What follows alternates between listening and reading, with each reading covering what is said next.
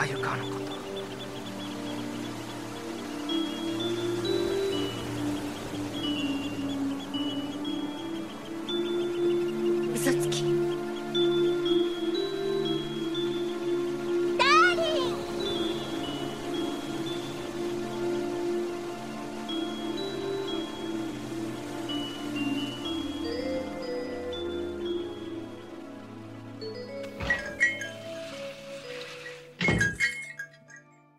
Bonjour et bienvenue dans le premier podcast francophone entièrement consacré à l'univers de Kimagure Orange Road. Je suis Cody et je vous propose aujourd'hui de faire une pause dans notre rétrospective habituelle afin de prendre le temps de discuter d'un sujet qui nous est familier, puisqu'il s'agit en fait de nous-mêmes, c'est-à-dire des fans de la série, ou plutôt de notre manière de faire vivre une œuvre pourtant terminée depuis plus de 25 ans. Comment les premiers fans se sont-ils organisés autour de cet héritage? Comment sont-ils parvenus à prolonger son univers graphique, sonore et narratif? Et quelles sont les perspectives que nous ouvre aujourd'hui l'intelligence artificielle? Eh bien, pour répondre à toutes ces questions, je serai accompagné du trio habituel, Fred, Olivier et Punch. Bonjour à tous les trois. Bonjour Cody. Salut Cody Bonjour Cody. Alors je pense qu'il n'y a plus besoin de vous présenter puisque c'est notre quatrième hors-série. Je vais quand même vous demander à chacun de rappeler, ou plutôt de raconter aux auditeurs votre premier contact avec Core, puisqu'il s'agit ici de l'héritage des fans, et je n'en connais pas de plus fan que vous. On va commencer par euh, Fred. Ah bah, tout simplement avec la chaîne La 5, qui était euh, le seul support visuel que nous pouvions avoir à l'époque. Euh, effectivement, Youpi, l'école est finie, la fameuse émission où on pouvait voir plein de dessins animés euh, issus du soleil levant. Donc, euh, c'est grâce à ça que j'ai découvert Max et compagnie à travers l'épisode 28, exactement.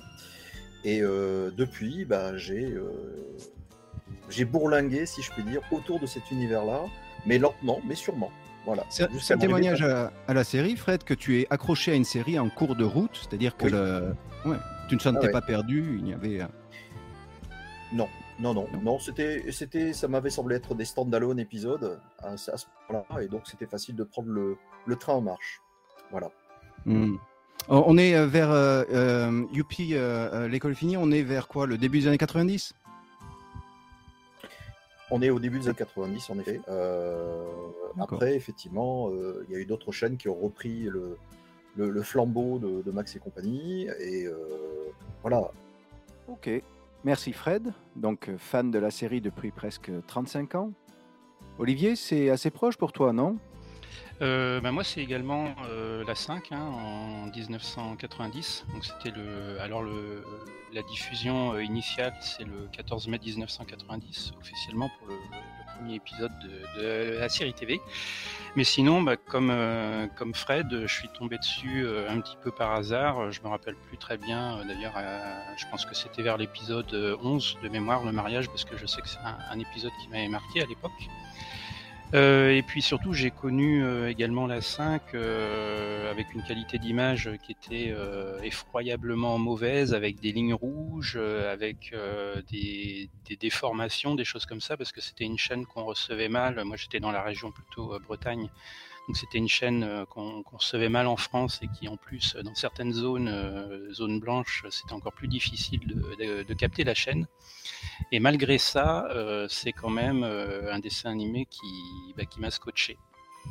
Et Mhm. euh, bah, ça fait maintenant, euh, on est en 2023, donc ça va faire euh, 33 ans que euh, voilà, je suis tombé amoureux de Max et compagnie sur la 5 dans Youpi, l'école est finie, comme a dit euh, mon ami Fred. D'accord. On est, euh, vous avez à peu près la, la même expérience par rapport à la série. On est bien d'accord pour les auditeurs qui n'ont pas connu cette époque. Ce que vous avez vu euh, à l'époque est la traduction française de la version italienne censurée de la série. Exactement. On, peut rappeler que ces dessins animés-là, comme euh, Max et compagnie, hein, sont arrivés par euh, la chaîne, euh, donc c'était aussi la 5 en Italie, bah, la fameuse chaîne de, Berlusconi, hein, et qui a importé un énorme catalogue de, bah, de dessins animés japonais parce que c'était pas cher tout simplement. Et il, a, décidé de voilà de d'œuvrer dans d'autres pays sa grille de programme. Et elle a donc été adaptée initialement du japonais à l'italien, mais en passant en plus par des, des comment dire des, traductions anglaises, donc c'était pas non plus du japonais euh, mot à mot à l'époque. Et puis euh, nous, on a hérité d'une euh, d'une traduction française traduite directement de l'italien. Ça, c'est important ah. de, de, le signaler.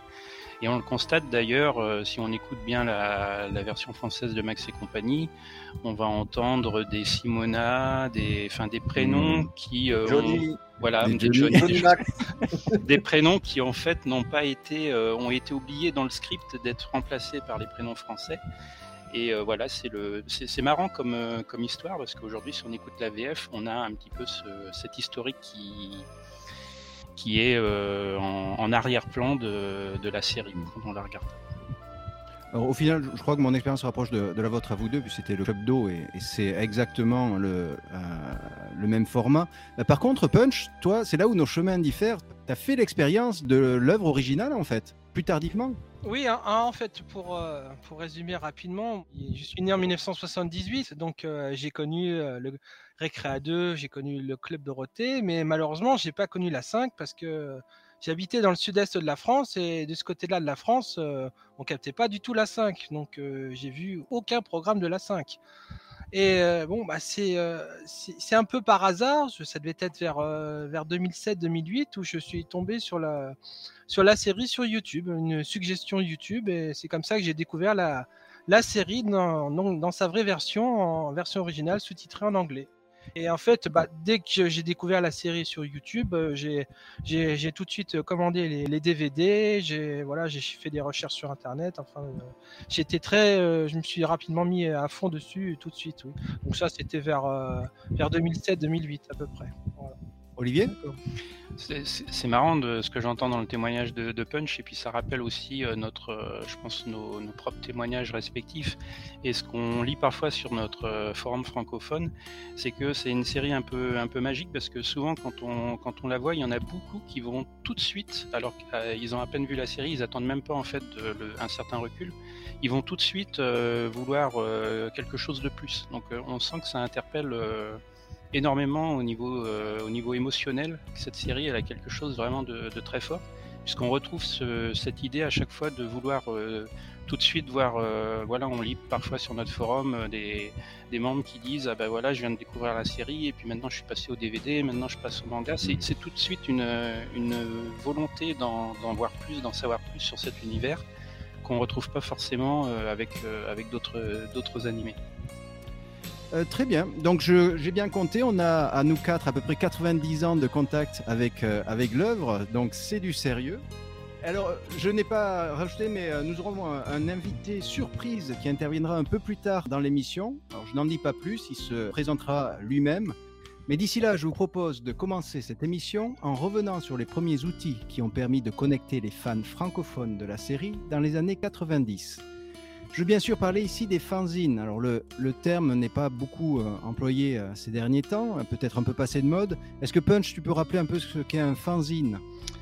Oui, alors un fanzine, on va dire c'est un mot qui est composé à la fois de fan et de zine. Zine, le zine de magazine. Donc c'est un magazine créé par les fans. c'est à, la base, c'était vraiment quelque chose de très, amateur. C'était tout simplement des, articles et des dessins qui étaient, photocopiés, agrafés ensemble, et c'était vendu dans, des, conventions. C'était vraiment, c'était vraiment fait avec les moyens du bord. C'était vraiment très, euh, amateur. Et je sais pas si certains ont collectionné des fanzines, je sais pas dans quel état ils sont euh, à l'heure actuelle, parce que j'ai peur que c'est mal vieilli. Voilà. Punch, si on fait la différence avec un magazine, là, les personnes qui sont en charge d'un fanzine, c'est sans les ayants droit, c'est illégal. Oui, enfin, c'est totalement amateur. Donc là, c'est vendu uniquement, on va dire, euh, histoire de, euh, de, récupérer un peu les, les, frais d'impression. Voilà, mais c'est vraiment euh, à titre amateur, c'est pour se faire connaître. Voilà, D'accord. Ça, reste dans un cadre vraiment très limité, je dirais un peu comme les, les doujinshi. Oui, merci. D'accord. C'est pas tout à fait pareil d'ailleurs. Quelle distinction tu fais, Olivier? C'est pas forcément une distinction, c'est peut-être qu'au Japon, c'est déjà beaucoup plus graphique euh, que les fanzines qu'on connaît euh, en France ou en Europe. Donc c'est plus des, on va retrouver des, compilations de de de jenga, de, croquis préparatoires, des choses comme ça. C'est très graphique. Et euh, le dojinshi, ça a aussi une grosse connotation érotique. Euh, parce que voilà, c'est souvent des, c'est, l'appellation qu'on donne aussi aux pastiches de, bah, des, de, mangas connus qui sont en version voilà un petit peu plus, un peu plus sexy. Ok en France, dans, au début des années 90, c'était euh, dans une époque pré-internet, non pas le dojinshi, mais le fanzine, euh, une des seules façons d'avoir accès à de l'information sur euh, ton animé ou ton manga préféré. Olivier, justement, tu connaîtrais le premier fanzine qui aurait évoqué Kimagure Run Road en France? Je vais peut-être demander déjà la date de parution de l'Anime Land numéro 7. Qui est le... 1992. Ouais, alors du coup, je sais pas si c'est le, le premier fanzine. Alors c'est en, tout cas Animeland, voilà, c'est un exemple de magazine euh, qui euh, a débuté en tant que fanzine. Fanzine, donc comme l'a dit euh, Punch, hein, c'est une contraction de deux mots. Alors fan ou fanatique, hein, plus précisément. Et c'est également la, notion de, fanzine, donc Fanatic Magazine, c'est également la notion de par les fans, mais également pour les fans. C'est-à-dire hmm. que ceux qui font, ce sont des fans, et le public qui est visé, ce sont aussi des fans. Donc c'est vraiment ça la définition euh, complète euh, du, du, du, fanzine. C'est pas, euh, c'est pas quelque chose de produit par des fans pour le grand public, par exemple. Donc c'est pour ça que ça explique aussi bah déjà que c'est quelque chose de, de, toujours produit à petit exemplaire. comme l'a dit Punch, ceux qui les produisaient pouvaient les proposer soit en convention, soit pouvaient les proposer dans les, ben, dans les boutiques de l'époque, hein, les Atomic Club, les Madoka, euh, où on pouvait euh, se, se, les, se les acheter ou euh, parfois même simplement les prendre, hein, parce que tous les fanzines n'avaient pas forcément une, volonté commerciale. en francs français, ça devait coûter, certains ne coûtaient que 2-3 francs et, il en existait également mmh. des, des, gratuits tout simplement. Euh, donc Animeland, ils en ont parlé. Euh, donc c'est un vrai magazine, mais qui initialement était un fanzine. Alors je sais pas à partir de quel numéro ça s'est transformé de fanzine en, magazine. Au début, c'était uniquement la, page de couverture qui était en couleur, tout l'intérieur était en noir et blanc. Donc c'est le cas du numéro 7 que, présente Fred et je crois qu'on qu'on peut trouver sur euh, son site web. On doit pouvoir trouver le facsimilé de Animeland numéro 7. Euh, donc avec tout un dossier euh, sur euh, bah, ce qu'est Max et compagnie Kimagure Orange Road. Et puis dans le numéro 8, il y avait une suite sur la partie CD, avec toute la hmm. partie CD audio. Donc tout à l'intérieur est en noir et blanc, on va retrouver des, bah, des illustrations et Animeland c'était c'était un fanzine qui était je ne sais pas si c'est le premier fanzine qui a parlé de Kimagure et Orange Road parce que Animeland c'était un fanzine aussi de manière euh, très général, très générique. C'est-à-dire, c'est euh, comme son nom l'indique, c'est le monde de l'animé. Donc, euh, je suis même pas sûr qu'initialement il parlait que de l'animation japonaise. Je ne sais pas si dès le début il parlait d'animation avec un grand A, parce que aujourd'hui, comme chacun le sait depuis, et depuis des années, Animeland c'est un magazine qui traite de l'animation japonaise, mais qui traite également de toutes les animations. Donc ça c'est important de, le signaler. Alors en tant que fanzine, je ne sais pas initialement si c'était que l'animation japonaise. En tout cas, il parlait pas que de, corps. Il faisait des dossiers spéciaux et les numéros 7 et, numéro 8 sont un petit peu plus, euh, centrés sur, euh, Kimagure et Orange Road. Euh, Fred, Olivier l'a bien souligné, tu as retranscrit euh, le contenu de ce, fanzine sur ton, ton site. Euh, pour l'avoir ah lu, c'est de super qualité. Est-ce que tu pourrais nous remettre déjà dans le contexte de l'époque, les gens se jetaient comme des morts la fin sur ce genre de, publication, puisqu'il n'y avait rien d'autre? Oui, et d'ailleurs, avant Animeland, il y avait les fanzines anglo-saxons. Alors moi, Animeland, c'est quelque chose qui est arrivé euh, dans les conventions. il faut s'imaginer un petit peu les conventions qui, se produisent à l'époque. Dans les années 90, euh, euh, ça se passait dans des établissements scolaires comme l'EPITA par exemple. il y avait effectivement des gens qui présentaient les fanzines. il y avait toutes sortes de, productions. Alors attention, le, fanzine n'est pas spécialisé sur corps. Je connais aucun fanzine français, enfin de langue française, qui est spécialisé sur corps. Euh, il faut trouver un article à l'intérieur d'un fanzine pour dire voilà, ah ouais, on parle de corps dedans. Donc j'étais un petit peu à la recherche de ça. Et, euh, et donc, euh, en fait, les premiers fanzines que j'ai lus à l'époque, c'était des fanzines anglo-saxons en, en langue anglaise, comme Protoculture Addict, qui est un fanzine canadien, il me semble. Et c'est là que je me suis renseigné sur certains épisodes de corps que je n'avais jamais vus encore. Notamment Mais Fred, tu les trouvais où, tes fanzines canadiens? Eh ben, tu les trouves euh, partout, dans les conventions, tu les trouves dans Ah. les boutiques spécialisées. euh, donc, en fait, tout- toutes ces, tous, ces, euh, tous ces points de, de, de rencontre que tu, que tu pouvais avoir à travers les conventions et à travers les boutiques spécialisées, il y avait des fanzines partout. Donc, tu pouvais trouver toutes sortes de choses. Tu les achetais parce qu'il y a un dossier qui t'intéresse et un, un- un sujet qui t'intéresse. Là, par exemple, j'ai euh, j'ai un fanzine. Bon, alors ça, ça, ça date de 94, ça s'appelle Anime Comics, numéro 2, 30 francs, 4,50 hein. Donc, euh, cet Anime Comics m'a intéressé puisque ça m'a permis de voir qu'il y avait une pub sur la librairie Madoka qui avait à Paris à l'époque. Et surtout, il y avait un article, il y a un article qui m'a intéressé grâce à un tuto à l'intérieur de faire ses propres euh, celluloïdes. Donc, tu as un fanzine qui parle de corps, mais sur un sujet encore plus spécifique, c'est-à-dire comment faire des celluloïdes à travers, euh, à travers un exemple qui est donc euh, bah, Madoka. hein. Et donc, le fanzine, pour moi, c'est euh, la première rencontre entre une œuvre et, et puis ses fans. Le- la passion des fans de faire des fanzines, c'est effectivement le premier degré que l'on pouvait avoir. Il n'y avait pas l'internet à l'époque, faut pas l'oublier. Donc le fanzine, et puis les rencontres directes, les projections que l'on faisait dans les conventions qui projetaient des, animations directement en version euh, originale mais sans sous-titrage, ça je m'en souviens très bien. Là c'était vraiment des conventions un petit peu faites euh, de manière artisanale. Et c'est là qu'on rencontre des gens qui sont passionnés. Alors, Fred, en lisant le dossier numéro 7 d'Animeland, ils sont extrêmement bien informés. Ils savent, par exemple, que certains OAV, celui avec Akane, a été euh, retranché de 7 minutes par rapport à la censure. Ils connaissent extrêmement bien euh, l'équipe de production. Toutes ces informations, euh, tu penses, ça vient uniquement euh, d'échanges en- entre conventions, États-Unis, France? Puis c'est aussi, aussi avoir les supports originaux. Euh, c'est forcé que les éditeurs français de, de, de fanzine magazine avaient forcément le moyen de, de récupérer des, des supports originaux de VHS, de Laserdisc, euh, euh, japonais, et de pouvoir effectivement mieux les, les comprendre, je dirais, d'autant plus qu'ils savaient parler euh, tous japonais euh, sans, sans problème, donc euh, aucun souci pour ça. Pour moi, c'est euh, la possibilité d'avoir des ressources très facilement euh, de la production de là-bas. Olivier? Oui, bah c'est en fait il faisait euh, en avance euh, ce que moi j'avais fait par exemple plus tard pour la VOSTF et les censures où euh, je présentais les, les censures par épisode pour montrer quelles étaient les séquences qui étaient euh, qui étaient supprimées euh, dans la version française.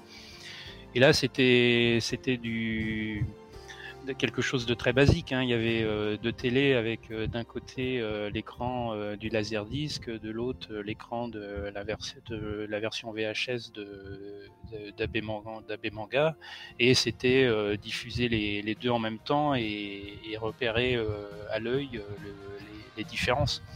Donc je pense qu'à quelques années avant, ben, ces, gens qui faisaient ces fanzines-là, ils avaient déjà tout le matériel.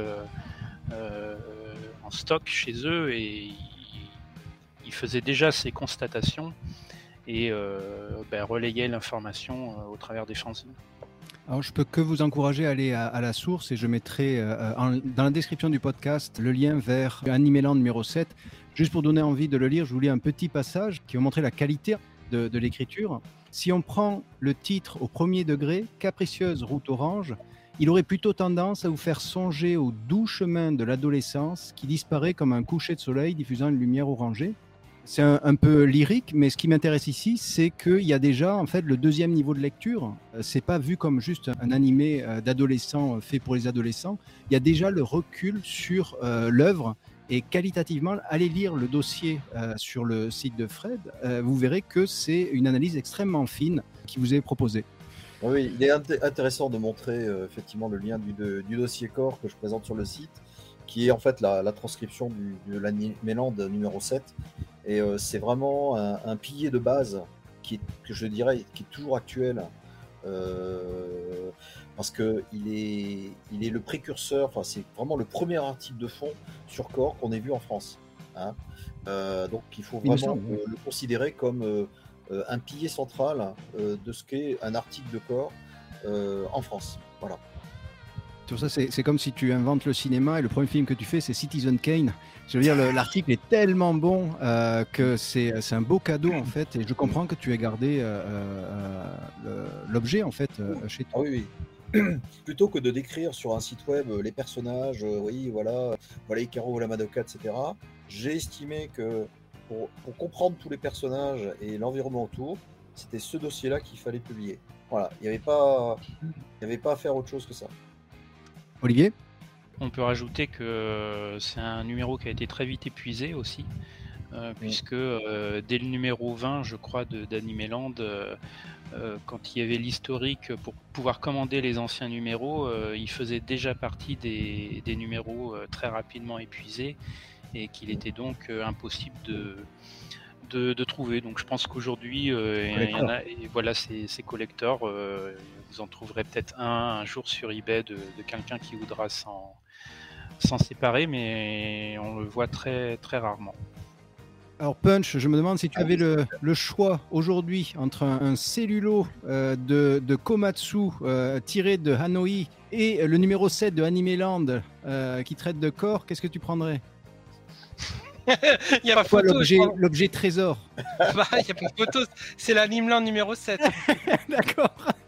Oui. Donc c'est devenu, euh, puisque Fred tu l'as gardé, c'est devenu en fait euh, un objet trésor. Olivier, toi, ton premier fanzine, tu l'avais trouvé où? Alors moi, mon premier fanzine, je l'ai trouvé par l'intermédiaire d'un correspondant, en fait. Euh, et c'était d'ailleurs le- l'auteur du, du fanzine.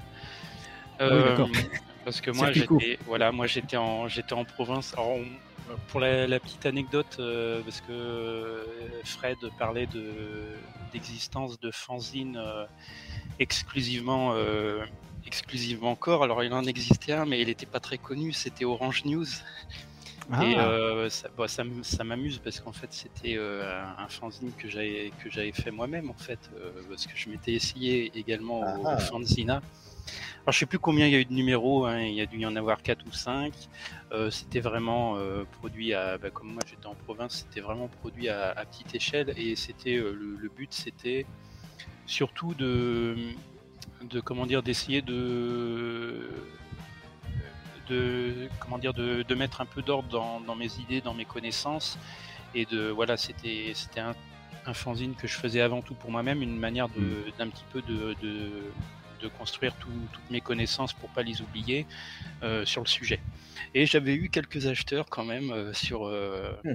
sur ce fanzine qui était vraiment fait bah, fait à la main. hein. C'était l'ordinateur, c'était un Amstrad CPC 6128. C'était imprimé sur la petite imprimante qui allait bien. C'était imprimé à 4 et puis ensuite c'était plié euh, en deux. Ça devait faire euh, peut-être 16 pages. C'était plié en deux, agrafé, voilà, et puis envoyé à la personne qui qui était intéressée. Mais en tout cas, ça m'avait permis deux choses de ce, ce- ce petit Orange News. Ça m'avait permis à la fois bah, de voilà de mettre de l'ordre dans mes idées et de synthétiser un petit peu toutes mes connaissances de corps. euh, donc c'était vers 98, euh, 97, 98. Et puis ça m'avait permis aussi de faire des, des- bah, de la correspondance avec des gens qui aimaient Mhm. bien euh, Kimagure Orange Road euh, à l'époque où euh, bah, il n'existait pas de forum, euh, c'était les balbutiements d'Internet. Donc c'était euh, c'était euh, assez sympa. Et c'est pour ça qu'après Orange News, c'est devenu OrangeNet, euh, mon premier site web Mhm. sur lequel j'ai fait quelques informations sur euh, la censure, notamment dans, dans Core, et puis la, la, la VOSTFR ensuite qui, qui viendra plus tard. Et sinon, moi je connais un fanzine qui s'appelle, donc le fameux correspondant que, que j'avais là, et ça s'appelle Kimagure Manga Mag. C'est vraiment du, du collecteur. Donc là, je vous montre par exemple la page 4. Vous voyez, c'est de l'impression vraiment matricielle, mais il y a quand même des dessins. Il y a une petite Madoka. Voilà. Ah ouais. Alors euh, voilà comment on se documentait sur les CD par exemple. Donc là, euh, sur euh, la page 8, c'était marqué Compact Loving 15 titres, 15 chansons. Là aussi, vous retrouverez sur ce CD la plupart des chansons des CD Soundcolor, mais vous aurez en prime quatre nouvelles chansons. La numéro 3 qui est très très entraînante, la numéro 5 Beside Dancer, La numéro 8 et la numéro 13, Whispering Misty Night, c'est un bon CD et qui, pour une fois, dépasse les 68 minutes, ce qui est un exploit. Voilà, c'était les com- c'était des petits Ah. commentaires comme ça, euh, amusants d'un Mm. d'un autre fan. Il y a une page sur le merchandising. Euh, comme toutes les séries à succès, Kimagure Orange Road s'est vu fabriquer et commercialiser une multitude de produits dérivés, dont voici une liste non exhaustive. Euh, tout d'abord, le superbe artbook de 100 pages, dont plus de 80 pages sont des superbes dessins de la très talentueuse et qui plus est, je vous le rappelle, la character designer de la série Akemi Takada. Donc voilà, c'était la manière dont on avait les informations en 1998. C'était vraiment euh, très très archaïque. Et, moi, mon, bah, mon, mon fanzine Orange News, c'était un peu le même principe. Alors moi, j'étais pas euh, allé jusqu'à la version graphique, donc ça restait que du texte.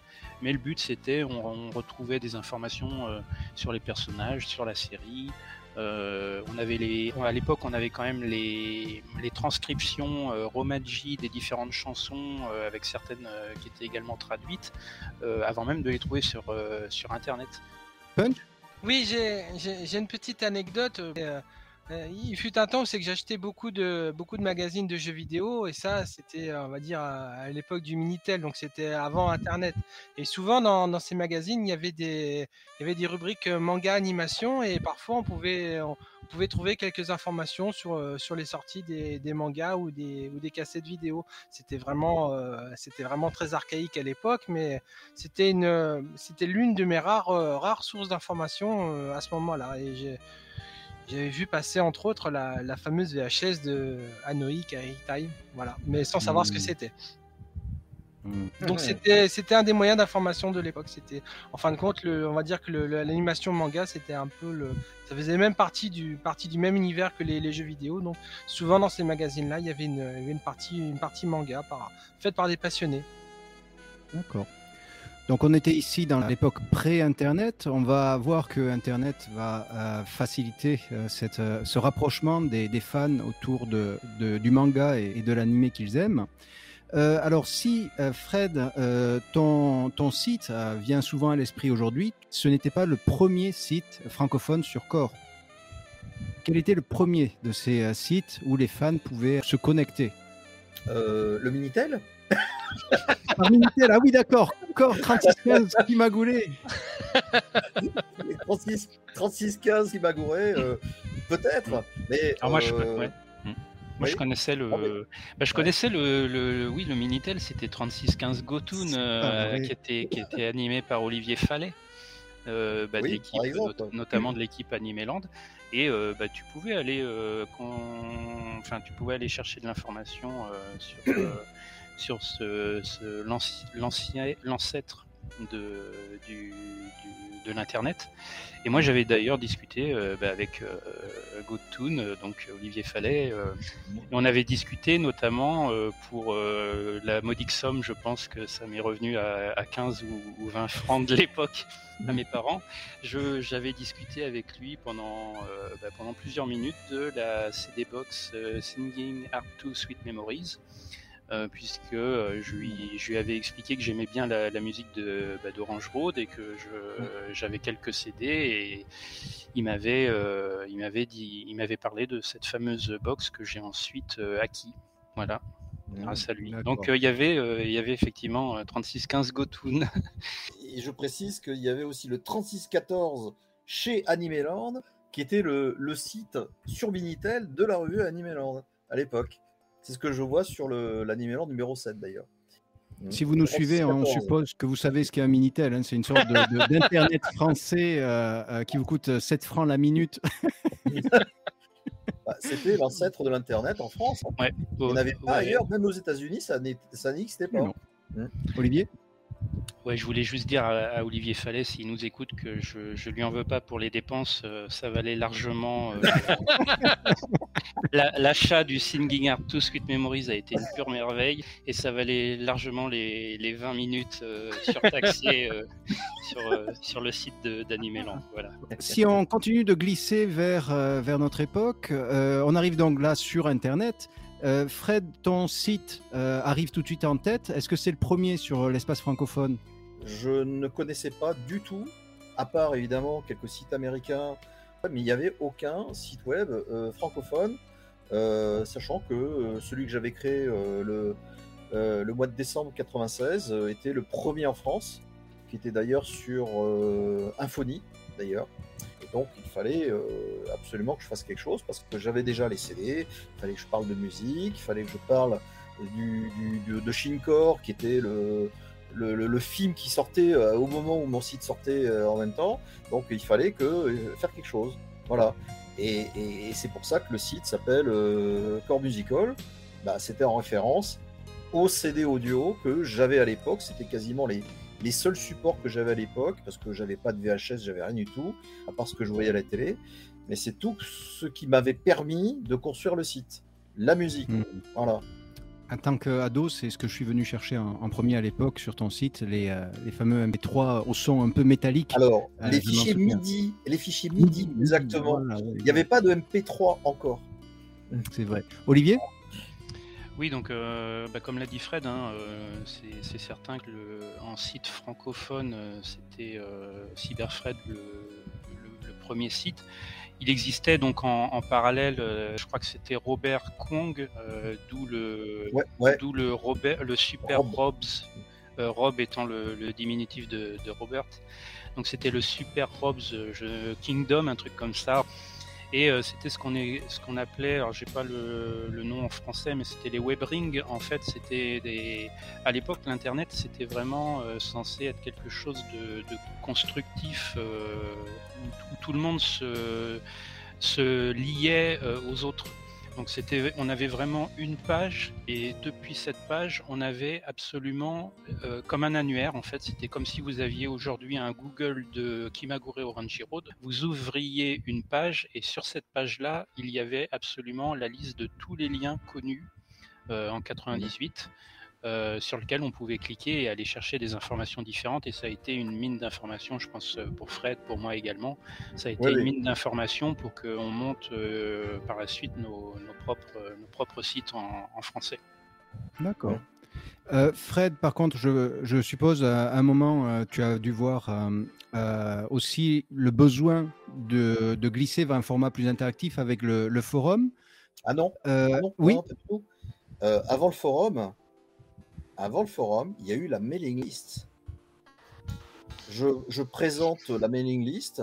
Alors, effectivement, le forum BraveNet était effectivement un, un- un second aboutissement, mais le premier aboutissement, ça a été la mailing list. Et ce genre de, de système, qui, qui est complètement improbable aujourd'hui, évidemment, c'est complètement euh, ça marche comment? Ça marche comme ça. Je- Donc, euh, j'avais une page web sur mon site que j'avais dédiée à ce que j'appelais la mailing list des fans francophones de corps, euh, que j'avais commencé euh, il y a bah, quelques années après le début, puisque je commençais à avoir des retours par email de pas mal de, de fans qui, qui correspondaient par email avec moi, exclusivement. Hein, je me souviens, Olivier, tu avais correspondu Ah. euh, avec moi assez tôt, euh, aux alentours de 99, si je me souviens bien. Quatre- 98, je pense. 98, 98. Oui, Voilà. Et, et j'avais constitué une sorte d'annuaire, d'adresse email, carrément sur la page web où j'avais Ah. euh, 62 membres ici. Alors, je ne les ai pas évidemment listés ici pour des raisons de sécurité, parce qu'il y en a peut-être qui les encore. Mais dans cette réplique de cette page web-là, j'indiquais qu'il était possible de correspondre, de s'inscrire dans un formulaire d'inscription. Voilà. Et ensuite, je dressais la liste de tous les emails des fans de corps. Et c'est à ce moment-là que je pouvais leur envoyer des mises à jour. Ah, c'est du bricolage interactif. Mais, mais, mais tout le monde faisait ça à l'époque parce que c'était même avant les, les flux RSS qui ont ensuite un Mhm. petit peu de. Quand on voulait dire quelles étaient les mises à jour du site, parce qu'on savait très bien que les internautes n'allaient pas forcément venir euh, tous les jours ou toutes les semaines euh, voir ce qu'il y avait de nouveau, ben, on, Ouais. on produisait une mailing list auquel on s'inscrivait. Euh, et ça permettait en plus euh, entre membres de, bah, de pourquoi pas euh, s'écrire euh, s'écrire également. Exactement, c'est le but. Et euh, je voulais ensuite, effectivement, créer un forum parce que c'était beaucoup plus pratique et il y avait, il y avait une demande aussi. hein. et puis ça, ça venait. Les forums comme BraveNet, par exemple, euh, on s'y est mis euh, tous. Et j'ai arrêté la mailing list au bout d'un moment. Euh, j'ai gardé qu'un qu'un souvenir de page web euh, dans les archives que j'ai. Et ça, et ça a permis de, bah, voilà, de connaître, euh, bah, Fred et moi, ça a permis de nous connaître. Ça a permis de connaître aussi des, des personnalités euh, bah, qui, ont, qui ont continué leur vie, hein, dont on a perdu la trace. Je pense par exemple à Jalas, euh, qui était Ouais. quelqu'un qui, à l'époque, justement en 98, euh, faisait une, une euh, comparaison entre euh, l'animé et le manga au moment de, de la sortie du manga par J'ai lu, donc repérait les, les différences de scénaristiques. Donc c'était très intéressant et voilà, ça permettait de, de voir que chacun avait des que Fred était plus sur les fanfictions à l'époque, euh, que chacun Ouais. que voilà moi moi j'aimais bien donc euh, toute la partie musique et puis les, les- tout ce qui était censuré, tout ce qu'on connaissait pas de, de corps, donc ça permettait à chacun de bah, d'échanger sur le sur le sujet. D'accord. Et justement, euh, Punch, toi, tu es euh, arrivé après ton premier contact euh, avec euh, euh, l'animé euh, par YouTube. Euh, ton premier réflexe a été donc de chercher à la source et tu es tombé sur le site de Fred ou sur le forum en premier? Ah non, non, je suis tombé sur le site de Fred en premier, oui. Oui, oui. Et oui, c'était c'est Fred qui m'avait d'ailleurs encouragé à m'inscrire sur le forum et voilà. Donc sans le sans le site de Fred et sans le forum, euh, je ne serais pas en train de parler avec vous euh, à l'heure actuelle. Olivier? Ouais, petite blague, mais en fait, tout, tout le monde tombe euh, d'abord sur le site de Fred et, et même Google, si vous cherchez forum de corps, euh, il, il va vous dire euh, T'es sûr que tu veux pas aller d'abord visiter le site de Fred? Voilà, donc euh, Bah, Ah, l'algorithme qui a, qui a fait le choix. les. ouais, l'algorithme du moteur de recherche qui est, est très efficace. Ouais. Merci Google. J'en Alors- profite. Justement, maintenant, puisque vous êtes tous les trois euh, modérateurs du, forum, alors Punch est arrivé un, peu plus tard, mais euh, ça serait quand à peu près la grande époque euh, du, du forum où il y avait le plus d'activités? Ça serait quand? Milieu des années euh, 2000, entre 2000, 2010, 2005 2004, peut-être, j'aurais dit moi. Et donc vous avez vu également une partie des fans qui ont juste euh, tourné la page peut-être, sont passés à, à autre chose. Punch, toi, tu arrives à, à contre-courant puisque tu t'inscris euh, sur le forum à une époque où le forum va rentrer dans une phase où les fans sont moins actifs. Euh, Qu'est-ce que toi, t'avais motivé à, à rejoindre une communauté qui est en train déjà être objectivement en, en déclin? En, fait, concrètement, quand, quand, quand j'ai vraiment découvert Core, euh, j'avais une, euh, j'avais une soif d'apprendre, j'avais une soif de connaître, j'avais une soif de, de partager aussi. Et moi, quand je suis arrivé sur le forum, à ce moment-là, je trouvais qu'il était euh, beaucoup plus actif que ce qu'il est à l'heure actuelle. Et euh, je pense qu'on peut, on peut parler rapidement du système de coupe. Euh, en fait, il y avait des, il y avait des questions qui étaient posées régulièrement par les membres et euh, ça, ça crée une, ça crée une grande interaction. On inventait des questions, on se répondait les uns les autres. Et moi, je suis arrivé pendant l'une de ces coupes et j'aimais bien ce, ce principe de, de, participation. Voilà. Je pense être, être arrivé au bon moment sur le forum. Voilà. J'ai pas, le, le déclin, je l'ai connu par la suite. Voilà. Fred, oui? Je dirais que l'activité des membres des forums dépend de leur, euh, de leur vie personnelle. Il y a aussi le fait que l'actualité corps en France, bah, elle, avait des, des dents de scie, si je puis dire. Donc quand il y avait une grande sortie euh, DVD, etc., ou VHS, bah, effectivement, ça, occasionnait pas mal de débats euh, sur le forum. Quand il y avait un événement au Japon de, manière, très particulière, bah, ça se répercutait effectivement sur notre communauté. Mais euh, faut quand même, faut quand même admettre, même si effectivement les, choses ont été en, en aujourd'hui on a un forum qui fait euh, 37 000, 37 000 postes euh, depuis 2005. Bon, euh, je dirais c'est pas mal. On arrive quand même à, tenir la, barre, puisque en fait euh, notre communauté euh, francophone, euh, elle est quand même assez présente. hein. on, existe toujours, il n'y a pas de problème. Et moi, j'ai vu les communautés américaines, les communautés euh, euh, italiennes, un petit peu espagnoles, qui ont un peu plus décliné que nous, je dirais. D'accord. que- moi, ce que j'aime bien aussi sur le forum de corps, c'est que euh, bah, c'est un, c'est un forum euh, où les gens sont respectueux, bienveillants euh, par rapport à, à d'autres à d'autres forums. C'est peut-être aussi pour ça que, que le nôtre dure. Et puis bah, voilà, c'est un socle de toute façon de passionnés, comme vous l'avez compris. là, je parle aux auditeurs. bon, bah, vous avez des gens qui vont aimer corps jusqu'au dernier moment. hein, ce sera nous. Donc voilà, le forum, on y sera encore. tant, tant- tant qu'on voilà, tant qu'on sera vivant, on sera sur le forum. Euh, et c'est vrai que par rapport à d'autres pays, comme euh, d'autres pays européens, euh, l'Italie, l'Espagne ou même euh, les États-Unis, le, Japon autrefois avec les avec les forums ou les BBS, je crois que ça s'appelait des, différents types de d'échanges ben, ont tous disparu et, les, et les communautés encore peut-être italiennes qui, qui sont encore euh, assez présentes le sont désormais plus par les réseaux sociaux que par, vraiment, un, que par, vraiment, un espace de, de, forum où on peut se, retrouver régulièrement. Donc je pense que ouais, la communauté française est, est parmi les, les, derniers encore, euh, encore euh, sur, sur la route, sur la route orange. Mm. Euh, on a d'ailleurs euh, un des deux podcasts. On a euh, Fred pour l'intelligence artificielle. on a Olivier pour tout ce qui est après remise à jour des, du pilote, par exemple. Donc, ouais, il se passe pas mal de choses. Punch? Oui, en fait, euh, euh, Fred disait que le forum avait bien marché quand il y avait des, actualités. Mais moi, personnellement, je suis arrivé une fois que tout était sorti. La, série était sortie, les OAV étaient sortis, les deux films étaient sortis.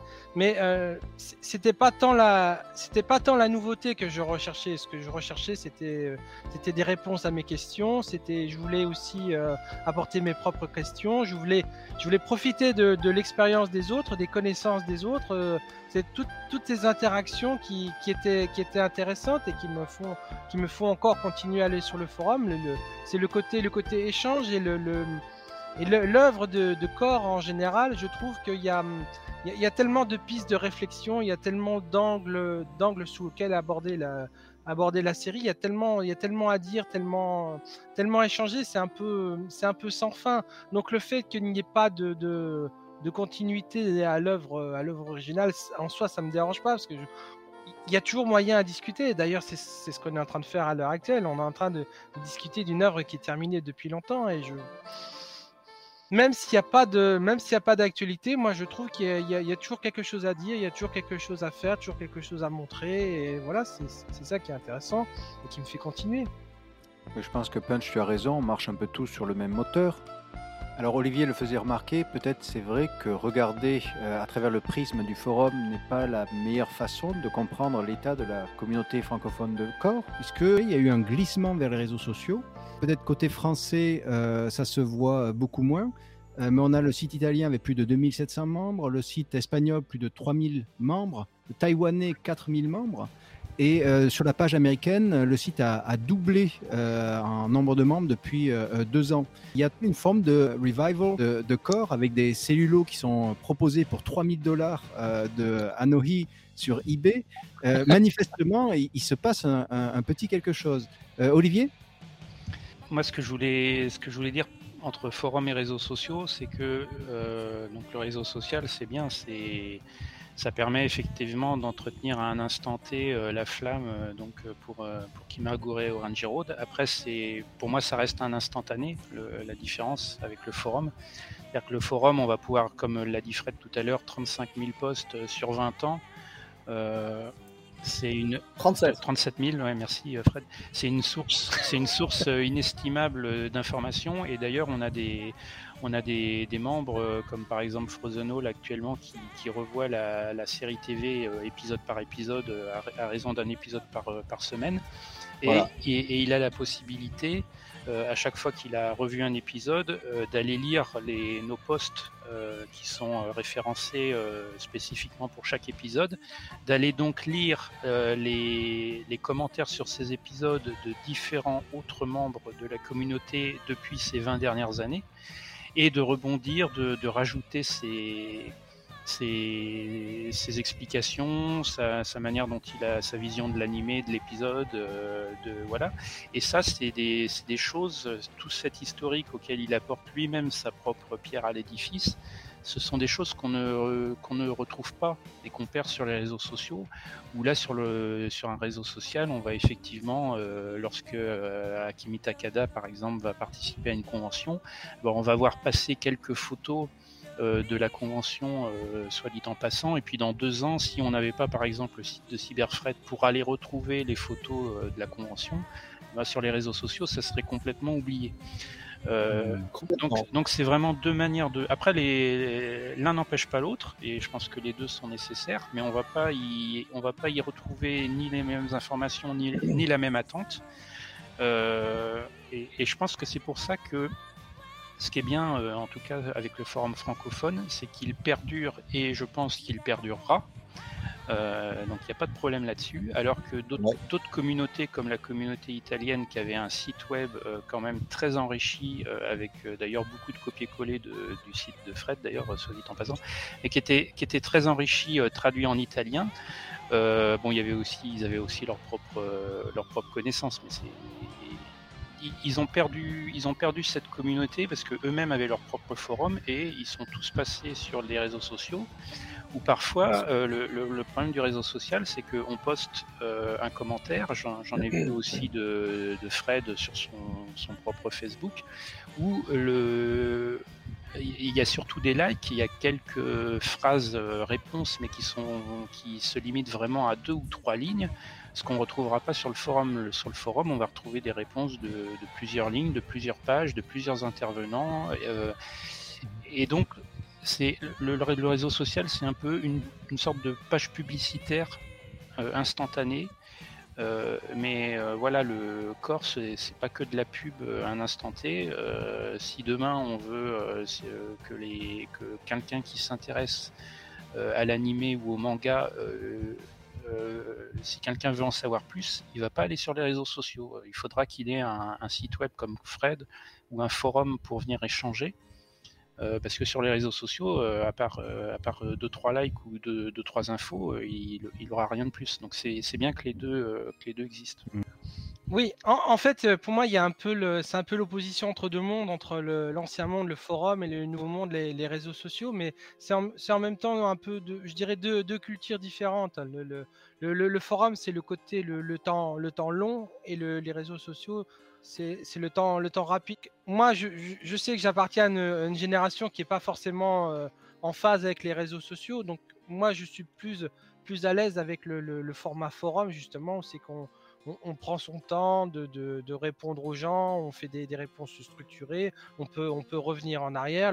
C'est vrai que le, côté réseaux sociaux, réseaux sociaux, on est vraiment dans, dans, dans l'instantané et aussi le c'est, je dirais, le, côté superficiel qui me gêne aussi. C'est que parfois, mmh. euh, bon, effectivement, on peut simplement avoir un like, un petit commentaire euh, rapide, mais euh, derrière, moi, je, je ne sens pas de, je ne sens pas de chaleur humaine. Le, le, forum m'a apporté, je sais pas, une forme de, de, connexion, de forme de réseau.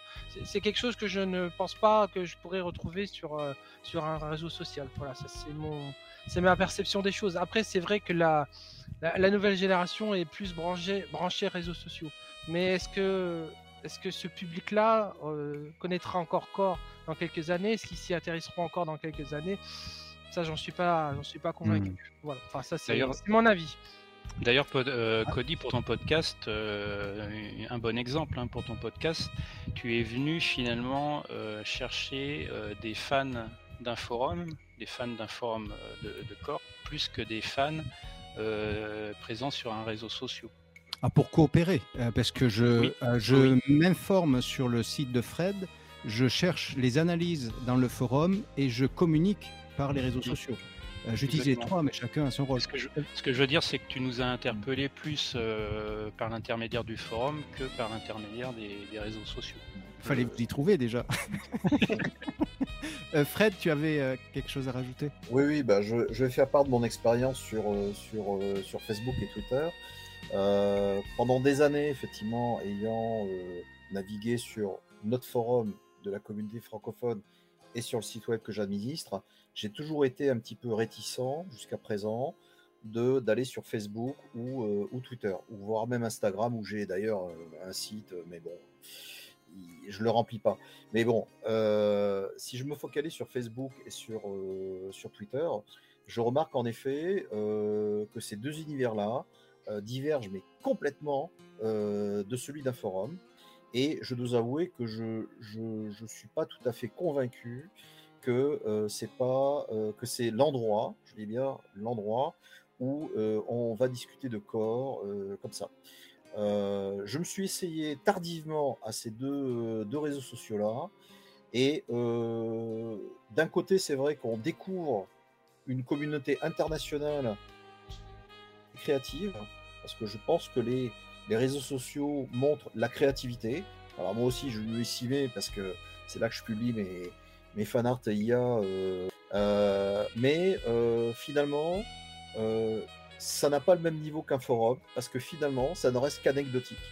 Donc sur Facebook, par exemple, si on regarde bien mon compte, bon, à part les fanarts que je publie, bah, je publie aussi des anecdotes. elles sont parfois marrantes, mais c'est que des anecdotes. Ça va pas plus loin. Il n'y a pas de, il n'y a pas de, réflexion de fond, si, vous voyez ce que je veux dire.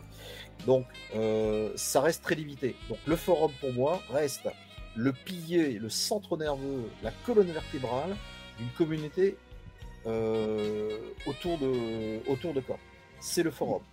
Euh, le, réseau social, bon, j'ai beau essayer de m'y mettre, bon, c'est de l'instantané. C'est c'est tu publies, puis après euh, c'est oublié, tu passes à autre chose, et puis il y a tellement de trucs qui passent euh, après toi que finalement tu te retrouves euh, au fin fond de, des oubliettes très très vite. Mais je remarque quand même qu'il y a beaucoup, il y a beaucoup de positifs parce que je découvre des talents internationaux que j'ignorais complètement. je vois d'ailleurs passer actuellement sur Twitter, je crois que c'est une japonaise qui, qui, qui fait ça. Olivier, tu vas peut-être me, me, dire si j'ai. Les fanarts de Icaro, non? Alors, c'est des fanarts qui sont faits à la main, tous les ah. jours. Tous les ah, jours.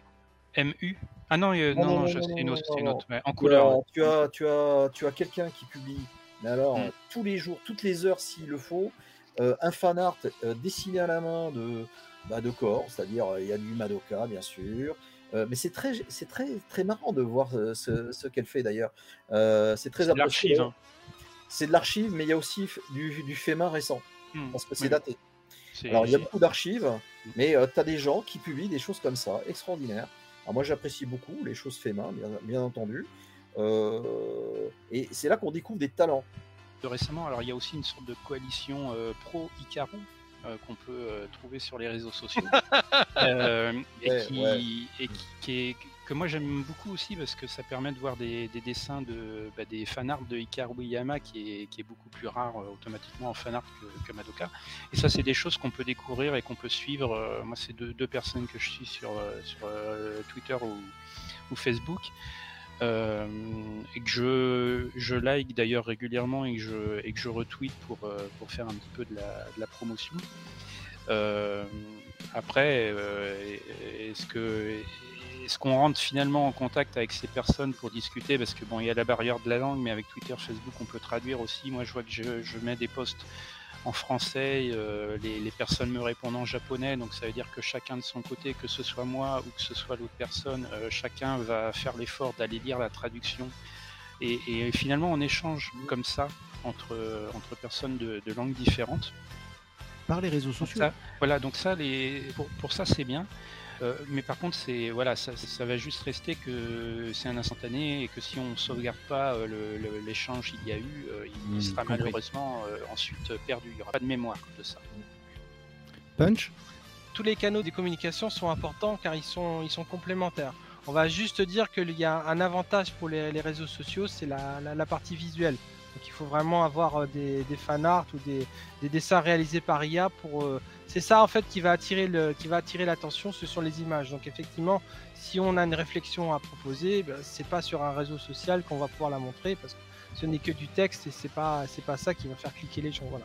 Mais donc on va dire que c'est un, un nouveau moyen d'accès à corps et peut-être peut-être que les gens vont vouloir prolonger l'expérience en passant par un, média plus traditionnel comme un site web ou un forum. On verra. Personnellement, je te donne la parole, Olivier. Si j'avais une image en tête, pour moi, le, forum, c'est un peu la, petite route départementale où on peut s'arrêter pour parler avec l'habitant et regarder les paysages. Et euh, les réseaux sociaux, c'est l'autoroute. Tu vois euh, passer euh, le panneau, mais tu as du passage, tu as du trafic. Et je trouve que ça serait trop dommage euh, si euh, tu as un Léonard de Vinci qui te fait une Joconde, s'il la garde dans le garage, avec personne qui la voit, mais l'avoir exposé sur les réseaux sociaux, euh, je pense que chacun joue son rôle là-dessus. euh, chacun avec ses, ses forces spécifiques. Pardon Olivier, tu voulais rajouter quelque chose? J'ai un, bah, j'ai un autre exemple intéressant et c'est ce qui pose aussi problème avec les réseaux sociaux, c'est que si par exemple vous partez une semaine en vacances, bah, quand vous revenez, vous, reprenez le, le- la suite en fait de- des posts et vous n'allez pas vous amuser à défiler pendant euh, deux heures euh, tous les posts que vous avez ratés. Donc le problème c'est qu'on rate aussi de l'information. Et un bon exemple que j'ai trouvé à la fois génial et, et problématique, c'est euh, que dernièrement on avait le, le seiyuu de Kyosuke, donc euh, Toru Furuya, qui Ouais. fêtait son anniversaire, qui fêtait les 70 ans. Et euh, bah, la, la petite fête qu'il a organisée, il a euh, notamment euh, également invité une autre seiyuu très connue qui est Eriko Hara de- qui double Hikaru Yama. Donc on avait le, le couple Kyosuke Hikaru par leur doubleur japonais qui se sont pris en photo. Il y a deux photos qui ont circulé donc sur les réseaux sociaux, Facebook et Twitter.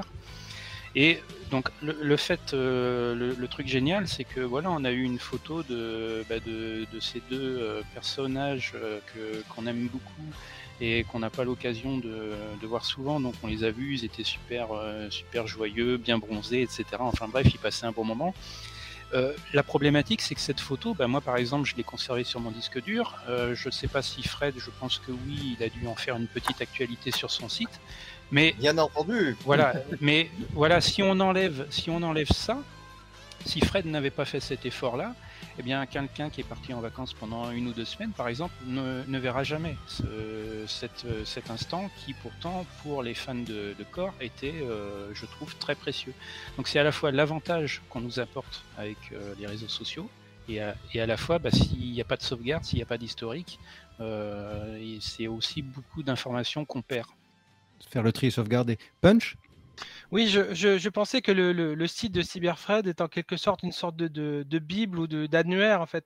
On peut, on peut se référer, on peut, on peut y retrouver beaucoup de choses. On peut piocher dedans à volonté comme on, va- on va aller dans une armoire pour prendre une chemise. Ou voilà. Ouais, bon, Bon, autrement on- dit, un- ça devient un musée, hein, mais au moins un musée qui s'actualise. Hein. Oui, non, mais Ah, l'avantage, c'est qu'on peut, l'avantage, c'est qu'on peut y trouver euh, ce qu'on a besoin, on peut, on, peut aller le, le récupérer, et ça, c'est, ça, c'est Exactement. important, voilà. Et euh, effectivement, on n'est pas, on n'est pas toujours disponible, on peut partir en vacances, on peut, on peut ne pas suivre l'actualité pendant un certain temps. Et effectivement, euh, ça fait du bien aussi de pouvoir revenir en arrière. Voilà, comme on a, on a envie de revoir les anciens films, on a envie de réécouter les anciennes chansons. Mais s'il n'y a que les dernières nouveautés, bah effectivement, on, on perd, euh, on perd l'historique de tout ce qu'il y a eu avant. Et ça, c'est, ça, c'est dommage. Voilà. Alors j'aime bien l'idée de. Fred de, de musée euh, actualisé. Euh, Actualisé veut dire qu'il est gardé euh, toujours vivant. Donc c'était euh, l'introduction, car oui, ce n'était que l'introduction. on, va, on va maintenant glisser sur On notre, va bientôt parler On va y passer la, on va y passer la nuit. on va glisser vers notre première partie puisqu'on a voulu vous expliquer euh, ce, ce besoin des fans en fait de se connecter euh, les uns aux autres euh, avec des outils qui vont évoluer dans le temps et puis naturellement de euh, garder vivante euh, cette œuvre, de la faire vivre au-delà de son contexte de création et chaque époque va le faire avec ses euh, outils, les outils à disposition. On a décidé d'organiser ce podcast en quatre parties. On va commencer par évoquer le, comment on peut prolonger par le, récit. On discutera après du sonore, l'univers musical, comment les fans ont pu renouveler cet univers. Euh, on discutera ensuite euh, de l'image avec notre invité euh, spécial et on finira par l'interactif. Donc prolongé par le récit et tout de suite vient un problème de définition et je vais me tourner vers Punch, la fanfiction. Alors qu'est-ce que c'est Punch que la fanfiction? Alors, une fanfiction, c'est comme son nom l'indique, une fiction inventée par un fan. Donc, c'est une, une fiction d'après une œuvre, une œuvre existante. En général, ce, terme est employé pour euh, décrire un, texte original, illustré ou non, qui, s'inspire d'une œuvre, de fiction connue. Et euh, donc, toutes les, œuvres, euh, toutes les fictions populaires ont eu ou, eu ou pas leur, propre fanfiction, mais bon, c'est quelque chose qui est un peu, désuet maintenant. Et une, fanfiction, bah, ça peut être aussi bien une, préquelle avant, l'histoire, une séquelle, ou, ça peut aussi éclaircir les, les zones sombres de l'histoire. Voilà. Donc en fait, une fanfiction, c'est une œuvre originale basée d'après une œuvre existante. Voilà. D'accord. Et justement, on verra l'écart qu'on peut mesurer en- entre les deux. Euh, je voudrais commencer, parce qu'on va passer en revue quelques fanfictions pour essayer de comprendre les, euh, les règles qui font une fanfiction une bonne fanfiction, une fanfiction respectable. Euh, J'avais une réflexion qui est marquée de Frozen Howell. C'est quelqu'un qui intervient sur le forum qui faisait cette remarque. Alors je le cite. De mon point de vue, la caractéristique d'une grande œuvre est que les personnages et les situations existent en dehors de la seule imagination de l'auteur. Notre analyse d'une œuvre reflète donc surtout notre propre relation à l'œuvre et à ses personnages. La remarque est euh, très très juste. Punch, tu avais évoqué le fait de rentrer par les interstices de, l'histoire. Euh, c'est exactement ce que Fred, tu as fait par ta fanfiction. Alors c'est une fanfiction que tu avais écrite en 2014, Le souvenir de son visage. Je mettrai le lien dans la description du podcast vers cette fanfiction. Est-ce que tu pourrais expliquer, faire en faire un résumé? Euh, ça traite de la mémoire. Il y a un paradoxe temporel en fait qui, euh, émane à travers la série télé. Et donc euh, effectivement, je voulais revenir vers le manga où cet épisode 47 et 48 se situent au milieu du manga. Et en fait, ce n'est pas la fin du manga, c'est un des épisodes parmi, euh, parmi les autres. Et ce que je voulais faire à travers la fanfiction, c'est euh, faire en sorte de créer un univers où, lors de leur première rencontre entre Madoka et Kyosuke, Madoka se souvient de la personne qu'elle découvre face à elle. Se souvient, Hmm. se souvient qu'elle a été euh, euh, sauvée il y a quelques années. ce qui est par, l'hypothèse la euh, plus probable, normalement, en plus. ah oui, mais c'est effectivement un gros sujet, un gros débat qu'on a sur les forums. hein. La thématique, ça s'appelle Madokase. C'est-à-dire que, est-ce que lorsqu'on voit le premier épisode, Madoka euh, se souvient de son sauveur d'autrefois, de six ans en arrière? Alors moi, je, je, je rentre carrément dans le sujet en disant, bah oui, Madoka, oh, c'est toi, c'est toi qui m'as sauvé, etc. Mm. Patati patata. Alors euh, évidemment, Kyosuke, comme il n'a pas vécu les événements de son voyage dans le temps, se dit mais qu'est-ce que c'est que celle-là qui commence à, à délirer, etc. Et c'est là que commence effectivement un, un- un- un dialogue intéressant et aussi euh, euh, ben, des événements qui sont euh, un petit peu dramatiques. hein. Et j'essaie un petit peu de, de, de donner une sorte de moyen d'expliquer comment et pourquoi Madoka finalement n'a pas l'air de reconnaître euh, Kyosuke lors de leur première rencontre. Voilà.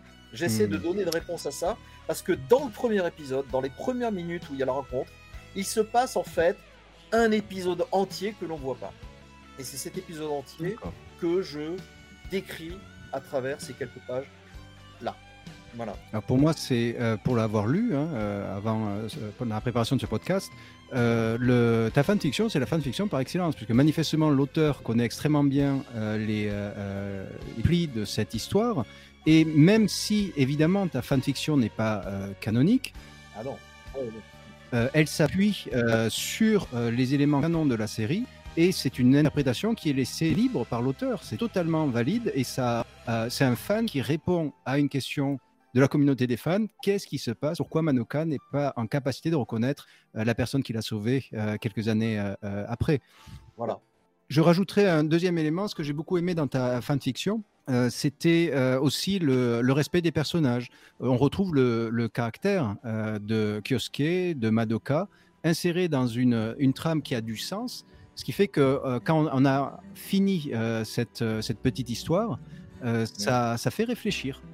Alors, d'autres avis Euh, Olivier? J'a- j'a- J'avais pas trop, euh, pas trop accroché euh, à, l'époque où je l'ai lu, mais ça doit remonter maintenant peut-être à 20 ans. Donc je pense qu'il faudrait que je la relise avec un œil nouveau. Moi, ce qui me gênait, mais c'est en fait c'est le postulat de, départ où, où moi j'ai ce qui me ce qui me freine ou ce qui me bloque peut-être, c'est que je, vois plus le début de la série comme un paradoxe temporel, c'est-à-dire que c'est pas que la, pour moi en fait la, rencontre euh, de six ans auparavant n'a pas encore eu lieu. Elle, euh, elle va avoir lieu et elle a eu lieu quelque part, mais d'un point de vue paradoxe temporel, euh, elle n'aura lieu qu'à la fin de la série. Et j'ai un peu de mal avec ce postulat de départ de dire que ils- savent quoi, qu'ils se reconnaissent ou, ou que le- la rencontre a, a déjà eu lieu. Donc je pense que c'est peut-être pour ça que j'avais pas accroché à, la fanfiction. Après, je respecte tout à fait. Moi, c'est vrai que je suis, je, précise aussi pour les auditeurs, je suis pas un consommateur de fanfiction. C'est pas, c'est pas la partie qui m'a, qui, c'est une partie qui m'a, qui m'a jamais véritablement intéressé hein, dans l'univers prolongé par les fans. Donc, il faut pas prendre, voilà, mon avis il vaut ce qu'il vaut. C'est pas N'hésitez pas à aller la lire parce que je pense que j'ai vu d'ailleurs dernièrement sur le forum quelqu'un qui avait euh, très apprécié euh, et qui a remercié Fred pour ça et qui, a très apprécié ses, fanfictions. Donc euh, allez-y. voilà, moi j'ai pas accroché, mais je redonnerai peut-être la chance à, un moment donné où j'aurai un peu de temps pour la relire une, nouvelle fois. Alors je répète, les, deux hypothèses sont, sont, valides puisque effectivement Madoka euh, ne reconnaît pas Kyosuke, mais elle a ce chapeau euh, rouge dans, les mains. Et ça, ça nous fait euh, justement réfléchir de fan à, fan, c'est sans fin. Et personne n'aura le dernier mot, je pense, là-dessus. On ne peut mm. pas, arbitrer ça avec les éléments. Elle le donne comme ça à Kyosuke, alors qu'elle ne le connaît pas. Elle ne le connaît pas absolument. Ça, ah c'est étonnant. Donc on va glisser vers la deuxième fanfiction, euh, c'est celle de Punch. Euh, Punch, euh, tu as écrit en 2015 Neko Madoka Monogatari, l'histoire de, de comment, le conte de, Madoka Sha, si je si je me trompe pas. Oui, oui, on pourrait dire ça, oui. Alors je vais te laisser le résumé. Je dois dire que par contre, autant celle de Fred m'a fait réfléchir, autant la tienne m'a, été très sensible je vais te laisser la, décrire, hein, parce que ça, surprend le lecteur, mais c'est très agréablement. Bon, disons que ça, fait aussi un moment que je l'ai écrit, donc euh, je, vais, je vais essayer de, resituer un peu le, contexte. ça, en fait, tout, tout vient d'une interview de d'Izumi Matsumoto, où c'est qu'on voyait euh, subrepticement un, dessin de, Madoka avec, euh, avec des oreilles de chat. Et je sais pas pourquoi, mais cette Madoka mystérieuse m'a donné une, idée de une idée d'histoire. Et euh, donc voilà j'aime beaucoup le Japon, j'aime beaucoup les, contes folkloriques, j'aime beaucoup les, les, yokai, les, créatures fantastiques. Et euh, j'ai eu envie de, mixer le de mixer Madoka avec euh, avec un yokai chat tout simplement. Donc en fait L'histoire, c'est Madoka qui se, fait, qui se fait griffer par un chat et qui commence à se, à se comporter comme un chat. Et ce qui, ce qui était intéressant pour moi, en fait, c'est que Madoka est toujours très. Euh, n'est pas très expressive envers Kyosuke. Donc là, là c'était l'occasion un peu de, de, de, sortir de son personnage, de, de, se dévoiler euh, une personnalité plus, plus câline, plus coquine. Et je trouvais que c'était euh, c'était une manière intéressante de, de, raconter l'histoire. Voilà. Alors, si ça t'a plu, Cody, bah tant mieux. Ah, je, je, confirme, j'ai eu un de ces moments euh, euh coresques où on, se retourne vers le radiateur pour voir si quelqu'un a changé la température. Et en fait, non, non, mais tu décrivais tellement bien avec ces petites oreilles de, de chat euh, qui frissonnent et, et, cette, cette queue euh, que autant. Évidemment, ton, histoire est racontée comme un, souvenir qui est inoffensif. ça, ne change pas euh, l'histoire, ça, n'apporte pas un élément euh, de compréhension essentielle à l'histoire, mais c'est un bon moment, une sorte de, petit bonheur suspendu. Et ça m'a fait revivre un peu euh, ce contact avec l'œuvre, une œuvre ancienne que je connais bien, mais à travers une histoire qui pour moi était, nouvelle. Et maintenant, si je fais le, le parallèle avec l'histoire de, Fred, euh, Punch, pareil, tu, as, tu avais des lignes rouges dans ta fanfiction. Tu devais respecter, par exemple, le, euh, euh, les caractères, des, les personnalités plutôt des personnages.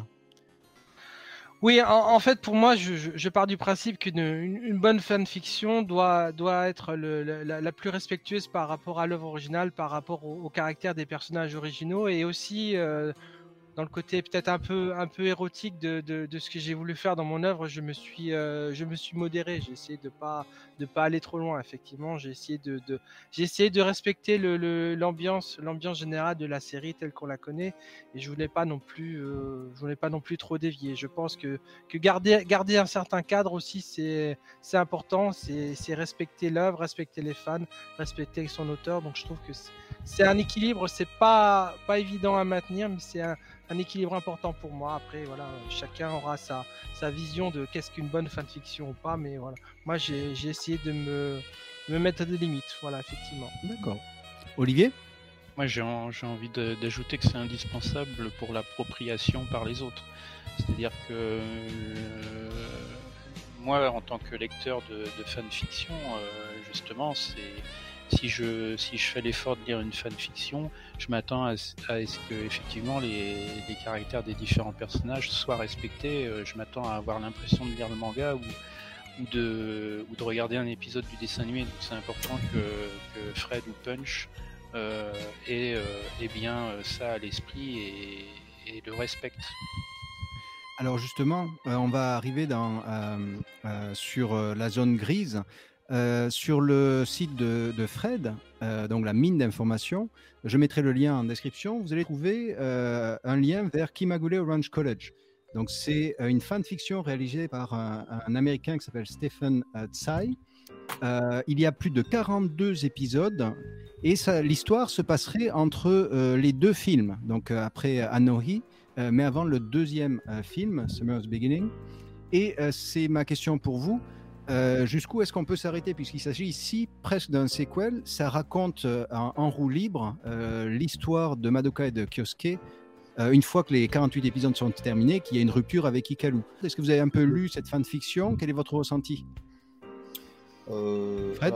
en fait, il faut, il faut repositionner les choses. Euh, cette œuvre est, assez particulière puisque c'est pas simplement une fanfiction, et c'est aussi un fan manga.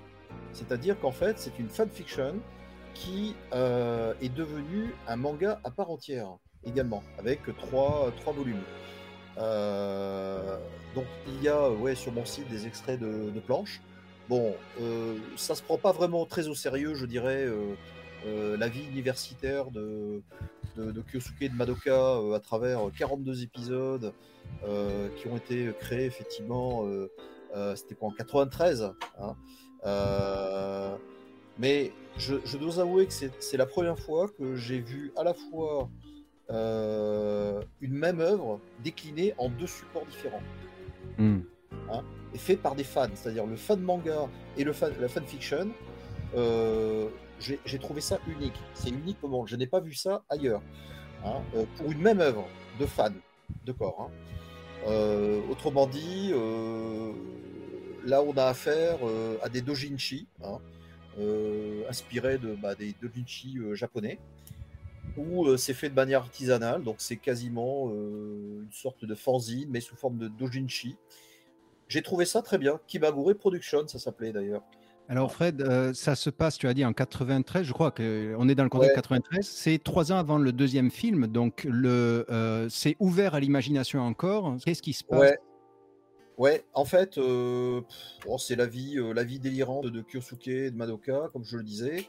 Euh, il leur arrive des, situations un peu rocambolesques euh, avec euh, des nouveaux personnages qu'ils rencontrent à l'université.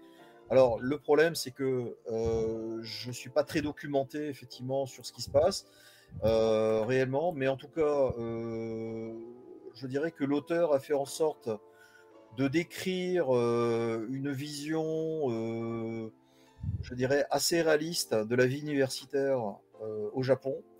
C'est ça que j'ai retenu de tout ça. Mais euh, ça n'a pas, euh, ça n'a pas trop emporté mon adhésion, si je puis dire. même avec les traductions françaises que j'ai que j'ai pu réaliser, je n'ai pas, je n'ai pas vraiment très accroché, si je puis dire.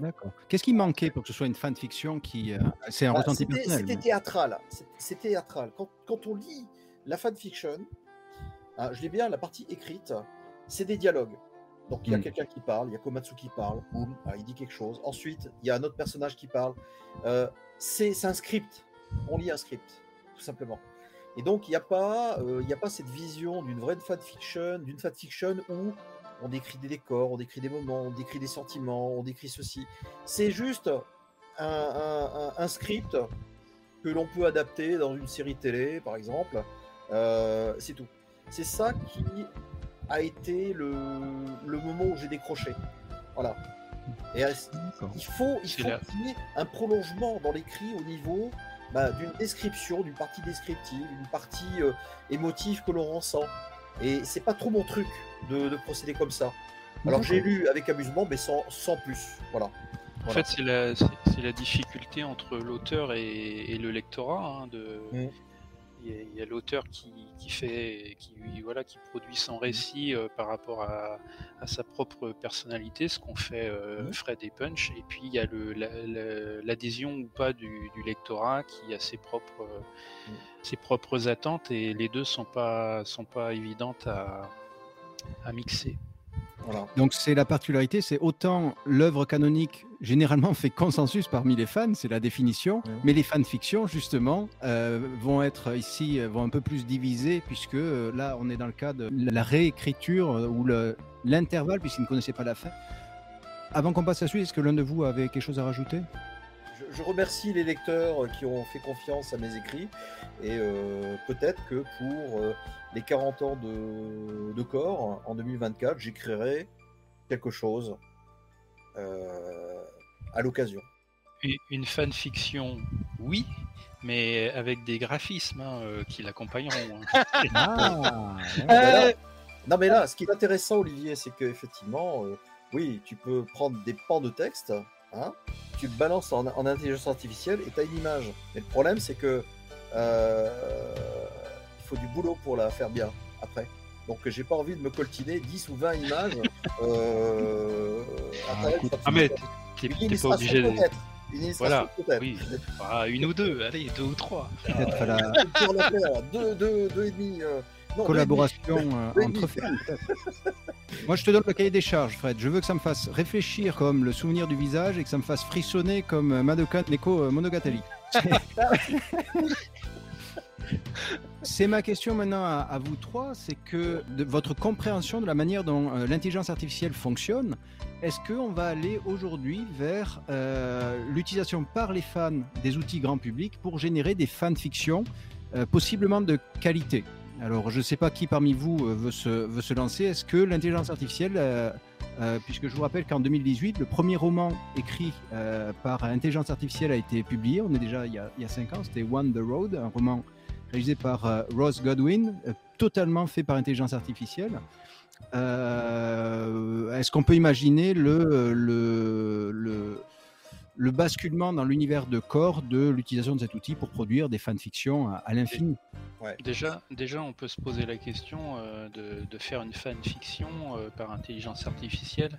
Pour qui Est-ce que moi j'utilise l'intelligence artificielle en tant qu'auteur pour produire une, fac pour produire une fanfiction et au final euh, la commercialiser et donc euh, euh, faire de l'argent quelque part?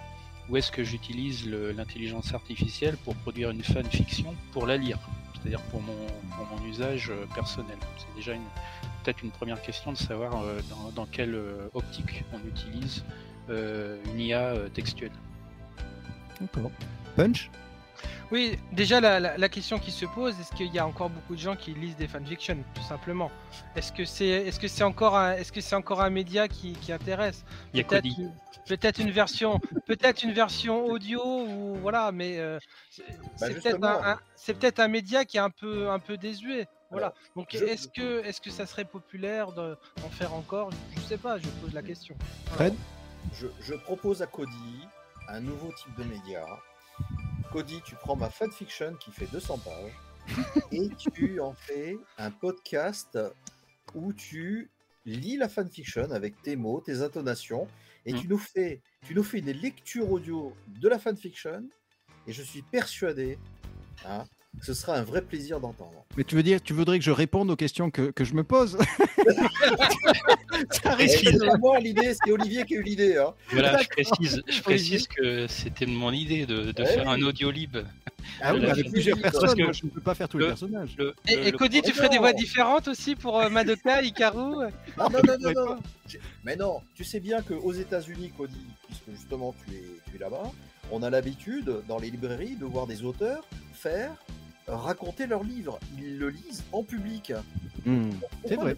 Pareil, avec une fanfiction, tu t'essayes peut-être avec euh, la plus courte, par exemple, et tu essaies de voir si ça fonctionne. Ah, je sais pas si les podcasts, mais tu peux pas imaginer, tu serais le premier à le faire.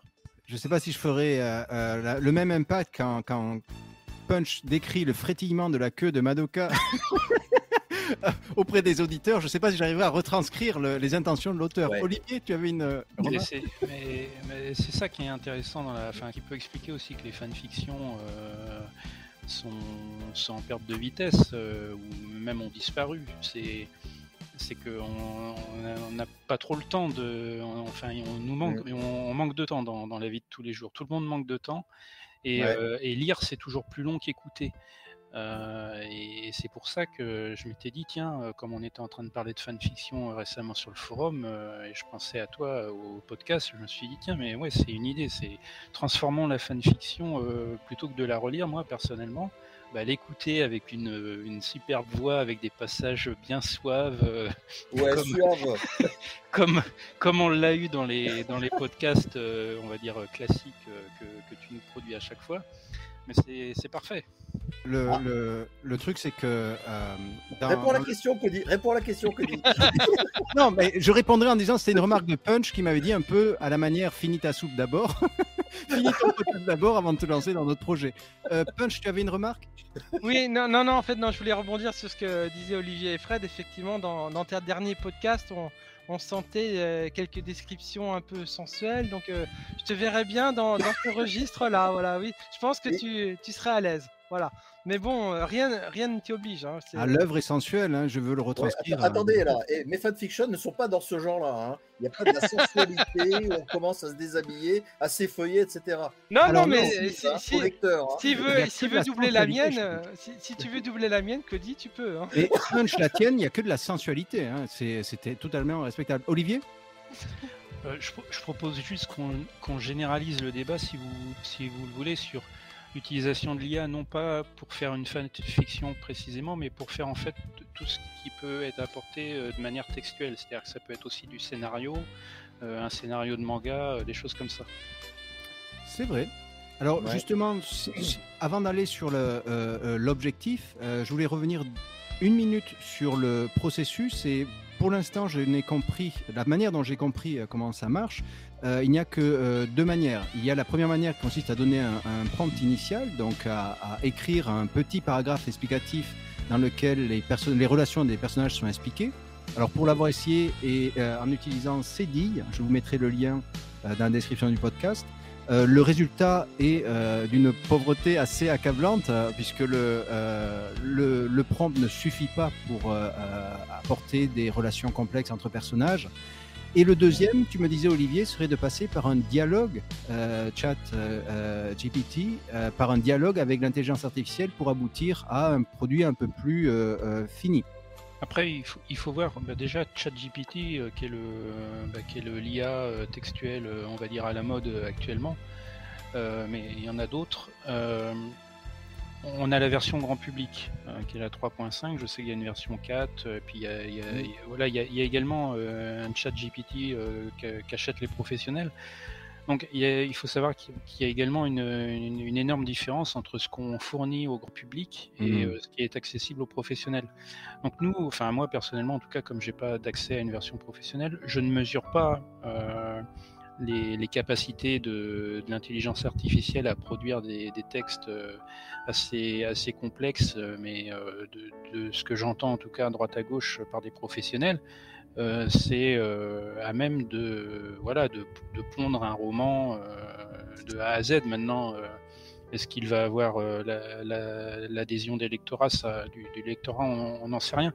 Mais en tout cas, ça a cette capacité sur un mode professionnel. Après, nous, pour le grand public, euh, qu'est-ce que l'on peut euh, faire de cet outil? Euh, Bon, moi, j'ai déjà essayé ChatGPT, pas forcément pour réaliser un scénario, mais pour poser des questions sur l'univers de, de Kimagure et Orange Road. Ce que, je constate, par exemple, c'est que il y a un mélange. Il y a un mélange de données qui sont cohérentes. il y a aussi des totales affabulations. Euh, j'ai appris d'ailleurs récemment qu'en fait, euh, mais ça c'est une question de configuration, c'est que plutôt que ChatGPT n'a pas été conçu pour dire je ne sais pas, par exemple, mais ça c'est un choix des concepteurs. Donc ils ont dit euh, si ChatGPT ne sait pas, il va inventer. Donc on le voit effectivement dans Kimagure Orange Road, quand on commence à lui poser des questions, de, me parler d'Izumi Matsumoto, il va y avoir un, certain nombre d'informations exactes et puis d'autres plutôt que de dire bah, sur, ce, sur cet aspect-là de l'auteur, je ne, sais rien, il, va pondre, voilà, il va, inventer quelque chose, du texte. Donc c'est une, intelligence qui est en tout cas très bonne pour reformuler des textes. Écrire un texte et lui demander de le reformuler de manière plus soutenue, par exemple, c'est quelque chose sur lequel ça va très bien fonctionner. Euh, pour trouver de l'information, euh, bah, comme c'est sur, euh, sur une année, ça, ça, a pompé le web sur 2021 et ni avant ni après. Enfin voilà, c'est très ponctuel. Donc pour avoir des informations qui soient cohérentes, toujours d'actualité, en l'état, c'est impossible. Mais on voit quand même toute, la capacité de, l'outil qui aussi pour le grand public euh, n'est accessible que depuis quelques mois hein, euh, maintenant, donc c'est aussi des choses qui vont, évoluer. Euh, mais on peut déjà l'utiliser pour des, on peut déjà l'orienter de manière intéressante. On peut proposer une réflexion et ChatGPT va nous répondre mmh. des propositions et sur ces propositions euh, à nous de, conserver ce que l'on a trouvé intéressant et d'évacuer euh, tout ce qui nous semble inutile et de repartir de. C'est un petit peu. Moi, ChatGPT, je le vois un petit peu comme euh, bah, comme quelqu'un comme vous et moi avec qui on aurait une discussion comme ça à bâton rompu où on pose une question comme on poserait une question à un pote. Tiens, qu'est-ce que tu penses de ça? On a une réponse qui est la réponse qui est, qui, est ce qu'elle vaut. ChatGPT, c'est un peu la, même chose. Il nous donne une réponse après, on n'est pas obligé de tout prendre euh, pour argent comptant, et je pense qu'il faut surtout pas tout prendre euh, sur, les 100% de, la réponse. On peut trouver, tiens, il y a 10%, il y a un élément intéressant, il y a quelque chose que je n'avais pas vu euh, qui est intéressant. Et, ça, ça va donner de la matière pour nous ensuite, en tant qu'être humain, produire quelque chose, une, véritable réflexion humaine après. Donc ça, voilà, pour moi, ça a un côté un côté euh, inspirant en fait. Ça va donner de l'inspiration, mais euh, il faut il faut pas le prendre. Euh, il faut pas faut pas demander à ChatGPT ou à une intelligence artificielle textuelle de faire quelque chose. Il faut lui demander des il faut lui de, demander des, des inspirations, des idées, et à partir de ces inspirations et de ces idées, bah, de revenir à la forme humaine de la pensée pour produire quelque chose qui sera, qui sera vraiment quelque chose de soi. Donc c'est un côté intéressant. Pour moi. Alors dans ce cas-là, on pourrait le qualifier, euh, c'est un partenaire d'écriture, euh, ce, n'est pas un, romancier, euh, ça va vous, vous aider, d'ailleurs on le remarque assez facilement. quand j'avais fait l'expérience sur CDI, donc, que je vous avais montré, où on met un petit, un petit résumé et l'intelligence artificielle fait le reste, j'étais surpris, un, de la pauvreté, après on, en parlera de euh, scénaristique, mais j'étais surpris de l'initiative que prenait euh, euh, le logiciel de créer des nouveaux pouvoirs à kiosquet. Et je pense que Olivier le résume très très bien.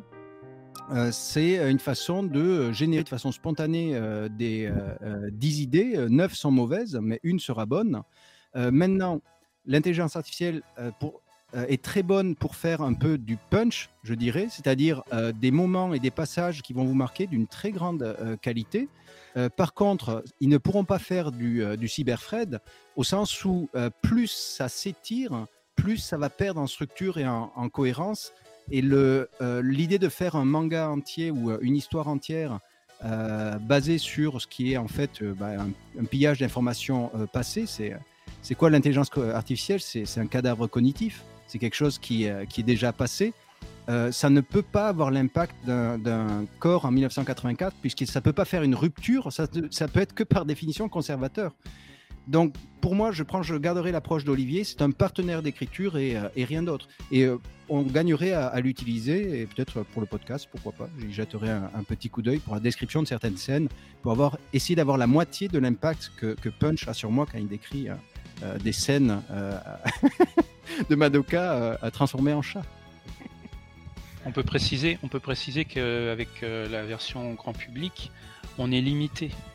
Euh, alors que le professionnel, lui, il, le professionnel, il peut très bien partir d'un premier texte, le soumettre entièrement. Donc, quand je dis entièrement, c'est des pages et des pages, hein, c'est des centaines de pages qui sont analysées par ChatGPT. Et il va ensuite reproposer une nouvelle version et on peut demander des modifications très précises. On peut dire par exemple tu n'emploies pas ce terme-là ou inversement je veux qu'il y ait certains vocabulaires qui certains mots de vocabulaire qui apparaissent ou je veux supprimer une idée pour remplacer une autre idée. Et là ChatGPT va régénérer euh, autant de fois et encore une fois c'est un système d'itération. Euh, c'est comme les intelligences artificielles graphiques comme on le verra plus tard. C'est l'itération qui fait que on s'améliore et que l'outil également s'améliore. L'interface, l'intelligence artificielle, pardon, quelle qu'elle soit, qu'elle soit musicale, qu'elle soit euh, textuelle, qu'elle soit euh, graphique, elle va toujours proposer d'abord quelque chose d'assez sommaire et c'est à force d'itération et en modifiant euh, la demande qu'on va arriver à quelque chose qui sera de plus en plus performant. Punch? Oui, je, pense que l'intelligence artificielle peut être euh, à l'heure actuelle une aide à l'écriture. Parce que pour avoir, pour avoir écrit moi-même, parfois on, peut manquer d'idées, voilà, on peut manquer d'inspiration. Et là, justement, l'intérêt de l'intelligence artificielle à l'heure actuelle, ça va être de, mettre en relation des, idées ensemble auxquelles on n'aurait jamais pensé avant. Donc ça peut effectivement, euh, ça peut donner des pistes. Mais euh, à l'heure actuelle, elle n'est pas encore assez évoluée pour écrire vraiment une histoire toute seule. Sur 200 pages. Voilà, c'est ce que je pense. Mais mmh, mmh. Très bien. je... il manque oui, l'intelligence artificielle en matière d'écriture. Euh, d'abord, on est au début du nouvel ère en ce sens-là, donc je ne peux pas préciser ce qui va se passer dans 10 ans. Mais à l'heure actuelle, euh, j'ai déjà essayé effectivement de voir ce que ça donnait avec ChatGPT ou avec d'autres outils. Euh, personnellement, ce qui manque à l'intelligence artificielle, c'est la connaissance exacte et exhaustive de l'univers euh, sur lequel on veut, on veut que le, la fanfiction se, se, se, déroule. Donc, en, matière de corps, il connaît pas vraiment, ou alors il faut vraiment répéter, répéter, et on perd beaucoup de temps à répéter le contexte pour que ça crache un paragraphe. Donc, je, on perd plus de temps à, à, demander à ChatGPT ou à un autre outil de produire un écrit euh, qui fait au moins 15 pages euh, que faire une image. Hein. c'est plus rapide de faire une image que de faire euh, une fanfiction.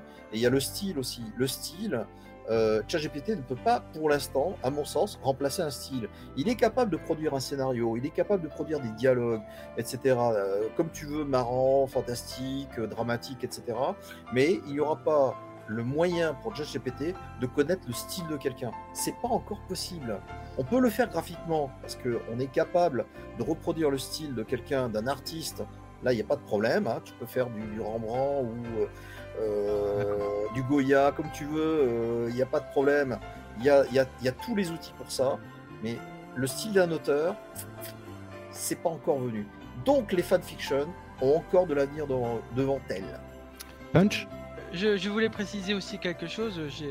J'ai relu une de mes anciennes fanfictions et je me dis effectivement que mon, le, style que j'ai utilisé à l'époque, je ne, je ne l'écrirai pas du tout de la même façon. Donc hmm. même entre, entre une même personne, entre en fonction du moment c'est qu'elle euh, du moment c'est qu'on a écrit, au moment où on a eu des idées, quand plus le temps passe, effectivement, notre, notre style évolue, nos idées évoluent, et on ne sait plus vraiment pourquoi on a écrit les choses d'une certaine façon, et on ne les écrirait plus du tout de la même. Mais conserver, conserver un style homogène euh, sur le temps, je pense que c'est pas, c'est pas évident. Donc aussi euh, Fred qui a réussi à, boucler ses histoires même longtemps après sans, sans arriver à dévier de son style, c'est déjà, c'est déjà un exploit. Voilà. Donc une intelligence artificielle pour faire quelque chose de cohérent, je pense qu'elle a, elle a encore du chemin.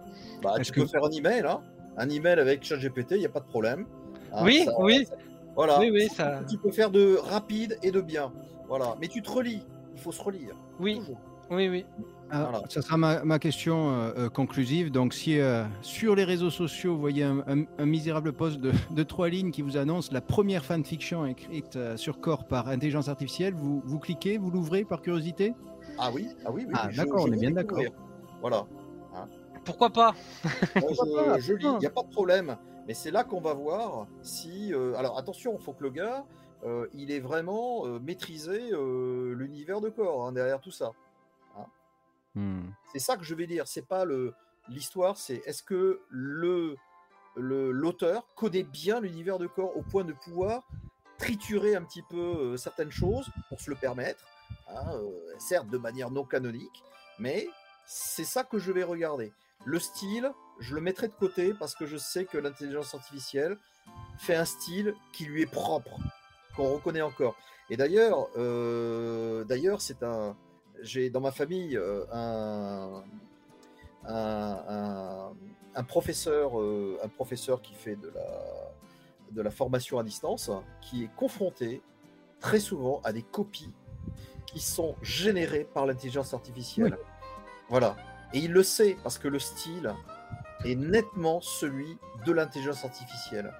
Voilà. C'est même pas de l'intelligence artificielle qui fait exprès de faire des fautes. Il va jusqu'au bout et c'est facile à comprendre. Hmm. Donc euh, voilà.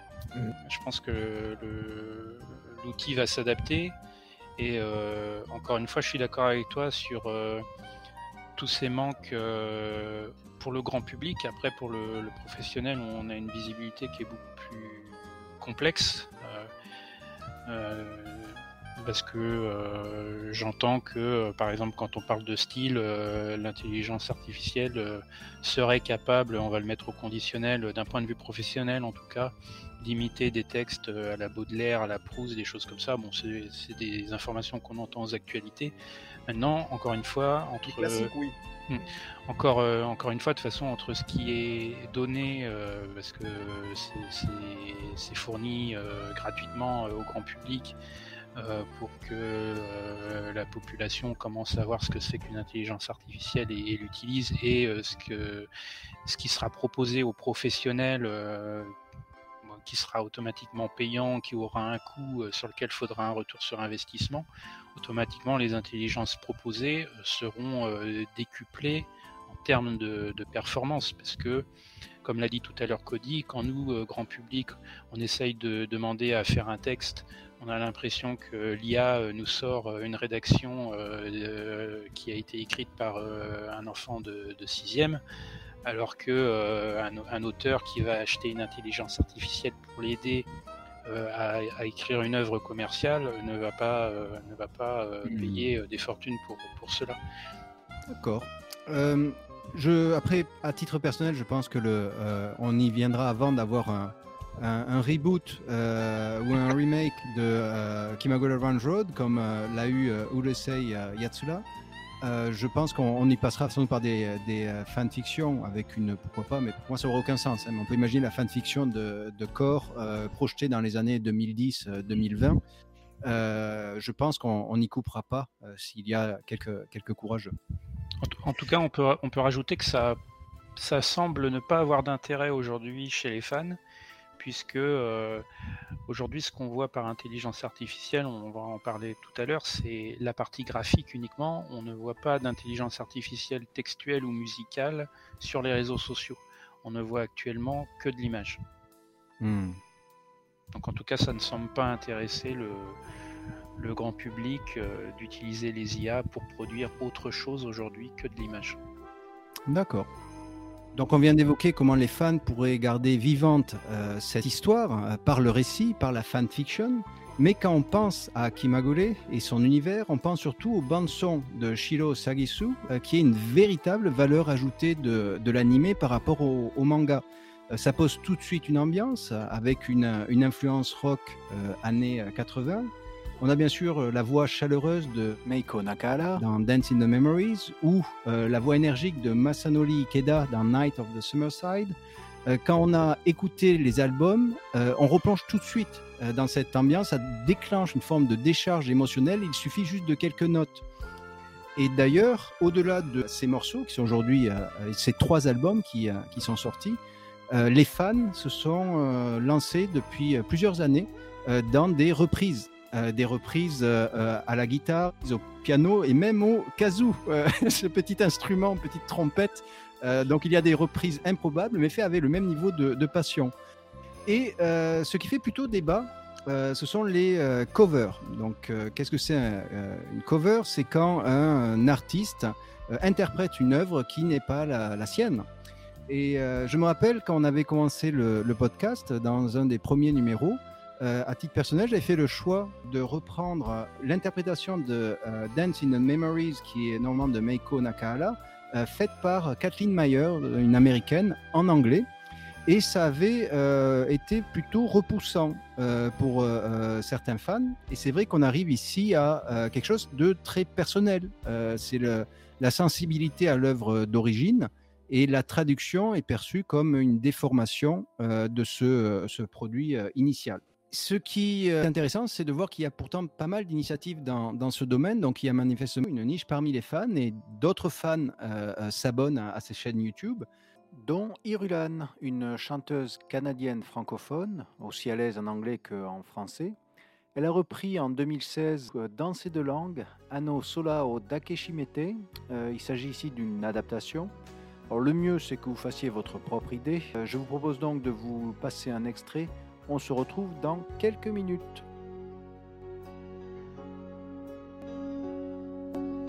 Je m'en souviens, c'était hier, mais ce temps-là est bien révolu. Rien ne sert de voir en arrière, tourner la page pour mieux avancer.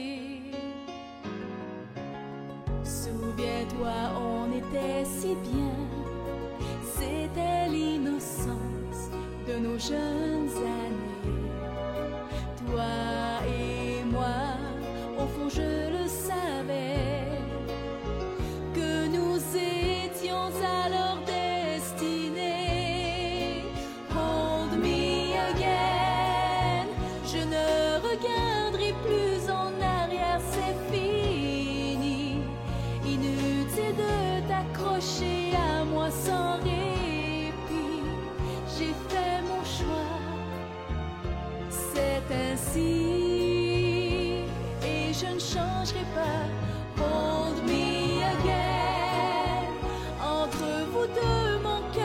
cœur fragile a balancé. Pendant longtemps, j'ai douté et hésité. Mais je sais aujourd'hui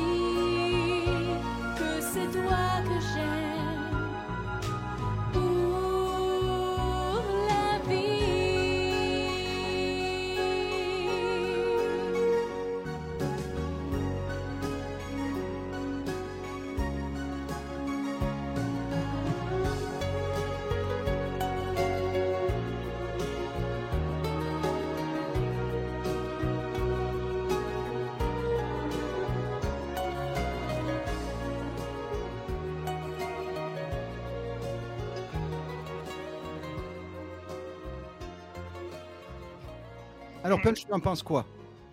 Donc pour moi, c'est une, c'est une version qui est fidèle à l'original et le, le- la chanteuse chante très bien et l'adaptation française donne, un- donne un plus. Donc pour moi, c'est, c'est adapté mais sans trahir et pour moi, c'est, une, bonne, c'est une bonne cover. Voilà, c'est, Donc, tu mon penses qu'on peut traduire sans trahir le médium d'origine? Traduire, c'est forcément trahir un petit peu. Mais là, je pense que c'est, on va dire que c'est une, c'est une bonne adaptation. C'est, c'est comme ça que je l'entends. Ça, ça reste, ça reste dans, la, dans le ton de l'original. Voilà. Alors, Olivier, tu es retrouvé dans cette situation, euh, puisque toi, pour le pilote de 1985, tu as dû travailler sur euh, Kimagure Tenshi, euh, la musique de, de clôture, et tu t'es retrouvé avec un travail de traduction et d'adaptation euh, de- du texte d'origine. Comment tu as fait? Oui, alors, alors c'est pas tout à fait pareil parce que là, ce que fait Irulan, en fait, c'est qu'elle fait euh, une adaptation orale. C'est-à-dire que euh, moi, sur un sous-titrage, c'est plus facile. On a une, euh, on a une chanson japonaise qui reste de toute façon chantée en japonais et on a une traduction sous forme textuelle. Donc il y a toujours ce, cette limite entre la traduction et l'adaptation. La traduction, c'est littéralement euh, traduire mot pour mot ce qui est dit. Euh, mais la difficulté, c'est que toutes les chansons, euh, qu'elles soient japonaises ou qu'elles soient dans une autre langue, ont toujours des couplets qui parfois peuvent être mystérieux, voire même incompréhensibles. Euh, donc a- c'est là où, toute la part euh, d'adaptation est importante, c'est d'arriver à retranscrire euh, soit sous forme d'une nouvelle chanson, soit sous forme de texte, d'arriver à, conserver le, même état d'esprit, mais pas forcément avec exactement les mêmes paroles. Et là, on a un degré de, rapprochement et d'éloignement qui est euh, tout à fait euh, bah, propre à, l'auteur. Hein. Euh, moi, quand j'ai effectivement traduit et adapté les, chansons du pilote, donc il y a le, la chanson en introduction et la chanson en, conclusion, les génériques d'ouverture et de fermeture, automatiquement, ils sont pas traduits mot à mot, euh, ils sont adaptés. Donc euh, il y a des, tournures de phrases qui sont modifiées, il y a l'état d'esprit général qui est conservé, mais euh, c'est automatiquement modifié, soit parce qu'il y a par exemple des rimes dans l'original que moi je ne souhaite pas conserver parce que pour moi c'est compliqué de faire des rimes parce que je suis pas poète par exemple. Mais on, va pouvoir avoir. c'est pour ça qu'une chanson en fait elle peut être traduite de mille et une manières différentes. On pourra toujours, sur une chanson, on peut toujours proposer euh, trois, quatre versions différentes. C'est pas un problème parce que euh, il y aura toujours une, manière différente d'interpréter les choses. Euh, là, ce que fait Irulan, alors j'ai pas le texte japonais sous les yeux et moi j'ai l'impression, en tout cas de, ce que j'entends, que c'est que c'est plus une réinvention, c'est-à-dire qu'on est on est ni dans la traduction ni dans l'adaptation, ah. Euh, je pense ah euh, qu'elle réécrit en fait un, nouveau texte en ne se basant que euh, en ne conservant finalement que la musique et un état d'esprit général, parce que je reconnais pas en tout cas les paroles de Kanako Ueda dans, la traduction qui est faite. un peu ce qui a été fait par exemple pour Crimi Mami, Mami, où tous les génériques ont été rechantés par Claude Lombard. Euh, Mami, on a des chansons en japonais. Euh, si on les traduit, si on les adapte en français, on va pas du tout retrouver euh, les textes de Claude Lombard qui, soit dit en passant, sont des textes italiens parce que c'est le même process que pour Corse. C'est une série qui est arrivée en Italie puis en France. Donc, on a d'abord fait, les Italiens ont d'abord fait des adaptations des chansons de Crimi et ensuite elles ont été traduites pour le coup de l'italien vers le français et chantées par hmm. Claude Lombard.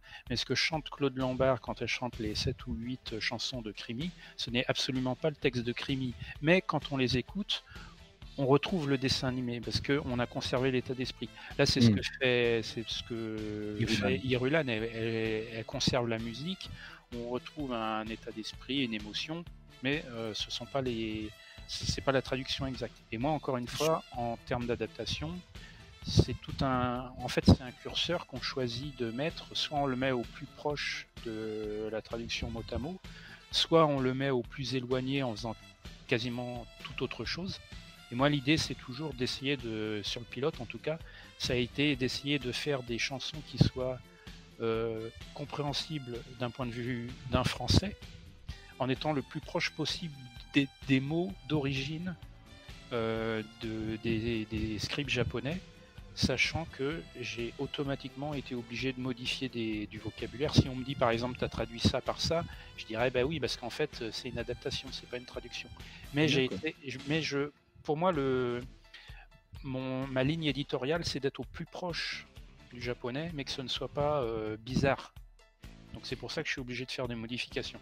Donc, euh, si je comprends bien, tu estimes qu'il n'y a pas ici une euh, traduction littérale du texte d'origine, mais il y a un respect dans l'esprit de, euh, de l'œuvre d'origine. Parce que le, bah, déjà, nous, on aime tous la mélodie, et puis parce qu'elle chante proprement, c'est une belle chanson, c'est une belle voix. Et après, il y a le texte, on adhère ou pas au texte, mais en tout cas, c'est quelque chose qui est fait avec, avec beaucoup de soin. Dans ce que je Punch? Oui, en fait, ce que, ce que dit Olivier au niveau, de, au niveau du sous-titrage, au niveau du, niveau, de, niveau du parler, ça me fait penser vraiment à l'adaptation, on va dire, d'un épisode. On ne va pas, on ne va pas sous-titrer comme on va doubler. En fait, les informations qu'on a au moment du sous-titre sont différentes de la, version doublée. Quand on a un bon sous-titrage, la, la, version doublée et la version sous-titrée sont différentes. Le rythme de la version parlée est différent de la version lue. Donc c'est normal qu'il y, ait un décalage entre ces deux versions et ça s'adapte aussi forcément aux, chansons. Bien noté. Fred, tu en penses quoi de cette euh, chanson insert song cover de euh, Irulan? Alors d'abord, il faut resituer un petit peu les choses. d'après ce que j'ai compris, c'est effectivement Irulan qui, chante. Il chante, chante merveilleusement bien, et pas que cette chanson-là d'ailleurs. ça a été, je dirais, réadapté par quelqu'un qui s'appelle Pasquale Rui, qui est intervenu comme rédacteur dans, dans Animeland ou d'autres, d'autres, magazines. les paroles. Hein. C'est les paroles, je dis bien les paroles. Alors, pour revenir à la chanson elle-même, euh, j'ai trouvé cette chanson, euh, d'abord, euh, cette chanson originellement de Kanako Wada, c'est pour moi la meilleure chanson de corps. Enfin, de toute façon, j'ai expliqué les raisons lors d'un podcast précédent. C'est pour moi le chef-d'œuvre absolu de la chanson chantée dans l'univers de corps. Alors quand j'ai revu effectivement, quand j'ai vu, j'ai découvert pour la première fois cette adaptation chantée par Irulan, euh, j'ai été euh, enchanté, émerveillé aussi, déjà. Mais attention, euh, en tant que fan de corps, je sais que c'est pas les mêmes paroles hein, que la version japonaise. C'est pas du tout la même chose. C'est réinterprété avec un sens beaucoup plus nostalgique. c'est pas c'est pas Ikaru qui chante. Hein, hein c'est c'est un dialogue entre, les, entre deux personnages qui se sont aimés autrefois et qui euh, se, euh, se, souviennent mmh. de leur premier amour, etc. Alors j'ai trouvé cette adaptation très intéressante parce qu'elle est, elle est fidèle à l'esprit euh, de l'époque et moi j'accepte tout à fait ce, ce type de, de, travail parce que c'est un travail de fond, c'est un travail qui était mené en respectant l'esprit l'esprit de l'univers de corps. Je pense que ça, ça, ça mérite d'être une chanson qui euh, pourrait illustrer un, média, euh, un média d'adaptation euh, d'animé. par exemple, si ça peut être un, un, un crédit, par exemple, mm. d'une VF, je sais pas, d'Anno Inic à Heritage, par exemple, ça peut être très bien ce genre de, choses. Voilà. Ça, ça pourrait illustrer vraiment une version française euh, de la version japonaise du premier film. Ça, a ce niveau-là. Eh, je, partage ton, point de vue. Euh. Voilà, je sais que la version japonaise, elle est ce Bon, ok. Mais cette version française-là, elle a une place dans une fin de d'animé. C'est sûr. Olivier? Et, après, euh, bah, ce, qui nous, ce qui nous plaît aussi dans la chanson, c'est le, c'est la piste originale, c'est le, c'est la musique. Euh, il faut pas oublier euh, non plus aussi euh, intéressante soit cette cover. Le, ce qui, ce qui nous fait vibrer aussi, c'est la, musique japonaise. Hein. C'est un petit peu le, ce que je disais tout à l'heure avec Crimi, ce qui fait que les chansons de, de Crimi interprétées par Claude Lombard ont eu beaucoup de succès. Euh, en France, euh, c'est parce qu'ils avaient, euh, avaient conservé les pistes audio originales japonaises. et là, on a exactement le, même cas de figure. Ça n'enlève rien au travail d'adaptation et, de chant qui est, magnifiquement réalisé, hein, comme le dit Fred.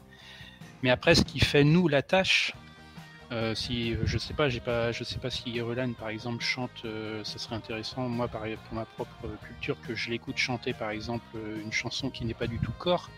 Je sais pas si j'aurais cette même affinité parce que ça sera une musique qui sera la musique peut-être d'un autre animé ou je ne sais pas, mais il y a automatiquement cette dans ce charme en fait, il y a 50% du charme qui provient de l'original japonais. Ah, il faut pour moi, il, est, important de le, de le, dire aussi quand même. Il se passe mm. quelque chose dans notre cerveau quand on entend mm. l'interprétation d'Irulan mm. et il y a une partie euh, du plaisir qui vient de la connexion avec euh, l'œuvre d'origine. Euh, donc je serais par contre le seul, moi, si je devais partir sur une île déserte avec un, lecteur CD solaire, je serais le seul à partir avec le, le All Me Again de Irulan par rapport à Clone Lombard, Max et compagnie puisque je, je trouve qu'elle interprète extrêmement bien, voire mieux que euh, l'interprète officiel euh, francophone. Je suis le seul à être dans ce cas-là?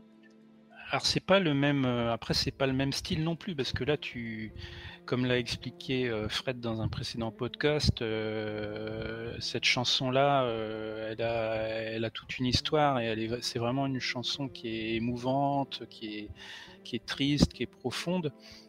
Max et compagnie, c'est un générique qui, est chanté, qui est chanté voilà, de, de manière très, très rythmée, très gaie.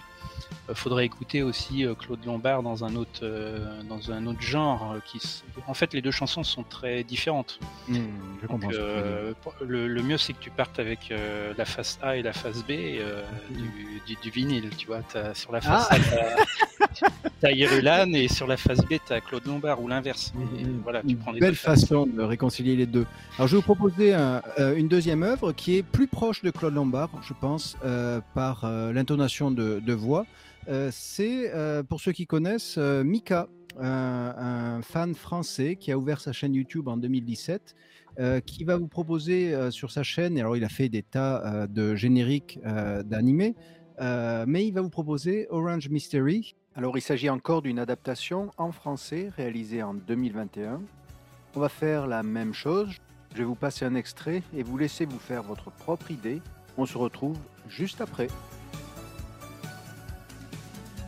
Dans les vagues qui s'avancent, tu t'es mise à danser. Tu me souris en silence pour échapper à mon baiser. Ta robe blanche et mouillée vient s'ouvrir comme une fleur qui ne s'éveille qu'en été et envahit. Même si tu me disais que je suis tout pour toi, je ne sais jamais si tu dis vrai.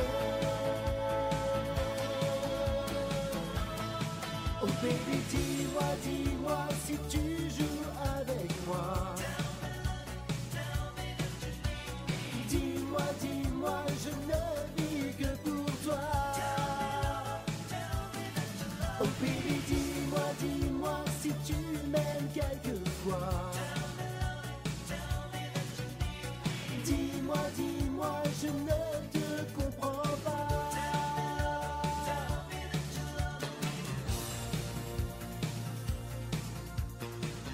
Voilà, donc c'était euh, Orange Mystery, une, interprétation de, Mika. Euh, je mettrai le, lien vers euh, sa chaîne YouTube. Euh, alors, mon, ressenti personnel, on a pourtant ici euh, un même effort euh, d'adaptation, d'interprétation, de traduction. J'ai essayé de réfléchir pourquoi ça ne m'impacte pas autant que l'interprétation d'Irulan. je pense que autant il y a un effort de communication sur sa chaîne pour faire le lien avec le club Dorothée, par, il s'appelle Club Mika, par les intonations de voix. Et moi, je le ressens comme un effet infantilisant. Les interprétations françaises dans les années 90, ça passait naturellement, je ne connaissais que ça. Mais ayant été au contact après des titres en anglais ou en japonais des auteurs d'origine, j'ai ressenti un certain décalage. Mika fait un énorme effort d'interprétation, mais je n'ai pas du tout le même ressenti que pour Irulan. Comment vous expliquer la différence alors qu'il y a exactement le même process entre ces deux interprètes, ces deux fans? C'est vrai que l'interprétation de, de, Mika fait penser un peu au, générique euh, qu'on avait au moment du Club Dorothée, les, les génériques français. Oui, oui enfin, euh, non, au Club Dorothée, il n'y avait pas Claude Lombard. Claude Lombard était plutôt sur euh, la 5. Mais là, c'était plutôt, on va dire, une approche plus à la, à la Bernard Minet. même, même, même si la, la, la, musique, la musique a été conservée, au, au, au, niveau des paroles, au niveau du ton de la voix, il y a il y, a quelque chose qui passe pas. Euh, c'est moins, c'est moins travaillé qu'Irulan, ça c'est certain. Il y a moins de, il y a moins d'émotions aussi. Et, euh, et, Orange Mystery fait partie des, des chansons que j'aime beaucoup dans, dans Core. Et là, effectivement, euh, cette version-là, pour moi, elle, elle passe pas bien. Il y a, il y a quelque chose qui coince. Je vois effectivement, oui, comme tu dis, il y a peut-être un côté un peu, un peu infantilisant. Voilà, je sais pas, mais c'est D'où vient le côté infantilisant de, l'intonation de voix, puisque l'usage du français est le même chez Rulan? Bah, il y a peut-être aussi une différence entre, on va dire, euh, Irulan est une, on va dire, une chanteuse à voix. Donc déjà, c'est une, c'est une voix, une voix féminine qui a, déjà, comment dire, un, certain timbre de voix. La, la Mika, on va dire, on sent que c'est un moins bon chanteur qu'Irulan. Donc il chante, il chante moins bien et c'est peut-être un peu plus, euh, peut-être un peu plus parlé que véritablement chanté. Voilà. Après, c'est mon, ressenti. Après, comme tous les fanarts, tu peux avoir un fanart de quelqu'un de 5 ans et, et- et de quelqu'un qui a 40 ans d'expérience comme Yuvi. Évidemment, les deux sont, sont recevables par l'investissement et la passion qu'ils mettent dedans. Euh, Fred, ton, ton ressenti personnel? Bon, mais de toute façon, moi, je suis toujours pour, euh, pour les initiatives créatives. Donc, Mika, Oui. ça, il a son style. Euh, Irulan a son style. Euh, ce qui est bien, c'est cette diversité créative dans le monde musical. Euh, J'avoue que c'est un domaine euh, que j'apprécie beaucoup parce que derrière, derrière l'enregistrement qu'on entend, parce que là on entend un enregistrement, il y a un certain boulot de préparation, de, de, d'entraînement, de répétition. Je pense que pour arriver à ce qu'il a fait là, même si effectivement le résultat euh, est, je dirais, correct, euh, je, je, je loue le travail qui est mené euh, derrière tout ça. Euh, nous ne savons pas, et c'est ça que je regrette un petit peu à travers tout ce qui est proposé au public, que ce soit une fanfiction, que ce soit un dessin, que ce soit euh, une- un cover musical. Ce que je regrette dans tout ça, c'est qu'il n'y a pas l'histoire de l'œuvre qui nous est donnée, qui nous est offerte. Euh, euh, il faut dire combien de temps a duré ce travail-là. Moi, je n'hésite pas à dire qu'une de mes fanfictions, j'ai mis 8 ans pour l'écrire, ou 7 ans, pardon, c'est 7 ans, euh, l'une d'entre elles. Pourquoi est-ce que tous ces auteurs-là qui font du bon boulot ne, montrent pas, ne montrent-ils pas le temps qu'ils ont mis pour faire ça? Et c'est vrai que malheureusement, on, est dans l'ère du voilà, j'écoute et puis j'oublie, je regarde et puis pouf, je passe à côté, etc. Et moi, je pense que l'auteur de quelque chose doit raconter l'histoire de l'œuvre qu'il a réalisée, la fanfiction, le dessin. C'est ce que je fais dans mes fanarts. J'explique pourquoi je fais ça, etc. Euh, et ben, moi, je pense que euh, des gens comme euh, euh, comme Mika ou Hirulan devraient, même s'ils sont talentueux à leur manière, ils devraient raconter leur œuvre. Et c'est pour l'histoire. Parce que dans quelques années, quand on va retrouver euh, cette chanson euh, X ou Y, eh ben, on voudrait connaître l'histoire de ça. Et c'est ça qui Alors, manque. ça serait peut-être euh, dans euh, Anime Song de euh, Olivier euh, ça pourrait être, on peut imaginer, je n'ai pas suivi récemment, mais les interprètes comme Mika, qui sont qui est encore actif, alors que Irulan n'est plus active, pourraient raconter leur euh, leur processus par aboutir à ça. Euh, Oui, Fred, une oui, question. faut, pour- faut une interview. faut une interview. Ça, faut... Oui, bien sûr. Alors que tu peux donner, tu peux laisser trace de, de, du- de, de- tout ça à travers tes propres mots. Euh, D'ailleurs, euh, récemment, j'ai re, j'ai remis au goût du jour euh, une vidéo euh, euh, faite par Patrick Bonnet, qui est un de tes compatriotes d'ailleurs, euh, qui a fait une, une, un mixage entre corps et puis euh, une chanson euh, Life in Mono du groupe Mono. Euh, bah, ce que, ce que j'ai apprécié moi dans cette œuvre-là, bon, effectivement, il y a une œuvre, une œuvre euh, déjà à la base qu'on nous propose, mais moi ce que j'apprécie, c'est de regarder les liner, les notes du, de l'auteur qui explique pourquoi il a fait ça, comment il a fait ça, qu'est-ce qu'il a rencontré comme difficulté, etc. Moi j'apprécie beaucoup ce genre de choses. Donc en fait, une œuvre doit venir s'offrir à un public, mais euh, il doit y avoir quelque chose derrière qui l'accompagne. Voilà. D'accord. Alors moi, à titre personnel, je suis absolument obsédé avec euh, Life in Mono. euh, et euh, c'est donc c'est une bande son, c'est une musique qui, qui date des années 90 euh, par un groupe 96, euh, ouais. adapté après à, à un montage fait par un fan de, de corps et Ouais. je le mettrai aussi dans la description. Ça a totalement sa place avec ce crossover. Tu as totalement raison. Alors Ouais. euh, une question pour vous, euh, peut-être euh, pour Mika, pour sa défense. Euh, peut-être parce que tu, tu avais fait la, la réflexion, Olivier, c'est peut-être parce que nous avons changé. Imaginez-vous la sortie, l'interprétation française de Orange Mystery en euh, 99, euh, alors que l'animé bat son plein sur, sur TF1. Euh, je pense que la réception euh, de ce qu'a fait Mika aurait été totalement différente. Là, on ressent un décalage euh, 23 ans à- après. Est-ce que euh, vous partagez ce- ce- cette perception? Quelque part, Mika, c'est un peu le Noam de Goldorak, quoi, quelque part. Euh, on se souvient, Noam, c'est un chanteur qui a, qui a repris euh, les chansons euh, chantées françaises de, des grands, des, animés qu'on voyait dans les années 80 et 70 et 80. Quelque part, je, je, je, place Mika dans ce contexte-là. Hein c'est une version française d'une autre version française, si je puis dire. Mais je trouve Mika à, à son public, c'est intéressant ce qu'il fait. Je trouve. 600 abonnés. Ouais. Bah pour moi, euh, effectivement, les, les deux artistes sont, sont des copier-coller dans le dans la forme. Donc tous les deux vont prendre un, tous les deux vont prendre une Absolument. musique originale japonaise et vont euh, refaire un vont réécrire un texte qui n'a rien à voir avec le, texte original et euh, le chanter avec leur, leur propre tessiture euh, à chacun.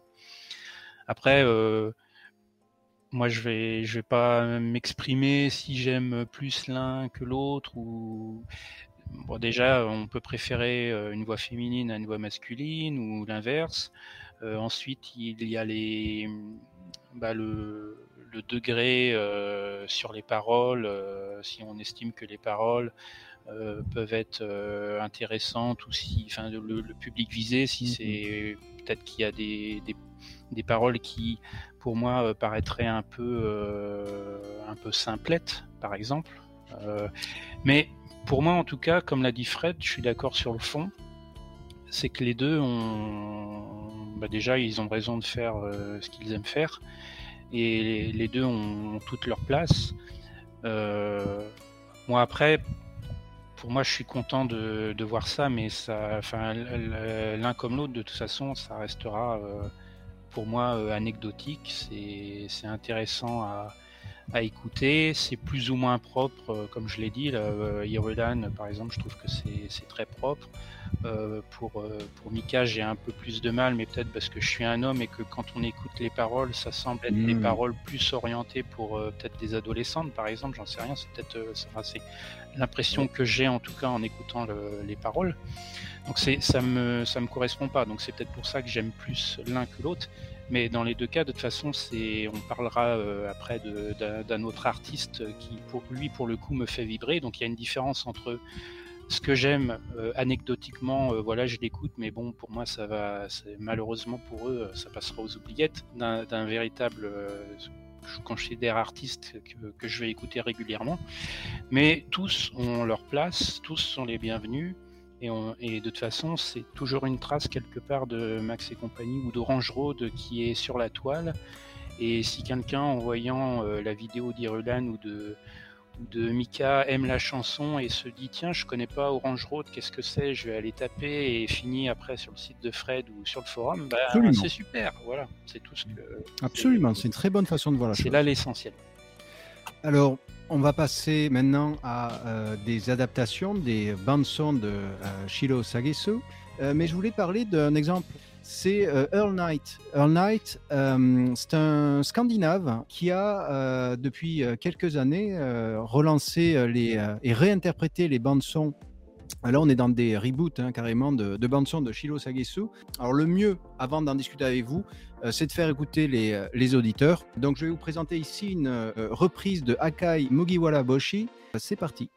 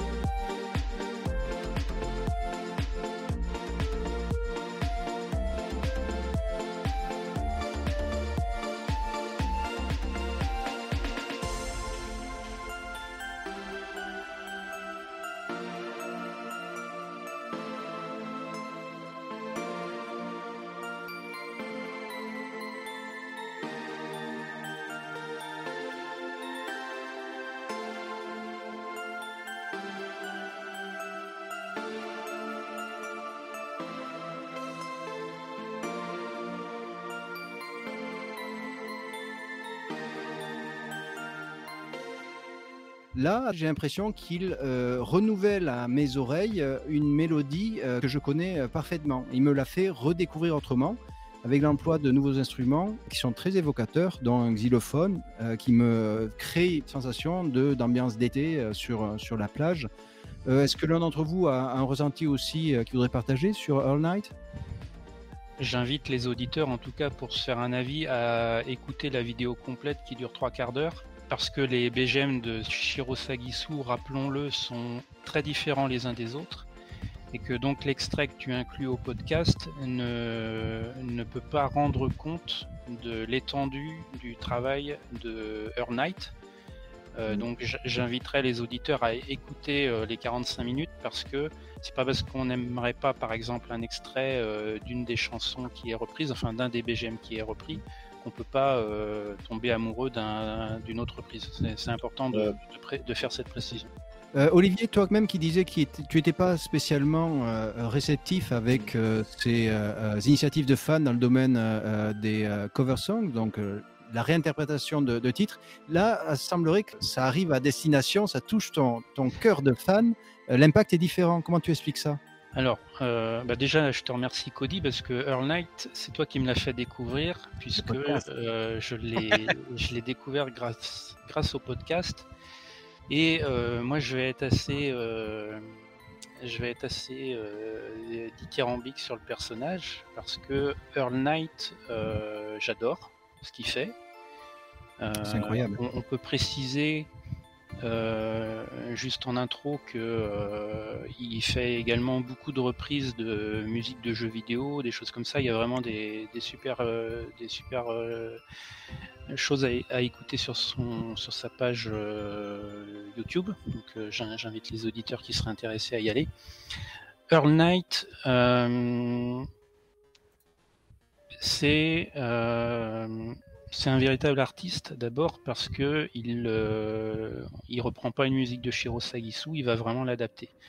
Donc déjà derrière il y a tout le travail de musicien, de, de savoir comment avec ses propres instruments, euh, de refaire les partitions, de savoir euh, quelles notes il va falloir. euh, Enfin, en fait il y a le travail d'arrangement. Lui il a pas fait. En fait c'est comme si Shiro Sagisu était le compositeur et que Mhm. euh, au lieu d'avoir également arrangé ses musiques, en fait Earl Knight il a fait un autre arrangement par rapport à la composition de Shiro Sagisu et, arran- et arrangeur musical c'est un véritable travail. Euh, donc c'est un véritable artiste. Euh, Tout en gardant l'esprit. tout en gardant l'esprit. Moi, ce que, alors, pourquoi je, pourquoi je succombe hein, Parce que là, euh, Ah, si, si, s'ils nous écoutent, moi j'aimerais bien une suite parce que 45 minutes c'est trop court. Depuis que j'ai découvert euh, ce- cette vidéo, je l'écoute régulièrement. Euh, donc je sais pas, j'ai dû l'écouter euh, peut-être une cinquantaine, une cinquantaine de fois. hein. Je, je l'écoute très souvent, c'est dans ma playlist. J'ai récupéré la vidéo sur, bah, pour l'avoir en local sur mon MP3. Ce que j'aime en fait, c'est que, comme tu l'as dit juste avant, ça toi tu as parlé de traduction de- d'une période estivale. Moi, pour moi, ça traduit les années 80 ah. ça, ça tra- ça traduit alors à la fois les années 80 et les années 90 euh, parce que euh, y- on retrouve l'ambiance de on, on retrouve l'ambiance de, de Kimagure Orange Road on retrouve l'ambiance des années 80-90 qui était euh, la mode de la musique électronique bon, euh, tout le monde connaît Jean-Michel Jarre. La mode de, de, de- de l'électro en boîte de nuit. Euh, les boîtes de nuit, euh, bah moi quand je regardais Max et compagnie, euh, j'avais 16 ans, euh, quand je suis tombé amoureux du dessin animé, euh, c'était l'adolescence, c'était euh, bah voilà les, les moments de les moments de fête. Et on ne pouvait pas danser sur euh, Kimagure Orange Road, Max et compagnie. Et, combien de fois j'ai rêvé, je me suis dit ah ça serait génial qu'il y ait de la musique euh, qu'il y ait de la musique de, de corps euh, voilà dans les dans les espaces de fête. Et euh, c'est ce que Earl Knight en fait m'apporte aujourd'hui en on peut fermer les yeux et comme on aurait rêvé par exemple en voyant un épisode avec Madoka qui danse dans, dans une des boîtes de nuit le Mobius dans un des épisodes où on la voit danser en robe rouge et blanche et tout on aime on aimerait euh, danser avec elle et sur quelle musique et, et, et quoi d'autre que la version de Shiro Sagisu remaniée justement à la fois à la mode électronique et à la Mhm. mode de ces années 80-90 et je trouve que en cela euh, Earl Knight, euh, il a fait un travail euh, que moi je, trouve en, tant que fan fabuleux. C'est vraiment j'adore sa musique. parce que elle m'a donné envie de. quand j'écoute sa, musique au Walkman avec le, son au maximum, ben, j'ai envie de danser. Je, souris, j'ai une sorte d'état de d'extase à, vraiment écouter ce qu'il a produit. Je trouve que c'est vraiment très bien. C'est, ça dénature pas du tout la composition de Shiro Sagisu. C'est un nouvel arrangement musical euh, à la fois au goût du jour et puis euh, qui a ce, côté rétro euh, années 80-90 encore une fois, qui colle très bien à la série. Non, pour moi c'est un, c'est l'exemple parfait de l'adaptation de tout ce que j'ai vu sur internet. J'ai vu des covers de, de hard metal, de, de, choses très différentes où on peut toujours sourire, on peut trouver ah ouais c'est marrant, mais bon c'est pas non plus quelque chose que je vais écouter euh, comme ça euh, sérieusement. Je vais plus l'écouter pour le fun.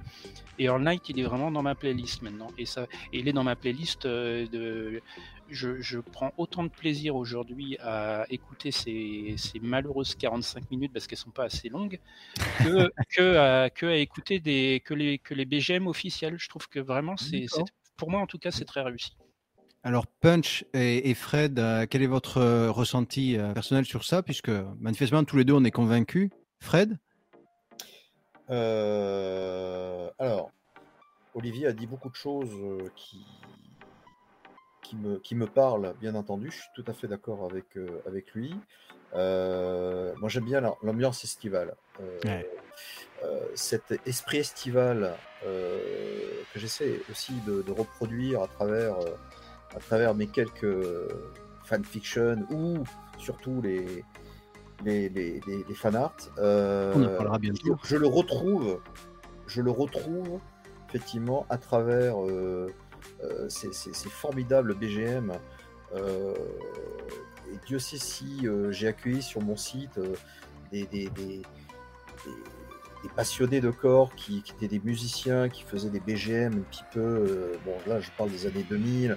Ils reprenaient euh, du Sagisu euh, à leur manière. euh, euh, j'ai trouvé ça extraordinaire. Et c'est vrai que euh, un Night fait quelque chose de complètement différent, de tout à fait, euh, euh, de tout à fait euh, adapté à un BGM dans l'animé Ouais, lui-même. C'est-à-dire, effectivement, comme Olivier le disait tout à l'heure, si on voit Hikaru, Madoka et Kyusuke danser ou en train de, voilà, de, de, de, de- vivre une scène musicale, ça pourrait être, ça pourrait être euh, carrément d'encore, je pense. Euh, si on les voit, par exemple, euh, voyager euh, en voiture, enfin bon, ils peuvent pas conduire à leur âge, mais je les vois, si tu veux, je, ressens cette musique à travers un voyage qu'ils font tous les trois, dans une voiture, à la campagne, etc. Ça peut illustrer beaucoup de choses sympathiques dans l'animé. D'autant plus que, comme on l'a vu dans Shinkor, euh, en particulier, il y avait des nouvelles musiques qui étaient parfaitement adaptées. Euh, donc, Earl a sa place, à sa place, je pense, dans l'univers de Core euh, lui-même. Voilà.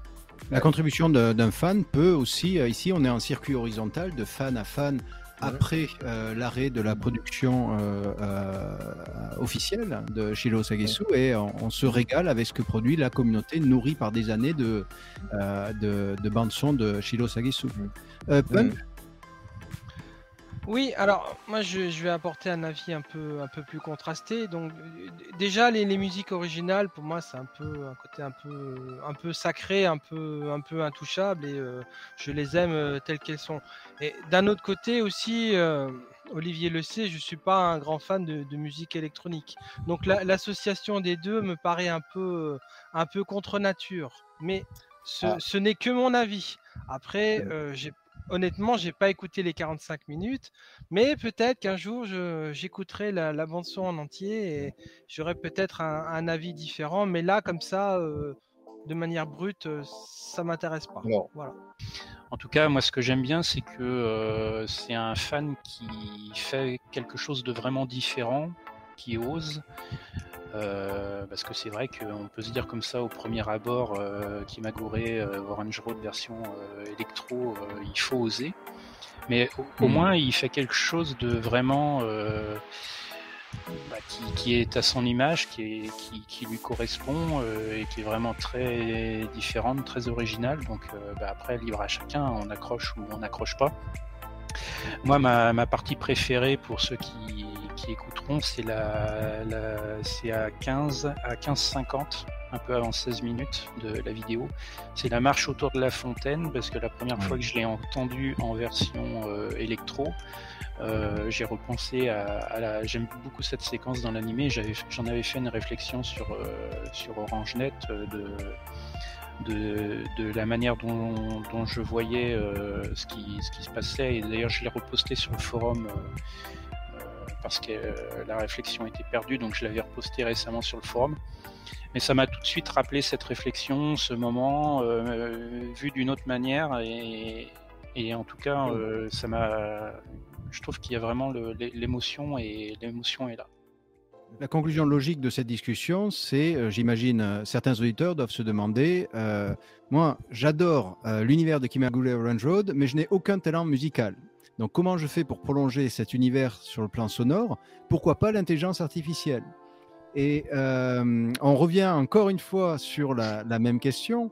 Euh, Est-ce qu'il y a un avenir ici euh, à l'utilisation grand public de l'intelligence artificielle sur le plan de de, l'adaptation musicale des, des morceaux existants de, de corps? Pour avoir fait quelques tentatives, moi j'imaginais par exemple, est-ce que euh, j'ai un site comme euh, euh, Beethoven, c'est le, le nom euh, du site, euh, Beat comme The Beat, euh, et euh, j'imaginais naïvement que euh, je lui fournis un fichier MP3 de Shiro Sagesse et je lui demande de me faire Night euh, of the Summer Side, mais en euh, bossa nova. et ça ne marche pas comme ça. Donc j'étais assez, assez déçu puisque c'était euh, juste mon talent consistait à faire glisser un fichier MP3 dans une euh, Dropbox et j'ai vu que ça ne marchera pas comme ça. C'est le futur, c'est pas maintenant. Alors Olivier, est-ce que tu peux nous en dire un peu plus comment ça marche Ah, euh, l'intelligence artificielle? Alors, j'ai- pas trop testé. Ce qu'il faut savoir, c'est que l'intelligence artificielle pour la musique, c'est la, la troisième dans l'ordre d'arrivée. C'est-à-dire qu'on a d'abord entendu, euh, enfin là je parle pour le grand public, hein, tout le monde a entendu parler de ChatGPT euh, pour le texte. Ensuite sont arrivées les, les intelligences artificielles graphiques. euh, si je dis euh, Midjourney, euh, par exemple, je pense que tout le monde euh, en a entendu parler. Il y en a d'autres et c'est tout récent, hein, c'est à un mois ou deux seulement arrivent également les intelligences artificielles pour la musique. Donc il faut savoir, on ne l'a pas dit non plus, c'est important, c'est qu'il y a intelligence artificielle et outils. Euh, C'est-à-dire qu'il y a plusieurs, il existe plusieurs intelligences artificielles, mais il existe beaucoup plus d'outils. Euh, par exemple, sur le plan graphique, vous allez pouvoir trouver euh, Dali, qui n'est pas véritablement une intelligence artificielle, c'est un outil qui va se baser sur des intelligences artificielles, comme par exemple Midjourney. Donc voilà, on a un certain nombre d'intelligences artificielles et puis ensuite on a des éditeurs qui fabriquent des outils pour les utiliser euh, bah, au travers de prompts ou peut-être demain, parce qu'aujourd'hui on fait des prompts, euh, mais demain rien n'empêche euh, un, logiciel par exemple comme Photoshop ou je ne sais quel autre quel autre euh, logiciel? Euh, Rien n'empêche de faire une interface euh, graphique qui va utiliser l'intelligence artificielle en s'y prenant autrement que par des prompts. hein. Il faut bien comprendre ça, c'est qu'on a l'intelligence artificielle et qu'il y a l'outil qui permet de, de, de dialoguer en fait avec l'intelligence artificielle. Donc aujourd'hui, ça dialogue de manière assez basique via des prompts, Hmm. mais euh, demain, ça peut, très bien, ça peut très bien dialoguer de manière différente. Et donc, il faut distinguer les, les intelligences artificielles des outils. Il y a beaucoup plus d'outils. Et euh, donc, sur la musique, c'est, on a l'impression que c'est les premiers balbutiements. Donc, euh, Olivier, est-ce que tu as l'impression qu'il faut, pour l'instant, euh, il faut tout de même des connaissances musicales pour euh, utiliser l'intelligence artificielle comme Euh, Fred utilise euh, des capacités littéraires pour faire des fanfictions, UV au niveau graphique. Là, j'ai l'impression que pour l'instant, tu dis balbutiement, il n'y a que la possibilité de créer des morceaux à partir de sélectionner des styles, Aujourd'hui. croiser. Voilà, aujourd'hui ça fonctionne un peu à la même image que des prompts, mais où le, le résultat est beaucoup plus aléatoire qu'avec Hmm. le graphisme. C'est-à-dire que, bah, comme le dit Fred, avec le graphisme, l'intelligence artificielle va lui proposer euh, une image, ou plusieurs images, des variantes, mais euh, rien ne l'empêche d'aller euh, dans un outil en dehors, après comme PenShop Pro, pour y faire des modifications et puis les réinjecter dans l'IA et puis voilà faire des évoluer au, au fur et à mesure. Avec les intelligences artificielles musicales, on peut le faire pareil avec le texte. On proposer un texte, l'intelligence artificielle nous le modifie, on le remanie à notre tour, on le repropose et ainsi de suite. Donc il y a des, des allers et retours qui peuvent se faire entre nous et l'intelligence artificielle pour améliorer. Au niveau musical, aujourd'hui, ça a l'air d'être beaucoup plus euh, balbutiement. Enfin, c'est encore les, les, les, les- les tout débuts. On Hmm. me propose par un prompt de me faire une musique dans le style euh, Léonard Cohen, j'en sais rien, n'importe qui, euh, premier, premier qui me vient à l'esprit.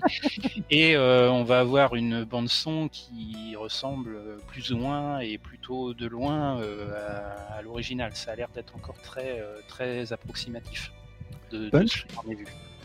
Oui, donc hum, comme on est dans la, la- la partie audio du, du podcast, euh, dé- déjà moi je sais pas si tu as, si as écouté, mais sur le, le- le forum j'avais mis le... J'avais mis Juliette Je t'aime interprétée par euh, Johnny Hallyday et c'était un, un bel exemple, un bel exemple d'IA, voilà, oui, donc en fait, euh, faire De ce qu'il faut faire ou de ce qu'il ne faut pas faire? Moi, disons, disons que je trouvais que l'interprétation était, était originale. En fait, le fait de faire chanter une chanson avec la voix de quelqu'un d'autre, et je trouvais que le, le- le résultat était, était pas mal. Donc, on peut peut-être euh, voir d'autres d'autres choses de, cette, de cet ordre arriver dans le futur. J'ai trouvé, euh, j'ai trouvé qu'il y avait des, des applications qui permettaient en fait de, de- de créer, de créer sa propre voix, et j'ai essayé de voir si je pouvais pas euh, faire lire un texte à notre euh, défunte et regrettée Hiromi Tsuru. Ah Donc j'ai regardé, j'ai regardé un peu qu'est-ce qui existait et en fait j'ai trouvé, j'ai trouvé un site. Le, le- le site réclamait donc un enregistrement de qualité d'une durée de deux minutes.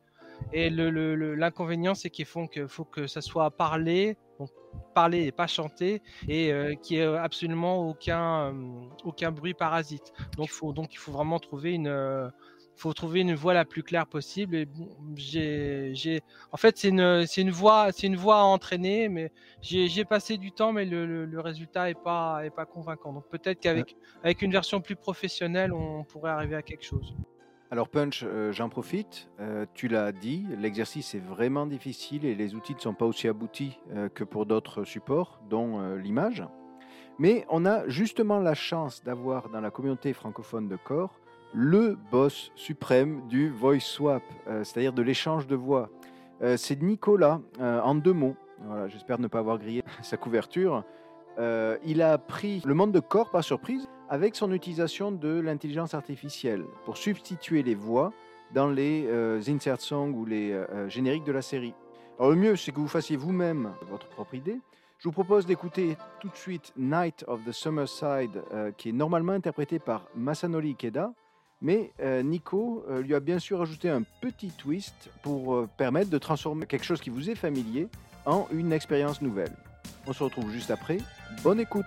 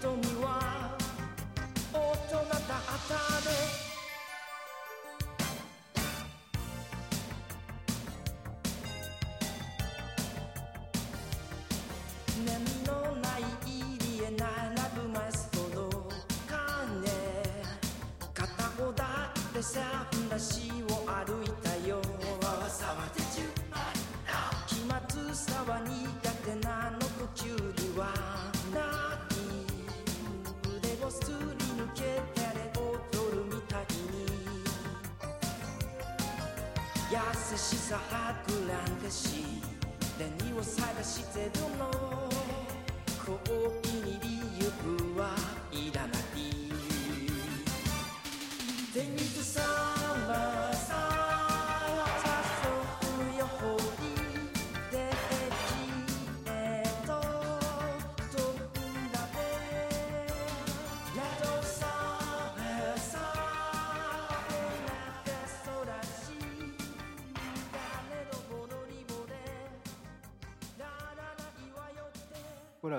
C'était Night of the Summerside. Vous avez bien sûr remarqué que la voix de Masanori Ikeda a été remplacée par celle de Kyosuke, ou plutôt de son seiyuu japonais, euh, Toru Furuya.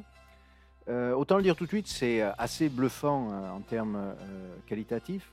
Nico arrive ici à reprendre l'intonation de Kyosuke et le rythme d'un interprète. Donc, comme toi, Punch, j'ai voulu essayer de faire la même chose en tentant de travailler sur la voix de Madoka, mais avec des résultats qui étaient vraiment euh, décevants. Donc, euh, Nico nous démontre ici que c'est possible avec les outils dont on dispose et au moins son, son niveau de maîtrise.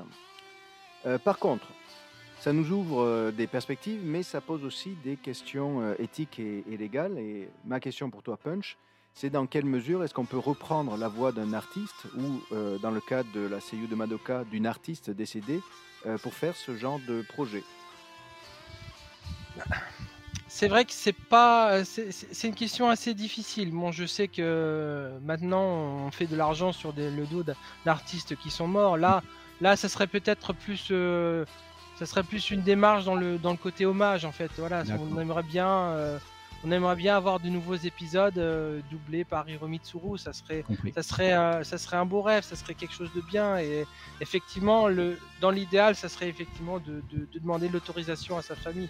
Voilà, moi, je, je, je me verrais pas faire quelque chose comme ça euh, sans, sans avoir au moins un, un petit accord. euh, voilà, mais c'est vrai que ça serait, ça serait quelque chose de bien. Alors, Olivier? Oui, alors euh, bah, j'allais justement rebondir, euh, j'allais aborder le sujet par rapport à, à l'intelligence artificielle pour la musique, c'était justement pour le son plus précisément et pour la voix. Euh, donc bah, c'est parfait ce que, ce que tu as dit ou ce qu'a dit Punch. Euh, on a beaucoup plus de, on n'appelait pas ça de l'intelligence artificielle, mais en fait la voix inversement, euh, ça fait des années que euh, y a des voix de synthèse qui existent. Donc l'intelligence artificielle quelque part euh, pour euh, la voix, même si on n'appelait pas ça de l'intelligence artificielle, elle est, déjà là depuis des années, euh, euh, 15 ans, 20 ans facile. Ce qu'a dit Punch pour le grand public, c'est certainement vrai. Par contre, d'un niveau professionnel, ça a été montré d'ailleurs très récemment. Euh, on est capable de produire une voix euh, similaire euh, à quelqu'un de connu à 99%. euh, c'est, ça en est même presque inquiétant. C'est peut-être pour ça que, d'un point de vue grand public, c'est certain qu'il y aura des, des freins qui seront mis pour ne pas faire tout et n'importe quoi. Bon, il y a des, petits, des petites anecdotes, comme par exemple, on, a un enregistrement du, livre de la jungle par Emmanuel Macron, voilà, qui, qui récite le conte, et franchement, on a vraiment l'impression que c'est lui qui, récite le, parce qu'on retrouve le, on retrouve l'intonation, le grain de voix, la tessiture. Et tout ce travail-là, en fait, c'est du travail des, de, de 20 ans en arrière où on faisait des synthèses vocales pour euh, des ordinateurs, des synthèses vocales pour des automates, euh, pour, les, pour des paroles automatiques euh, dans les métros, des choses comme ça. Ou euh, bah, par exemple la voix de la SNCF, à un moment donné c'était une personne qui parlait et puis après ça a été des mots collés et ainsi de suite. Euh, euh, voilà, il y a une, grosse partie quand même qui, est aujourd'hui de la synthèse vocale très, très puissante. Donc après, c'est sûr qu'aujourd'hui, on peut. La voix, en plus, c'est presque ce qui est le plus facile peut-être à imiter, parce que la voix, c'est une onde. Euh, et si on reproduit graphiquement euh, le même format que l'onde, euh, ben, en théorie, on reproduit le même son. Après, il, voilà, il y aura la, question des ayants droit, s'ils acceptent, s'ils acceptent pas. il y aura toute la partie légale, mais en tout cas, on est sûr d'une chose aujourd'hui, c'est que si on voulait réintégrer la voix d'Hiromitsuru dans une nouvelle OVA de Corps, par exemple, c'est 99% aucun problème. Tu penses? Oui. Ah oui, oui. J'ai vu un documentaire vraiment sur le sujet récemment. Hein. C'est en termes de synthèse vocale, on est arrivé à quelque chose de. C'est époustouflant. Et paradoxalement, on en parle beaucoup moins que les intelligences artificielles graphiques, euh, textuelles, parce que je pense qu'il y a une. Peut-être qu'il y a une réelle inquiétude des professionnels pour euh, dire euh, ça, on, va le, on va moins le montrer au, grand public. D'accord. Euh, Nico, qui euh, semble vraiment s'amuser avec ces, nouveaux outils, euh, est aussi tout à fait lucide hein, sur les risques que peuvent représenter les, substitutions de voix en termes de vol d'identité, par exemple. Mais lui aussi, il est clairement dans une démarche de, fan respectueux de, l'œuvre. Et on va d'ailleurs le retrouver une dernière fois, une de ses petites créations pour la conclusion de ce podcast. Je n'en dis pas plus, restez avec nous pour voir ce que c'est que cette surprise. Donc on a passé en revue les initiatives des fans pour prolonger cet univers sur le plan narratif et sonore. On va maintenant passer à ce qui viendrait en premier normalement à l'esprit, c'est-à-dire le dessin. On a tous pris euh, à un moment ou à un autre nos crayons pour essayer de dessiner ces, ces personnages, se les approprier, avec plus ou moins de succès. Mais on a euh, maintenant avec nous quelqu'un qui s'est euh, accroché et est arrivé à un niveau assez impressionnant. Euh, vous avez sans doute déjà croisé ces fanarts sur le forum francophone de Corps ou sur les réseaux sociaux. Notre invité, c'est Yuvi. Bonjour Yuvi, merci de nous avoir rejoints. Bonjour. Yuvi, comme ont fait les autres intervenants, je vais te demander, est-ce que tu pourrais présenter aux auditeurs un peu ton, premier contact avec Orange Road? En fait, moi j'ai commencé avec la 5. Je pense que l'émission, c'était Youpi, l'école est finie. Puis, euh, bah, c'est ça. j'ai accroché là-dessus. Euh, C'était à l'époque où euh, je regardais beaucoup les. Je découvrais beaucoup les dessins animés euh, asiatiques, japonais, principalement. Puis, ça avait commencé beaucoup avec Senseiya, les Chevaliers du Zodiac à l'époque. Puis, j'ai commencé, j'ai suivi, j'ai regardé un petit peu à gauche, à droite. Puis, je suis tombé sur, sur Max et compagnie à l'époque. Puis euh, j'ai vraiment, vraiment accroché. Euh, je pense que c'était à un âge 14-15 ans, je pense, euh, où j'étais vraiment pile dans l'adolescence. Puis j'ai regardé les premiers épisodes, puis ça m'a, touché, ça m'a, ça m'a interpellé. Et c'est comme ça que je suis rentré dedans. D'accord.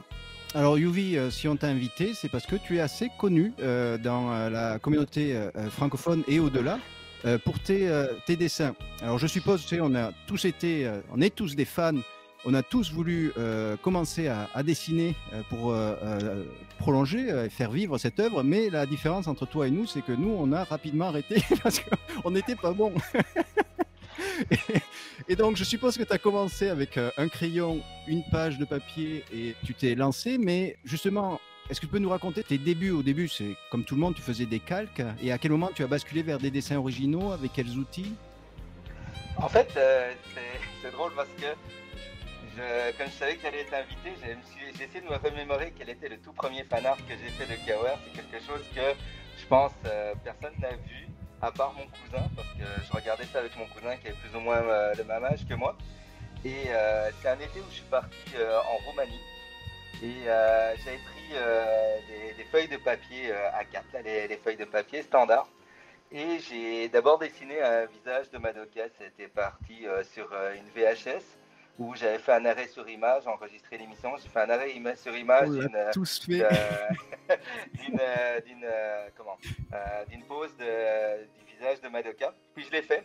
Et puis après ça, bah, comme j'étais en vacances là-bas en Roumanie, il n'y avait pas tant que ça, c'était encore à l'époque communiste et tout. Bref, j'ai essayé d'agrandir l'image et finalement j'ai euh, fait euh, un poster euh, sur 9, 9, feuilles de papier à 4 où il y avait une Madoka euh, qui était euh, en costume de moto avec un léger sourire. Elle avait son, son casque sous le bras. il y avait une moto un peu futuriste. Euh, c'était l'époque où on découvrait des motos où on pouvait faire des roues sans rayons avec les attaches. Bref, je passe les hmm. détails, mais c'était ma première Madoka qui était comme ça. Puis, typique adolescent, j'avais fait une dixième image qui était, enfin une dixième feuille qui était une feuille cachée qui était euh, un peu euh, par-dessus euh, le, poster.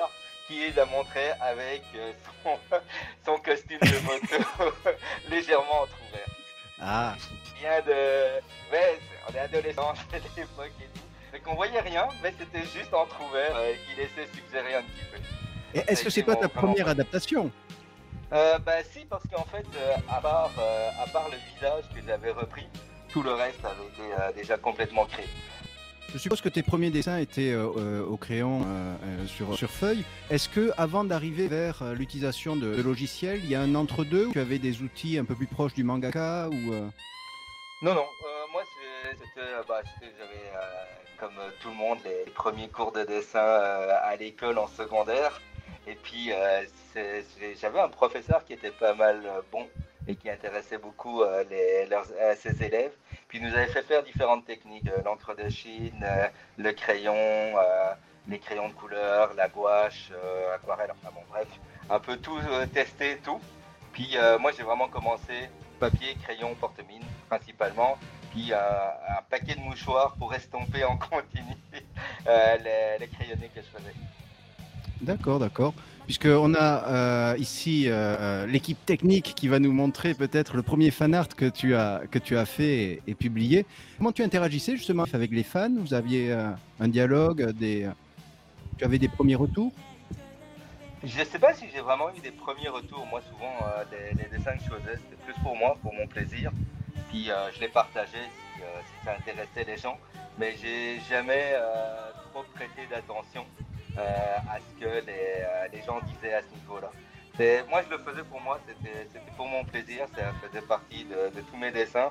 Puis je faisais beaucoup d'autres dessins en à côté, mais à chaque fois, une fois de temps en temps, hop, une petite Madoka, ça revient Mm. dessus. Puis je repars pendant tout un temps sur, euh, sur d'autres dessins, des croquis, un peu de tout. Puis à tout moment, je me dis, ah bah tiens, ça fait longtemps que j'ai plus fait de Madoka, je repars. Et puis voilà, il y a des périodes où j'en fais un peu plus. Et euh, qui se passe, c'est que souvent ce que je fais, ce sont des, des croquis. C'est rarement des choses euh, complètement finies. C'est rare que je finisse, je, je fais énormément de croquis. Euh, les- au début aussi, dans tout ce qui était euh, fan art, c'était une période où euh, je me baladais beaucoup en moyen de transport. Et Mhm. donc, ce qui se passe, c'est que je dessinais énormément dans le bus. Le bus, le métro. Donc, euh, j'avais des trajets de 30-40 minutes pour aller au travail ou à l'école ou quoi que ce soit. Donc, je sortais de mon sac à dos, mon cahier, mon crayon, et hop, euh, je dessinais dans le bus. D'accord, donc c'était vraiment, tu l'avais, je pense que c'est comme ça que tu as développé ce bon coup de crayon, parce que euh, tu, tu le pratiquais tout le temps. À partir des années 2010, on dirait que tu utilises des logiciels également?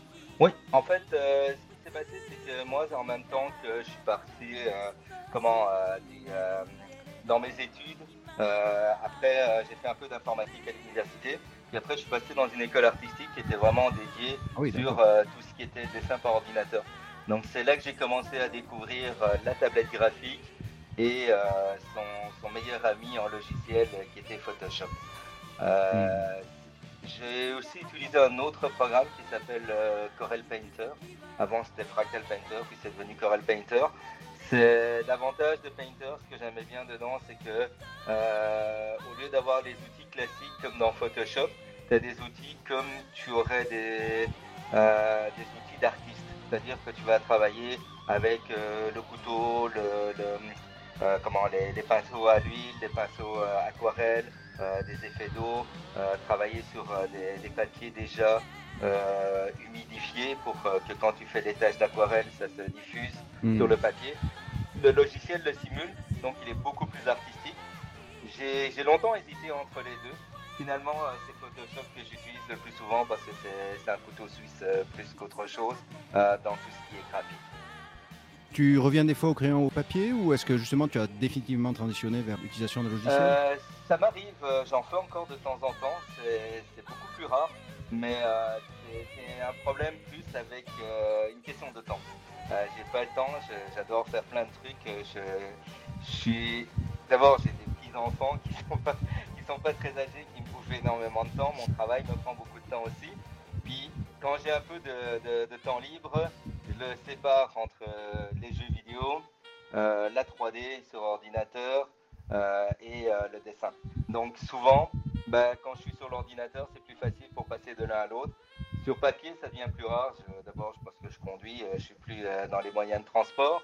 Et puis, c'est, je prends plus le temps de le faire vraiment sur papier. D'accord. Donc on va aborder ton rapport avec la représentation des personnages, mais on va glisser naturellement vers un, dialogue qu'on va engager avec Fred. Mais donc pour toi, Yuvi, tu n'as pas ressenti euh, l'envie ou le besoin d'aller vers l'utilisation de l'intelligence artificielle dans la réalisation de tes fanarts En fait, c'est quelque chose de nouveau. C'est pas que j'ai pas ressenti le besoin, mais ça, demande euh, un changement euh, de, fonctionnement. je pense que quand je regarde l'intelligence artificielle, on est, je dirais pas tout au début, mais c'est en train de prendre euh, son envol actuellement. Puis c'est quelque chose de différent. Comme les personnes qui sont passées d'un média papier vers un média numérique, ça prend un temps d'adaptation, ça peut prendre un temps d'adaptation. Puis c'est une philosophie, c'est quelque chose de différent. C'est comme chaque fois, tu as un nouvel outil à maîtriser. Euh, tu as des personnes qui dessinent sur, sur papier au crayon, euh, puis ça passe euh, sur euh, la peinture à l'huile ou à l'aquarelle. Tu dois apprendre à maîtriser des nouveaux outils, des nouvelles techniques, des nouvelles manières de fonctionner. Pour moi, l'intelligence artificielle est un outil, un nouvel outil qui permet à des artistes de s'exprimer de manière différente avec des nouveaux concepts. puis je vois venir, hein, ça va créer des guerres parce qu'il y a ceux qui vont dire les puristes, non, c'est pas vrai, c'est pas un outil, c'est pas des artistes. Pour moi, l'artiste, quelque part, je vais peut-être terminer là pour laisser euh, euh, Fred parler un petit peu. Mais pour moi, euh, intelligence artificielle est un moyen d'exprimer, de s'exprimer. si tu es artiste, bah, tu pourras t'exprimer avec un outil comme avec un autre. Tu dois juste apprendre à le maîtriser. Mais c'est pas vrai que quelqu'un qui fait quelque chose avec de l'intelligence artificielle n'est pas artiste pour autant. C'est l'idée, c'est le concept c'est ce que tu vas faire, ce que tu vas produire et l'image que tu as en tête de ce que tu vas, tu vas réaliser. Donc pour moi, euh, ça c'est personnel, euh, l'IA fait totalement partie euh, du domaine artistique avec les outils qui s'offrent. C'est juste que c'est nouveau, qu'on doit s'adapter, qu'on doit apprendre. J'ai pas encore eu l'occasion, probablement je, je m'y mettrai pour essayer. D'accord. Alors justement, on a quelqu'un qui a essayé. Et euh, donc Fred, euh, tu nous confirmes que euh, faire des dessins par intelligence artificielle, c'est pas juste un, clic et ça pop une image déjà toute faite. Comment est-ce que toi-même tu as découvert cette, cet outil et comment ça marche en fait? Quel est ton processus pour fabriquer une image? Cody, je dois te rappeler que c'est grâce à toi que je me suis mis à l'intelligence artificielle.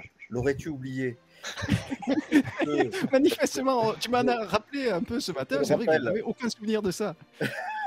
oui, non mais Cody, tu te souviens que l'année dernière, je crois, hein, c'était au printemps dernier, tu avais fait des tests avec, euh, ou plutôt un, genre de challenge euh, avec des, amis sur Facebook, me semble-t-il, où tu devais effectivement montrer la meilleure représentation de, Madoka à travers euh, un, outil qui était sur le web et qui permettait, sur la base d'une image simple, de, de, créer une sorte de personnage un petit peu customisé que tu pouvais ensuite euh, transformer en une autre image euh, qui elle-même était retransformée en une autre image. C'est comme ça que ah. tu m'as montré ce concept-là. Je me souviens plus du site, mais c'est toi qui me l'as montré. Ouais, je me suis essayé après, et j'ai beaucoup fait peur à Olivier d'ailleurs, euh, a montré une sorte de, Madoka dessinée par Akemi Tokada, mais qui bouge avec ses grands yeux, ça bouge. Et là, ça, Olivier a eu très très peur parce que euh, il connaissait pas ça. Olivier, tu veux rebondir là-dessus? Effectivement, là, ça, recoupe un petit peu ce que disait Yuvi juste avant et, ce que dit Fred maintenant, c'est que euh, on a un outil qu'il faut euh, apprendre à, maîtriser parce qu'effectivement, on peut faire un clic et produire une image tout de suite, mais c'est certain que l'image produite ne va pas du tout correspondre à ce que l'on en attend. Et euh, toute la maîtrise et tout l'art et toute la subtilité d'arriver à quelque chose de vraiment euh, surprenant et proche de l'image qu'on se fait par exemple de, Madoka pour, pour un dessin qui la représente, tout cet art justement va être à, à développer et c'est ce que euh, Fred en tout cas a fait parce que euh, alors effectivement il y avait cette euh, petite anecdote de, de la Madoka qui voilà qui, était presque qui sortait presque d'un film d'horreur mais sinon on a la je me rappelle de la première Madoka escalier chapeau bon que moi j'avais j'avais trouvé correct, mais voilà, très honnêtement, hein, je l'avais dit sans, sans, plus. Mais je, je, constate sur les derniers fanarts de, bah, de Fred, la, la, progression, elle est, elle est fulgurante et, et les derniers fanarts sont vraiment dans l'esprit Kimagure Oranjiro. Alors justement, Fred, comment, c'est quoi ton processus quand tu t'assois devant l'ordinateur? Comment ça marche? Euh, D'abord, pour en arriver là, euh, il y a tout un processus, euh, puisque, bon, tout à l'heure, Cody, je te parlais de, de, cette petite anecdote dont tu te souviens maintenant. mais avant, il faut savoir une chose, c'est que est-ce qu'on est artiste ou pas à la base pour, pour arriver jusque-là?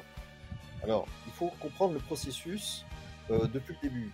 Moi, je fais un site web depuis 27 ans, je crois, cette année. Euh, pour arriver à faire ça, pour le maintenir aussi longtemps, il faut maîtriser déjà un outil graphique. Bon, moi, je suis pas comme Yuvi, j'utilise pas euh, euh, un outil graphique très perfectionné. Moi, j'utilise PenShop Pro, un truc très très vieux que j'utilise toujours depuis longtemps. Et en fait, il faut maîtriser d'abord un outil graphique comme PenShop Pro qui gère des calques, des choses comme ça, euh, dans le but de faire bah, des captures d'écran, tu optimises, tu, fais du flou, tu, fais un peu plus de, clarté, euh, des trucs de base quoi. Et ça c'est depuis les années 2000 euh, quoi, depuis, le début du site carrément. Donc il faut avoir l'habitude de ça. Donc j'ai eu l'habitude de ça depuis très longtemps. Donc toutes les captures que je fais à travers les laserdiscs, etc., tout ça c'est présenté sur, mon site avec des contrôles de, lumière, de contraste, etc. Donc il faut déjà maîtriser ça à la base. Ensuite, euh, le, principe, c'est aussi bah, de s'amuser en même temps, c'est-à-dire euh, euh, avant même que tous ces outils arrivent, bah, c'est tu fais des petits montages. tu prends une mmh. image par-ci, tu, prends une image par-là. Un jour, je sais pas, j'ai fait une Madoka en train de, combattre un alien carrément, alors j'ai tout mis sur la même image. Un genre de crossover que l'on peut faire, mais uniquement euh, à la main sans intelligence artificielle. Voilà. Et au bout d'un moment, euh, on fait tout à la main et ça devient très fastidieux. D'autant plus que on n'arrive pas forcément à créer soi-même à la main, c'est-à-dire avec le papier et le crayon. Je me suis tenté de faire, euh, j'ai tenté de, faire un acrylique pour pour un des anniversaires du site. Bon, ça a été ça a été très difficile, mais bon, finalement, grâce effectivement à l'arrivée d'outils comme l'intelligence artificielle, là, ça a été possible de dépasser une certaine limite que l'on ne pouvait pas franchir soi-même. Qu'on comprenne bien, tu intègres un, prompt ou tu intègres des différentes images hein, et le, logiciel se charge de produire quelque chose d'original? Tu fais un prompt euh, à la base, euh, mais aussi tu peux demander à avoir une, une image modèle te permet de construire euh, un autre personnage derrière. Et dans les deux cas, euh, c'est très complexe.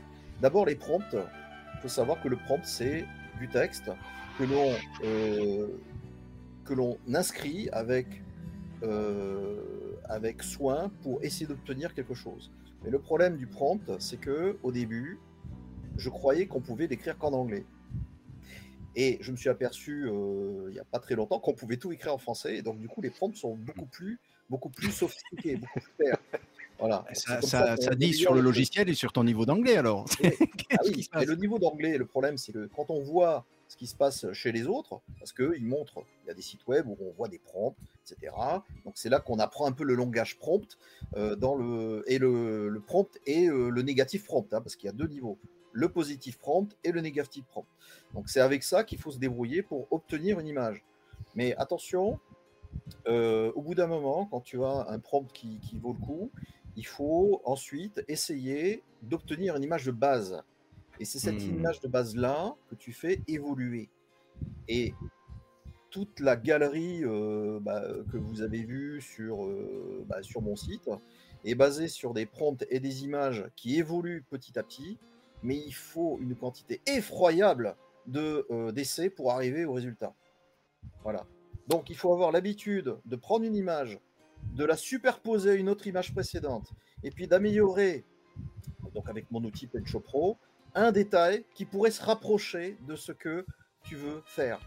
Donc ça veut dire que l'image là que tu, que tu nous as présenté tout à l'heure là, la Madoka assise, avec Hmm. Hikaru, et puis un petit bout de Capaneco, hein, que beaucoup euh, Olivier a apprécié d'ailleurs, au passage. Euh, il a fallu faire 125 images différentes. Ah. Attention, 125 images promptées, enfin promptées, plus 125 images de, euh, de, de résultats. Ah, Le, le prompt, c'est un ensemble d'instructions. Tu, tu as une sorte d'éditeur et tu dis voilà, je veux euh, Madoka avec les cheveux longs, euh, bleu, bleu, bleu foncé, euh, avec les yeux bleus, euh, les yeux bleus ou les yeux verts, ou tu peux avoir les deux, et tu essayes de donner tout le détail de ce que tu penses dans ta tête. Et à partir de là, quand tu as, je sais pas, 2000 caractères, ben là tu fais entrer et là tu obtiens une image. Et le problème de l'image, c'est que il faut faire super attention au prompt déjà, parce que ça peut te donner des résultats effroyables comme euh, des mains avec six, doigts, euh, plusieurs bras, euh, comme tu veux, etc. Donc il faut faire attention à tous les problèmes. Et ensuite, le prompt ne suffit pas, il faut avoir ce qu'on appelle des modèles et des LoRa. Donc le LoRa, c'est un, un- ensemble de, je dirais, d'images sur une thématique précise que tu peux utiliser pour créer ta propre, ta propre, ta propre Madoka, si je peux dire. Et donc, je me suis servi de ça. Alors, il y avait quelqu'un qui, effectivement, avait réussi à faire un modèle d'Akemi Takada. Donc, en fait, tu réussis à faire carrément des images euh, avec le style d'Akemi Takada, euh, un petit peu comme tu veux, mais euh, je dirais que c'était pas suffisant, hein, parce qu'il faut toujours faire des retouches à la main au final. Donc, les yeux, de toute façon, c'est clair, c'est toujours à la main qu'on les finit. Donc, toutes les, toutes les images que j'ai faites, c'est euh, j'ai toujours terminé les yeux manuellement. D'accord. C'est un truc que tu peux jamais faire euh, de manière euh, claire et nette à 100%. Euh, donc, euh, bah, Fred a bien expliqué. hein, euh, globalement, c'est une description la plus précise possible de ce à quoi on, veut aboutir. On peut rajouter qu'il y a des mots clés techniques en fait qu'on peut décider d'utiliser ou, pas, et c'est tout ce verbiage, tout ce lexique un petit peu secret. qui est aussi important de connaître. Alors je sais pas par exemple si Fred en, utilise, mais on en trouve beaucoup sur Internet un- une sorte de voilà de, de vocabulaire qui permet de faciliter aussi la compréhension à, à euh, l'intelligence euh, artificielle. Euh, par exemple, vous avez deux mots clés comme vibrante maximalisme qui peut euh, ne comme ça ne rien vouloir dire et pourtant ça va faire référence à un style euh, à un style artistique euh, très précis en fait que, que va connaître l'intelligence artificielle. Donc il y a des mots clés comme ça, il en existe des milliers. Et euh, c'est en regardant également ce que, ce que font les autres et en voyant quels mots-clés ils ont utilisés euh, qu'on peut euh, arriver à comprendre à quoi, à, à quoi sert tel ou tel mot-clé. Donc ça, c'est intéressant euh, d'utiliser ou de ne pas utiliser. Et puis, j'ai noté aussi que l'intelligence artificielle, elle fonctionne aussi, et ça explique pourquoi Fred il doit, et tous les autres hein, ils doivent faire énormément d'itérations. C'est ça fonctionne aussi par par une précision qui va euh, venir petit à petit. C'est-à-dire que l'intelligence artificielle, euh, son but initialement, quand on lui donne un prompt, c'est de produire d'abord une image assez vague tout de même. Mhm. Euh, parce que euh, bah déjà euh, techniquement le serveur il n'est pas là pour vous faire une image absolument parfaite dès le début parce qu'il y a des milliers et des milliers de personnes comme nous qui font des qui font des prompts au même serveur instantanément et c'est à force de, de répéter justement le- les essais que l'intelligence artificielle détecte aussi que euh, bah, le côté vague euh, du, début va devoir être plus ou moins précisé et au moment où on va modifier son prompt en l'améliorant, c'est sur les parties qu'on va également répéter que l'intelligence artificielle va donner plus de poids alors qu'un mot qu'on aura transformé, qu'on aura enlevé, qu'on aura supprimé, ou un mot qu'on aura rajouté, lui aura moins de poids sur l'image euh, pour chaque itération. Donc ça, c'est aussi des, des choses à, à comprendre et à maîtriser, et c'est- pas évident. On parle ici d'un prompt, d'une image de, de base. Est-ce que Yuvi, toi, si on met les deux modèles dos à dos, est-ce que tu procèdes de la même façon où tu pars jamais de zéro et tu as peut-être un modèle en tête quand tu veux te lancer sur un nouveau dessin sur lequel tu peux partiellement t'inspirer? Au début, euh, oui, euh, ça- je, je faisais beaucoup de copies. Maintenant, euh, j'ai un petit peu changé petit à petit. Donc, tu apprends des cours d'anatomie, tu apprends des, tu apprends de la perspective, tu apprends plein de choses. Et puis petit à petit, tu essayes de faire ton concept. Moi, je suis pas très bon, je, vais, je vais dire tout de suite. C'est sur l'inspiration du moment. Fait que j'ai rarement une idée, un concept super travaillé et tout. Je me laisse aller. pour moi, c'est quelque chose qui, qui me change les idées. Après, bah, si tu veux vraiment pousser un peu plus loin, tu vas commencer à créer, à dire, bah voilà, j'aimerais que ça ressemble à, à, ce soit un univers euh, de tel type, dans lequel se trouve le personnage, il est placé de telle manière, euh, voilà ce que je voudrais exprimer au niveau de l'image. Il y a tout un travail de composition que tu pourrais faire, euh, qui, pourrait, qui pourrait rendre l'image probablement plus, plus professionnelle, mieux faite et hmm. tout. Personnellement, je fais pas ça, euh, je fais beaucoup ça pour changer les idées, pour, euh, pour, euh, pour le plaisir, entre guillemets. J'ai pas cette, tendance à vouloir faire quelque chose de, plus réfléchi et plus structuré au-delà de ça. Par contre, quand je fais certaines images, on va prendre par exemple la, dernière image que j'ai faite, il faisait chaud, c'était l'été. Je me suis dit, bon, on parlait en plus des de, les, gens venaient de revoir l'épisode de la vague indomptable. Je me suis dit, ah bah tiens, ça me plairait de refaire une Madoka euh, qui fait du surf. Bon, on s'entend, j'ai jamais fait de surf, je sais pas à quoi ça ressemble exactement, la, position, la structure anatomique et tout. Donc, euh, ce qui s'est passé, c'est que j'ai été euh, commencé à faire des recherches sur des, sur des banques de données sur Internet, d'images de personnes qui font du surf, jusqu'à ce que je trouve une image avec une pose qui me plaît d'une personne, d'une vraie photo, entre guillemets. Et à partir de là, ça m'a servi de base pour moi, créer ma Madoka, pour qu'elle ait une, une pose et une attitude qui soit plus réaliste, entre guillemets. Punch? Yuvi, je, je, connais ses travaux depuis que je suis arrivé sur le, forum. Et donc j'ai suivi avec euh, grand intérêt l'évolution de tes travaux. Et chaque, chaque nouveau dessin, c'est vraiment un, c'est un cadeau que tu fais à la, communauté. C'est toujours un, grand événement. On, reçoit toujours tes œuvres avec, euh, avec beaucoup de plaisir. On, voit ton, style qui évolue. On voit, tu passes du noir et blanc à la couleur, du, papier au numérique. Et, au nom de tous les fans de corps, bah, bien sûr, je, je, te remercie euh, pour, toute ta, pour tous tes dessins, pour toute ta générosité. Voilà, j'ai eu la chance de te rencontrer deux fois. Tu m'as offert euh, deux beaux dessins et je les garde précieusement et je t'en remercie. Voilà. Et bon, et, et pour, euh, pour en arriver donc euh, à l'intelligence artificielle, aux, travaux de Fred, effectivement, Fred aussi, ça fait des années que tu es sur ton, sur ton site internet et on, de temps en temps, tu t'amuses toujours euh, sur tes pages de garde à faire des, petits montages, des petits dessins, tu essayes d'animer ton, ton site et euh, on, a vu que tu faisais différents, différents essais, différents montages et euh, c'est vrai que ça a, été une, ça a été une grande découverte de te voir te lancer dans le dans l'intelligence artificielle comme ça et bon honnêtement, au début, j'étais pas, j'étais pas convaincu parce que pour moi, je, je, retrouvais pas, je retrouvais pas vraiment Madoka dedans.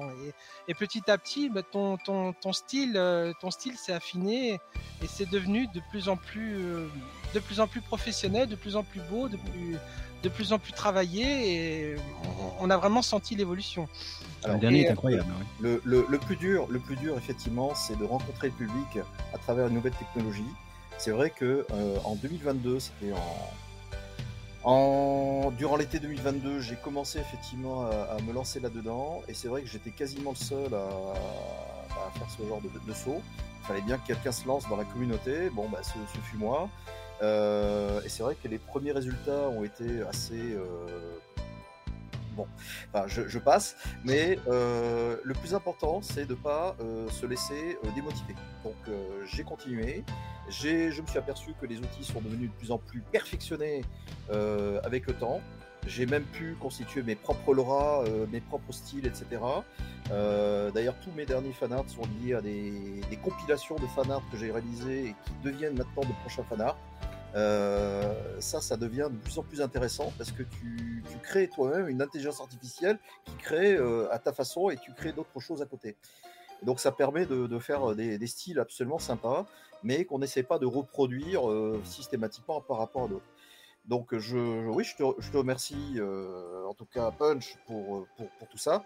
Et euh, pour, pour dire à, à Yuvi euh, par rapport à ce qu'il ce qu'il fait, euh, moi, je, moi, je- j'ai toujours été pâté par, euh, par, par ce que tu fais, Yuvi, depuis 2000, puisque ça fait depuis 2000 que je t'accueille sur, sur mon site, euh, sur ma, sur ma page des fanarts. Tu as, tu as, je vois l'évolution de ton style aussi. Donc, euh, l'évolution, euh, c'est tout le temps, c'est tout le temps euh, euh, du côté graphique, du côté IA, ça c'est clair. Euh, et euh, c'est vrai que moi, je me suis toujours euh, trouvé un petit peu, un peu démuni au niveau euh, graphique pour pouvoir réaliser euh, un, dixième de ce que tu fais, Yui, euh, graphiquement sur le papier. Et il faut quand même admettre que l'IA, même si ça aide à produire quelque chose, bon, avec des prompts, avec tout ce que vous voulez, honnêtement, ça m'entraîne à dessiner. Donc ça veut dire que plus je fais ce genre de, de travail, et plus je, je maîtrise, la, je dirais, la, la manière de créer les yeux, les visages, le nez, etc. Et donc, euh, dans pas longtemps, je pourrais faire un crayonné euh, de Madoka euh, qui vaut le- la peine d'être vu. Voilà. D'accord. Donc ça m'entraîne à faire ce genre de choses parce que toutes les itérations que je fais d'image, ça m'oblige à apprendre comment on fait euh, les iris, comment on fait les, les, les, les- les petits éclats Ah. dans les iris, euh, les nez qui doivent être comme ça en trompette, pas en trompette, avec des nez comme ça, des nanas. Euh, ça m'apprend. Et donc je parviendrai peut-être à produire quelque chose avec ma main. Voilà. Et pas avec la souris. Parce que Ah. toutes les IA que je fais, c'est uniquement avec la souris. J'ai aucune palette graphique. Je vois tout à l'écran, à moitié, parce que j'ai des problèmes de vue en ce moment. Euh, mais euh, tout ça, je le fais euh, avec les, les moyens du bord. L'important, c'est le partage. Ouais. Il faut partager, quel que soit son, son niveau créatif et son, son degré de, de connaissance de tel ou tel outil. Donc, le partage, c'est très bien. C'est là où c'est intéressant que quand, euh, après le décès d'Izumi Matsumoto, où la, source euh, d'origine se, se tarit, euh, Akemi Takada, qui en produit que quelques-uns par année, le, le relais justement des fans euh, peut être vu comme un, ballon d'oxygène pour une série qui est terminée depuis euh, presque 35 ans. Par contre, si on a tous manifestement des dispositions assez positives par rapport à l'intelligence artificielle, ou plutôt la façon euh, dont le décrit Fred et Yuvi, puisqu'on sent qu'il y a un amour d'artisan derrière, par contre, il arrive que ce soit l'écriture d'un prompt, la génération d'une image et la publication sur les réseaux sociaux. Et on a vu, euh, si vous avez un peu suivi, que euh, en ce moment, euh, ça dépote de l'image sur les réseaux sociaux. Et moi, Yuvi, c'est ma question pour toi. On attendait régulièrement, donc au niveau du forum, tes productions à toi, les quelques images que produisait de temps à autre Akemi Takada. Est-ce que tu ressens pas après le risque d'une dérive avec une baisse massive de la qualité, avec la facilité de générer de, de l'image par intelligence artificielle? Je pense pas, c'est une période euh, transitoire euh, par laquelle on doit tous passer. Ah. Le jour où Photoshop est arrivé, ils l'ont- sorti tous. Madoka yeux bleus, Madoka yeux verts, Madoka yeux yeux bruns, euh, les cheveux bleus, verts, rouges, tout ce que tu veux. Ils ont, les gens ont découvert Photoshop. Puis, au début, tu regardes vers du numérique, c'était pas forcément euh, super. Tu voyais les artistes qui arrivaient à faire des choses géniales avec les outils déjà, mais il y avait plein de gens qui euh, étaient euh, complètement nuls avec leurs mains ou qui n'étaient pas capables de, pouvoir traduire euh, ce qui leur plaisait avec les mains, qui ont commencé à essayer avec Photoshop. Par rapport à ça, il y en a qui ont abandonné parce que ça marchait pas plus. Puis il y en a qui ont été plus loin et qui sont devenus des vrais artistes. Moi, je connais plein de gens qui font des choses incroyables sur Photoshop ou quoi que ce soit, et qui, si tu leur mets une feuille et un, crayon, sont incapables de dessiner quelque chose. Ça fait pas pour autant des personnes qui sont pas des artistes. Moi, je pense qu'on est dans, la même période qui arrive avec l'intelligence artificielle. Puis on va parler pas justement de, uniquement de artistiquement. L'intelligence artificielle est en train de changer tout à tous les niveaux. Euh, je travaille dans une banque. On est en train de voir est-ce qu'on va remplacer une partie de la, du, euh, rédactionnel et euh, de la communication avec des textes préfaits par du GPT qu'on va corriger, ajuster. On arrive à la même chose au niveau de l'image. Actuellement, c'est un nouvel outil. Plein de gens s'essayent. euh, c'est sûr que tu vas avoir euh, de la qualité, c'est juste sûr que tu vas avoir des trucs qui sont pourris. Puis au final, ben, ce sont ceux qui vont arriver à utiliser l'outil correctement et qui vont surtout être capables d'exprimer euh, leur talent artistique, qui vont sortir, qui vont émerger et qui vont amener probablement euh, l'intelligence artificielle et la, production des intelligences artificielles à un autre niveau. Et ça, je pense que c'est quelque chose qu'on va voir arriver. Et ça va créer plein de gens qui vont être frustrés, des personnes qui sont pas contentes. Déjà, ceux qui dessinaient sur papier n'étaient pas contents quand est arrivé le numérique. Quand ceux qui sont sur le numérique, ils vont en dire, bah, ceux qui font l'intelligence artificielle, ils font trois clics, euh, bon, c'est bien connu. Ils écrivent deux mots et puis euh, ça fait une image formidable. Mais ça va permettre de créer des nouveaux gens, ça va permettre d'évoluer. Et puis ça va permettre à des gens comme on a eu du côté de, Photoshop, du numérique, euh, de- des dessins numériques, qui vont pouvoir exprimer leur talent par un nouvel outil, un nouveau média, une nouvelle manière de, de s'exprimer. Et ce nouvel outil-là va peut-être correspondre à leurs besoins pour pouvoir exprimer leur euh, esprit artistique. Et c'est là qu'on va évoluer, qu'on va arriver à un autre niveau. Je pense qu'actuellement, oui, on voit des milliards de productions, puis petit à petit, ça va s'écrémer, et je pense qu'on va arriver sur un autre niveau. À Ouais, titre personnel, euh, je suis pas devin non plus. Voilà. perspective super intéressante. Olivier? Oui, je pense qu'en fait, les deux mots, c'est apprentissage et persévérance. C'est-à-dire, c'est apprentissage pour, euh, effectivement, comme le dit Yuvi, euh, maîtriser un tout nouveau type d'outil auquel on n'était jusqu'à présent pas, euh, pas habitué. Et euh, persévérance parce que, effectivement, entre ceux qui vont l'utiliser ponctuellement euh, pour voir ce que cela donne et euh, qui vont vite passer à autre chose parce qu'ils ils ne seront finalement pas satisfaits parce qu'ils ne se donneront pas les moyens d'aller plus loin et ceux qui vont persévérer, comme Fred, qui va jusqu'au bout de, ses fanarts, ça va effectivement faire et du tri. Et, et voilà, il faut, il faut associer les deux. L'apprentissage et persévérer ensuite dans, dans ce que l'on apprend. En sachant, comme le disait Yuvi, un un écrémage se fera. Yuvi Aussi, euh, prendre euh, en compte que actuellement, on est des pionniers de l'intelligence artificielle. C'est écrire des prompts, il y a des millions de mots, il y a des millions de combinaisons, des milliards de combinaisons et tout. Puis tu vas avoir des pionniers qui vont inventer des nouveaux prompts, des, qui vont découvrir des nouvelles choses, qui vont amener. Tu sais, les prompts au départ, les premiers qui l'ont fait ont commencé à faire des combinaisons, ils ont essayé, puis il y en a un qui a sorti quelque chose, puis il a donné à quelqu'un d'autre, puis il a donné une idée à quelqu'un d'autre pour faire quelque chose de nouveau encore, d'arriver. Je pense que ça doit se maîtriser, ça doit. Il va y avoir après, au bout d'un moment, les personnes qui vont faire du commun avec tout ce que les gens leur ont appris jusqu'à présent sur le prône, qui auront découvert et ainsi de suite. Puis il y en a qui vont aller plus loin, qui vont aller sur une étape plus, euh, plus poussée. Puis on parle beaucoup euh, de prompt au niveau d'intelligence artificielle. On est au début de l'intelligence artificielle. Il faut savoir que tout ce qui est GPT et ainsi de suite, ça date des années 60-70. C'est juste qu'on n'avait pas les, machines pour pouvoir euh, mettre en application euh, tout, euh, tout ce concept. Mais il y a d'autres branches d'intelligence artificielle qui sont beaucoup plus évoluées euh, que euh, le GPT, par exemple. Donc, c'est euh, ça, s'en vient. On est encore qu'au début, puis il va y avoir différentes phases qui vont, arriver à ce niveau-là. Parce que finalement, le, prompt, c'est juste un type de langage qui nous permet de nous exprimer et de nous faire comprendre par l'intelligence artificielle pour lui faire faire quelque chose.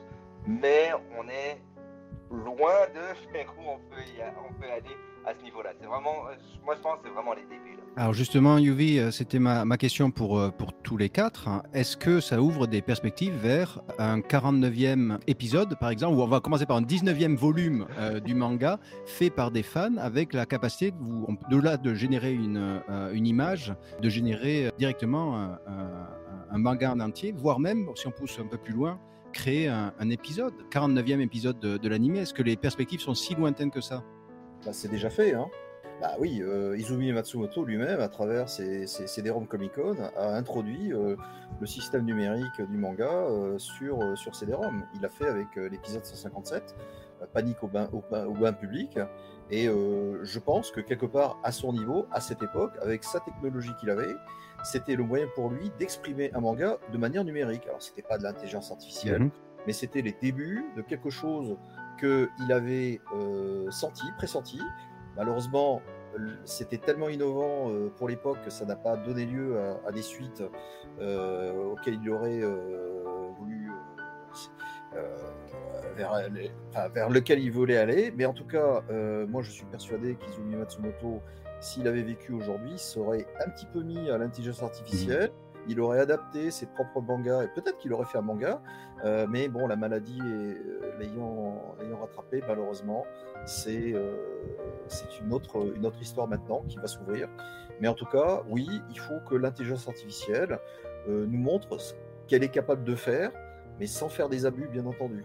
C'est-à-dire les abus vis-à-vis des artistes, sans faire euh, sans, tuer des jobs, etc. Il faut faire attention à ça. Euh, légalement, tu as le droit, hein, de, Yuvi, tu le confirmes, tu as le droit de faire des images à partir du moment où tu ne les vends pas. Hein. Euh, le concept est assez spécial. Hein. Bah, tu as le droit d'auteur. C'est un personnage qui est créé par quelqu'un et créé par quelqu'un. Et que tu, tu, tu, te dois quand même quand tu prends. Euh, même moi, si je fais un fanart, je peux pas créer un fanart de Madoka et puis dire que j'ai inventé un personnage. C'est faux, c'est pas vrai faut quand même rester et tout. Donc il y a une, notion d'éthique euh, qui, est, qui, est, très importante là-dedans, qu'il va falloir euh, régler parce que c'est pas du tout euh, encadré actuellement. pour revenir à ta question, est-ce qu'on pourrait faire un volume Oui? après, ben, c'est là où on rentre sur le, la notion de, de, concept de versus outil. L'intelligence artificielle actuellement n'est encore qu'un outil. Mais tout le concept, l'idée, euh, peut-être que ça va arriver un jour si ça, s'évolue vraiment, mais actuellement, il faut encore quelqu'un en arrière. Puis, ce que je trouve important, c'est quand on va le réaliser, c'est est-ce qu'on est capable à l'heure actuelle, peut-être, d'avoir quelqu'un qui est capable de reprendre l'esprit de Izumi Matsumoto et puis de le retranscrire vers cette intelligence artificielle pour nous sortir un 19e volume cohérent hmm. qui suivrait la suite logique sans dénaturer euh, l'œuvre de la personne. Euh, je prends euh, un exemple qui n'est pas du tout avec l'intelligence artificielle actuellement, mais qui génère énormément de, débats. C'est le nouveau, le nouveau, la nouvelle bande dessinée de Gaston Lagaffe, qui a été dessinée par un Québécois sans l'accord de la famille de Franquin. Puis Franquin avait exprimé clairement qu'à sa mort, il ne souhaitait pas que ces personnages euh, soient euh, continués. Donc, euh, dont le personnage de Gaston Lagaffe surtout, il, voulait absolument que l'œuvre se termine avec lui. Dans cette optique-là, personnellement, moi, je, prends le, parti de l'auteur. certains diront, bah écoute, non, il faut on peut continuer à faire vivre, faire évoluer. Ah. Puis, ça met pas en question du tout la qualité du, du dessinateur. Le dessinateur est extraordinaire, mais pour moi, même si tu arrives à reproduire l'esprit de Franquin ou euh, ce qui est très dur, pour moi, c'est à partir du moment où ton auteur exprime la volonté que on ne, ne poursuive pas son œuvre, je trouve que c'est quelque chose qu'il faut respecter. Parce que pour moi, l'œuvre est un prolongement de l'auteur et c'est son quelque part c'est son son âme, son tout, euh, tout ce qu'il représente qui est dedans. Et si son souhait à la fin est d'arrêter là, bah, je pense que ça sert à rien de, faire évoluer d'avancer et tout. Je ne sais pas ce qu'il en était pour Izumi Matsumoto. Est-ce qu'il était ouvert à ce que d'autres personnes continuent l'histoire? Est-ce que ça aille plus loin? Ça, je ne le sais pas. Au-delà de dire on est capable de le faire, oui, techniquement, on sera capable de le faire. Et puis, ça va aller de plus en plus vite, ça va être de plus en plus facile, entre guillemets, à faire parce qu'on va progresser là-dedans. Mais est-ce que éthiquement, on va suivre et respecter euh, l'auteur initial C'est tout ça ma question.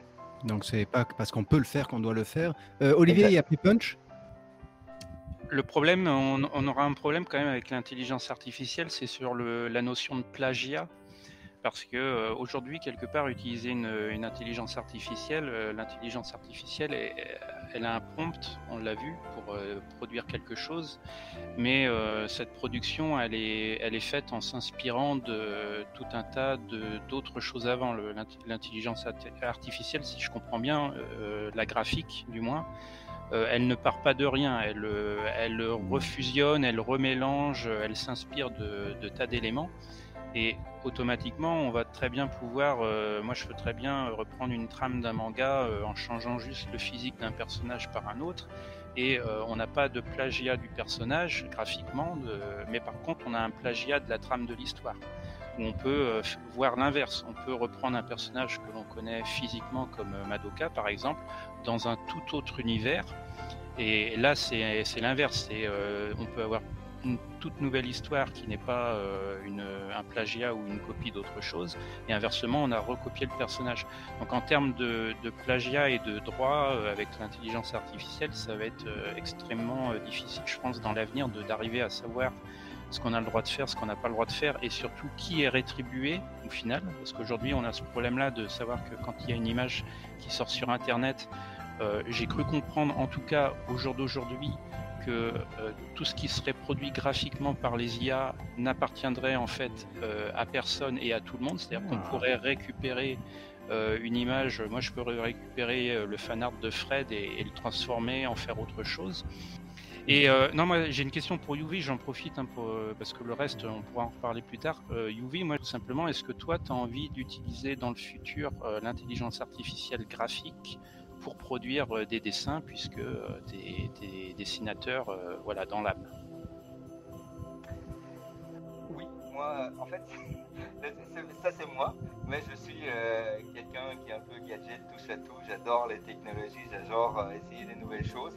Puis il se fait qu'entre autres au boulot, je, fais partie d'une section où on m'a demandé comment est-ce qu'on peut intégrer GPT à la banque. Donc c'est sûr que je vais devoir plonger dans l'intelligence artificielle, même pour le travail, je n'aurai pas le choix. Donc euh, oui, c'est un outil. Mais le truc, c'est que je vais attendre que ça, ça évolue et que ça, atteigne une certaine maturité avant de rentrer plus dedans. Et euh, l'autre truc, c'est que là, je suis en plein dans la 3D. En fait, je voulais pas montrer parce que jusqu'à présent, je suis en train de faire euh, une Madoka à partir de, euh, sur euh, du, du, premier film. Avec la vue de profil, la vue de face et ainsi de suite et ainsi de suite. Donc, mm. j'ai pas le temps.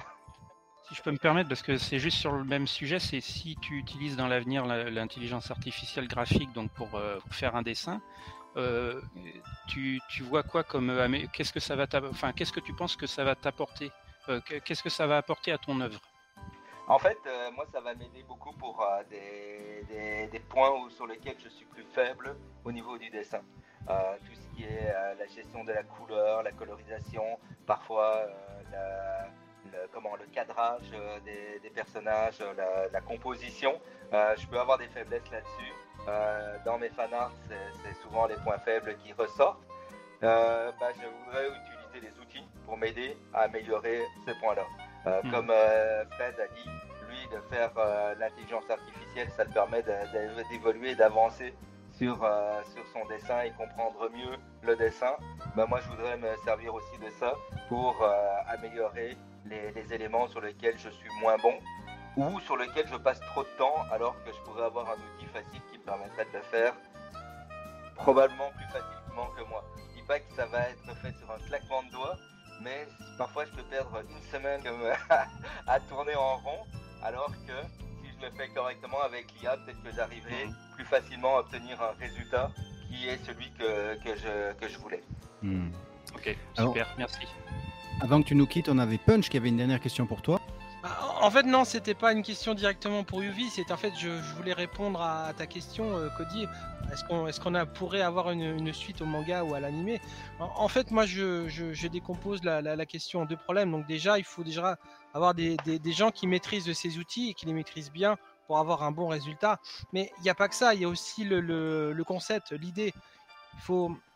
C'est pas tout de, créer, mais il faut qu'il y, ait, euh, qu'il y ait une idée suffisamment intéressante, suffisamment accrocheuse quelque chose de vraiment euh, qui, justifie, voilà, pas juste faire un chapitre pour faire un chapitre ou, euh, ou, un épisode pour faire un épisode, mais vraiment quelque chose qui, qui accroche et, et aussi dans le sens au fait qu'il faut de respecter l'œuvre originale, de respecter l'auteur original et, et, donc oui, oui, faire, faire une suite, c'est faisable, mais ce qui serait génial, ça serait de faire une bonne suite. Et ça, ça, hmm. ça sera plus dur. Voilà, c'est mon avis. Oui. Mais en fait, c'est pour dire que je dois vous laisser absolument maintenant. Euh, J'allais préparer mes valises et puis euh, Merci euh, m'occuper un peu de ma famille. En tout cas, ça m'a fait super plaisir euh, de, de, discuter avec vous. Puis, euh, merci, si merci jamais, N'hésitez pas euh, merci, Yuvi. de me recontacter si besoin de questions de quoi que ce soit. Merci, beaucoup. Ouais. merci. bon voyage de retour. Merci. À bientôt, bye bye. Yuvi. Salut Yuvi. À bientôt. Alors, je pense que, que les auditeurs le sachent, euh, Yuvi nous a fait la gentillesse de venir discuter avec nous alors qu'il est en déplacement, en voyage entre deux continents. Euh, donc il a pris le temps et on, on le remercie pour ça. Il a, il a, des réponses super intéressantes. hein. Euh, je ne m'attendais pas à son, son retour sur est-ce que c'est une menace ou pas l'intelligence artificielle. Il disait c'est un outil et il mettait vachement de perspective et de recul euh, euh, là-dessus en disant que ben, Photoshop ça avait fait paniquer tout le monde. C'était super intéressant. Bah, il, a une- il a aussi, dans sa, moi ce que j'aime bien dans sa manière de s'exprimer, c'est on sent aussi une humilité dans la voix que qu'on pouvait ressentir par exemple chez Matsumoto Izumi, je trouve. C'est, enfin, c'est quelqu'un qui est humble aussi dans, dans ce qu'il fait et Il a une grande ouverture d'esprit, oui, Mm. oui, il est, il est très, très positif. Et je suis pas étonné de, de le voir effectivement curieux aussi euh, à travers l'intelligence artificielle. Donc c'est c'est bien. Très bien. Alors, je vous propose de passer à la dernière partie de ce hors-série. On a passé en revue le cas du prolongement narratif, musical et visuel euh, de l'œuvre. On arrive euh, finalement à une combinaison logique de ces trois domaines avec euh, ce qu'on appellerait l'interactif. Alors, je pensais tout de suite aux jeux vidéo et aux possibilités offertes par l'intelligence artificielle. Mais on me dit dans l'oreillette, Cody, il faut absolument que tu parles du Kamishibai de Fred. Je ne sais pas ce qu'est un, un Kamishibai. Euh, je me tourne vers toi, Fred. Qu'est-ce que c'est ce Kamishibai et en quoi ça constitue une forme de euh, préhistoire interactive de ce qu'ont pu faire les, fans de corps? Le Kamishibai, c'est simplement un, c'est un nom japonais qui veut dire petit théâtre de papier. Et en fait, c'était réellement utilisé autrefois. En France, il y a des, spectacles de marionnettes euh, avec des petits, personnages que tu animes avec tes mains. Ben là, euh, au Japon, on faisait ça avec des petits papiers et tu pouvais euh, faire, euh, tu pouvais raconter des histoires dans un tout petit théâtre. C'est tout petit, hein. C'est euh, et c'était, euh, c'était une certaine mode à l'époque, je trouve. Hmm. Donc c'était un petit, une petite manière de faire du théâtre itinérant euh, de ville en ville, je dirais. Voilà. tu peux, tu peux Bien. préciser, tu peux préciser qu'en fait Kamishibai c'était une sorte de, de petit logiciel que tu as utilisé Oui. avec Oui, une démo. En fait, il y avait une démo à la base et toi tu l'as, tu l'as réutilisé en adaptant pour corps. Voilà, j'ai complètement utilisé, j'ai appris sur la démo comment c'était construit, et grâce à la, di- à la démo, j'ai pu construire tout l'épisode 35 en, euh, c'était quoi, en- c'était en 1999, hein, quand même. C'était en 99 que j'ai fait ça, mais c'est tiré des laserdiscs. Donc l'avantage c'est comme c'est tout petit, c'est des petites captures d'écran, on voit pas trop la, faible résolution des laserdiscs, mais ce qui est intéressant c'est l'interaction. Voilà. C'est comme un jeu vidéo quelque part, mais tu suis l'histoire originale euh, d'un épisode de corps. Donc à l'épisode, enfin à l'époque j'avais fait un, à l'époque où j'avais les laserdiscs euh, d'Animego euh, et qu'en France il n'y avait pas encore eu la diffusion, enfin ou une rediffusion, je dirais claire et nette de l'épisode 35. Donc je sais pas si tu te souviens de l'épisode 35, c'était un épisode qui a été souvent écarté de la diffusion euh, euh, des, des épisodes de corps. hein, euh, donc ça, j'en j'en reviens, pas là-dessus, mais grâce au, au Laserdisc, j'avais eu l'occasion de pouvoir présenter euh, sur le site web que je- j'administrais à l'époque euh, l'épisode 35 de corps, mais sans utiliser de, de, de fichiers vidéo. Parce que, bon, on peut le mettre en interactif ou pas? Pourquoi? Alors, c'est très facile, puisqu'en fait, euh, l'épisode 35 de corps, donc tu suis une histoire, donc euh, c'est Kyosuke qui se fait hypnotiser. Bon, ben après, on lui fait faire des bêtises. À la fin, effectivement, il essaie de photographier Madoka euh, à la BCB en essayant de- d'agripper ses vêtements, etc. Bon, c'est tout un pataquès. Et, et euh, pour faire ce, ce genre de, de théâtre, eh bien, j'ai fait environ 400 captures d'écran de tout l'épisode. Donc chaque scène a été capturée et euh, j'ai capturé également la bande sonore des, euh, des moments de la scène. Oh, le galérien. Voilà, certaines bandes son. Alors, ensuite, bah, j'ai tout mis, euh, tu sais, c'est un petit peu comme si tu faisais un petit film, mais tu es obligé d'appuyer sur la touche suivant, suivant, et je, je faisais un sous-titrage, en fait, de ce qui se passe. hein. Mm. À chaque fois que tu avais une nouvelle image, et il y avait une description euh, de la scène par, par mes soins. hein. c'est moi qui écrivais tout le sous-titrage. Et il y a des moments où je voulais faire une interaction avec le, le spectateur, puisque si par exemple, et là c'est ma, ma meilleure interaction que j'ai pu faire euh, dans ce truc-là, à un moment donné, on voit euh, Madoka en train de- d'envoyer des baffes à Kyosuke hein, à la fin. Et euh, j'ai eu l'idée de faire un bouton replay. Donc le bouton replay permet de rendre la scène complètement euh, éternelle, si je peux dire. On voit Madoka en train de baffer Kyosuke, mais à la vitesse que l'on veut, parce que tu appuies sur le bouton et la scène se produit de manière euh, complètement interactive, c'est-à-dire que tu te mets à la place de Madoka et tu balances des baffes sur Kyosuke à volonté. Voilà. Qu'on peut bien- Voilà. Je voulais bien mimer. Et je te signale, oui, alors j'ai fait, euh, j'en ai fait une vidéo sur euh, Twitter là récemment pour montrer exactement comment est cette euh, interaction. Euh, Et où est-ce qu'on pouvait y accéder, tu disais, euh, sur, sur sur le mon compte site Twitter, tu vas sur mon compte Twitter et tu verras, euh, il y a une vidéo de, euh, de la manière dont je prends le contrôle de Madoka pour balancer des baffes à Kyusuke. L'e- L'exécutable l'exécutable fonctionne plus aujourd'hui? Alors, euh, sur mon site, il y a toujours l'exécutable original, avec possibilité de l'installer sur Windows 10 euh, sans aucune difficulté, et d'installer le, le Kamishibai sans problème. Hmm. Ça fait 10 mégas, l'avantage c'est que c'est très petit.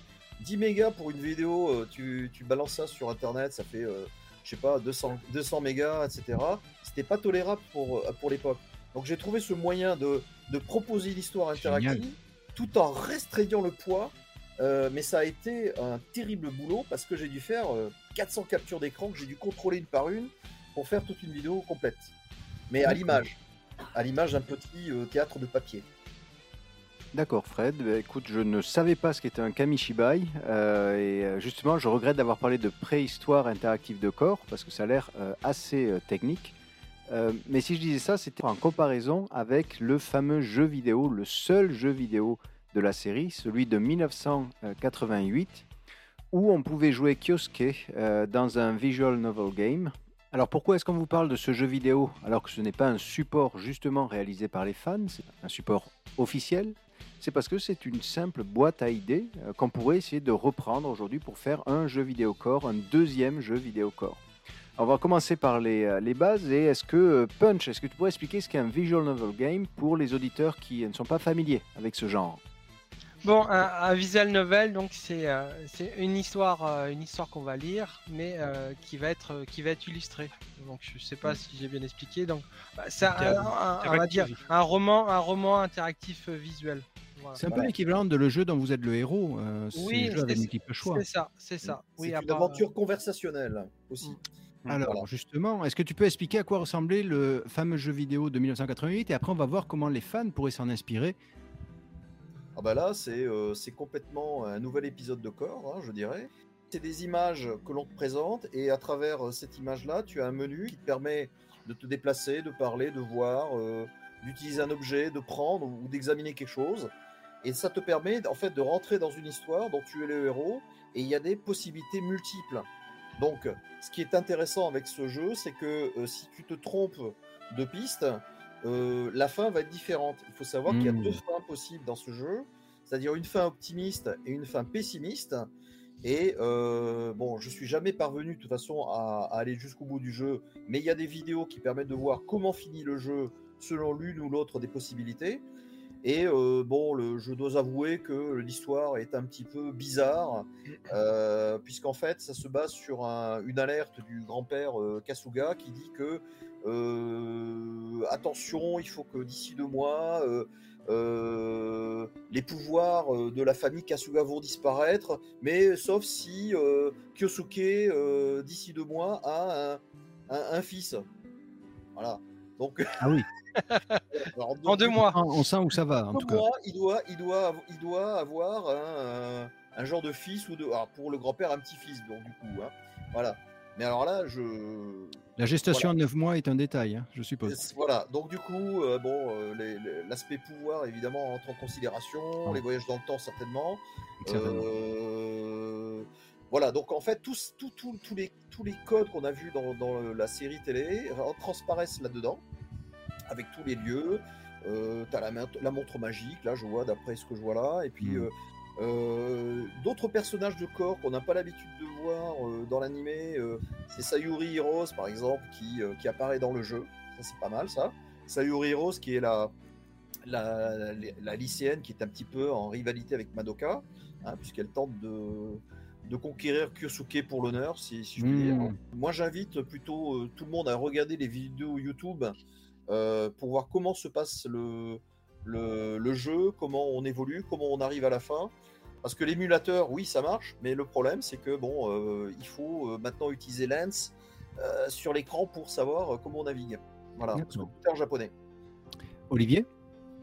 Bah, on peut préciser aussi que c'est un jeu sur ordinateur MSX, donc, où il existe une émulation avec la ROM, puisque la ROM japonaise bah, circule, circule sur Internet depuis, depuis des années qu'il y avait un travail de fan euh, qui avait été démarré pour euh, traduire cette ROM en anglais, euh, mais malheureusement, ça n'a jamais, ça jamais abouti.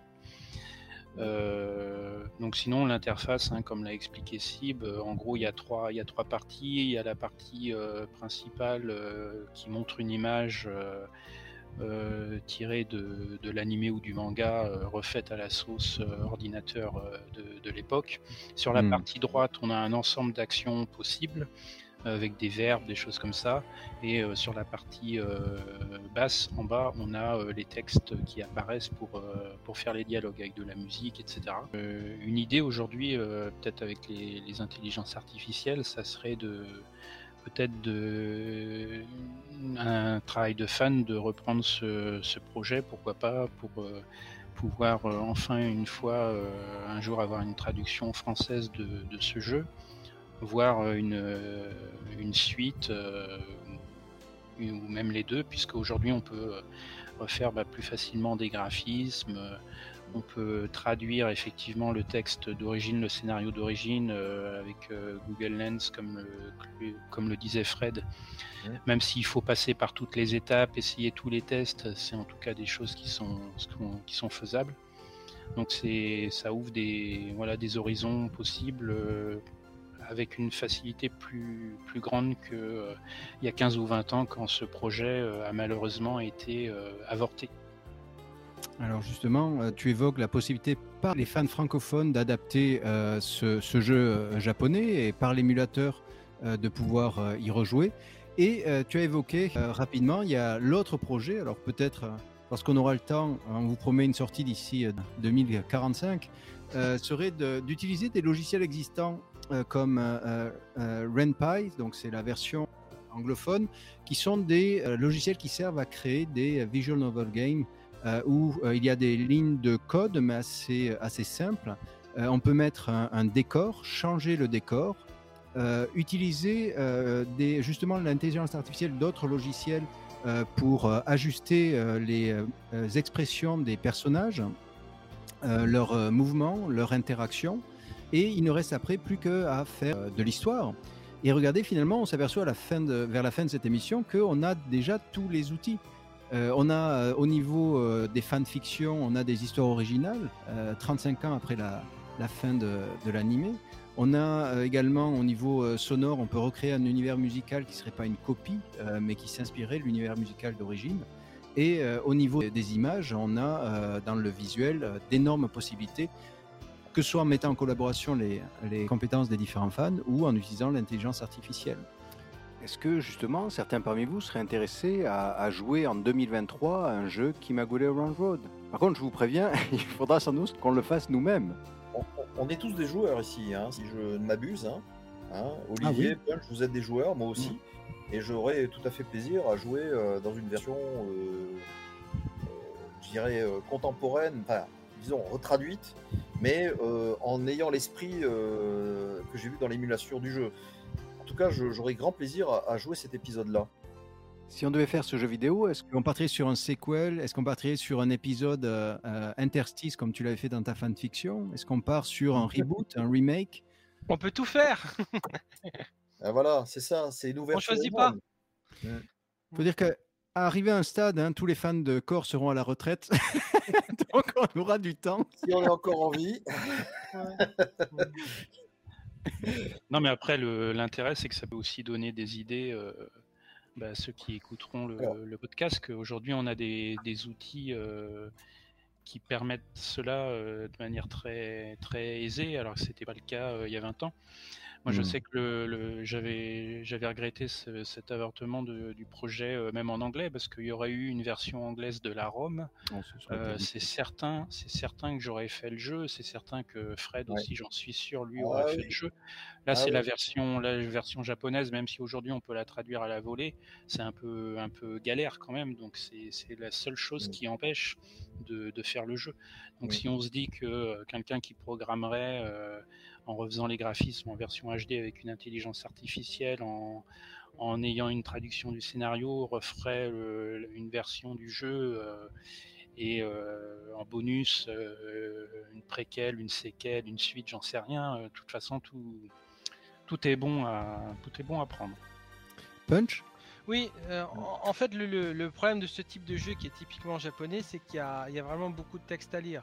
Donc c'est ça aussi le, le problème, c'est qu'on on- Mm. ce type de jeu n'a- n'arrive pas en France ni même aux États-Unis parce qu'il y a beaucoup de texte à lire.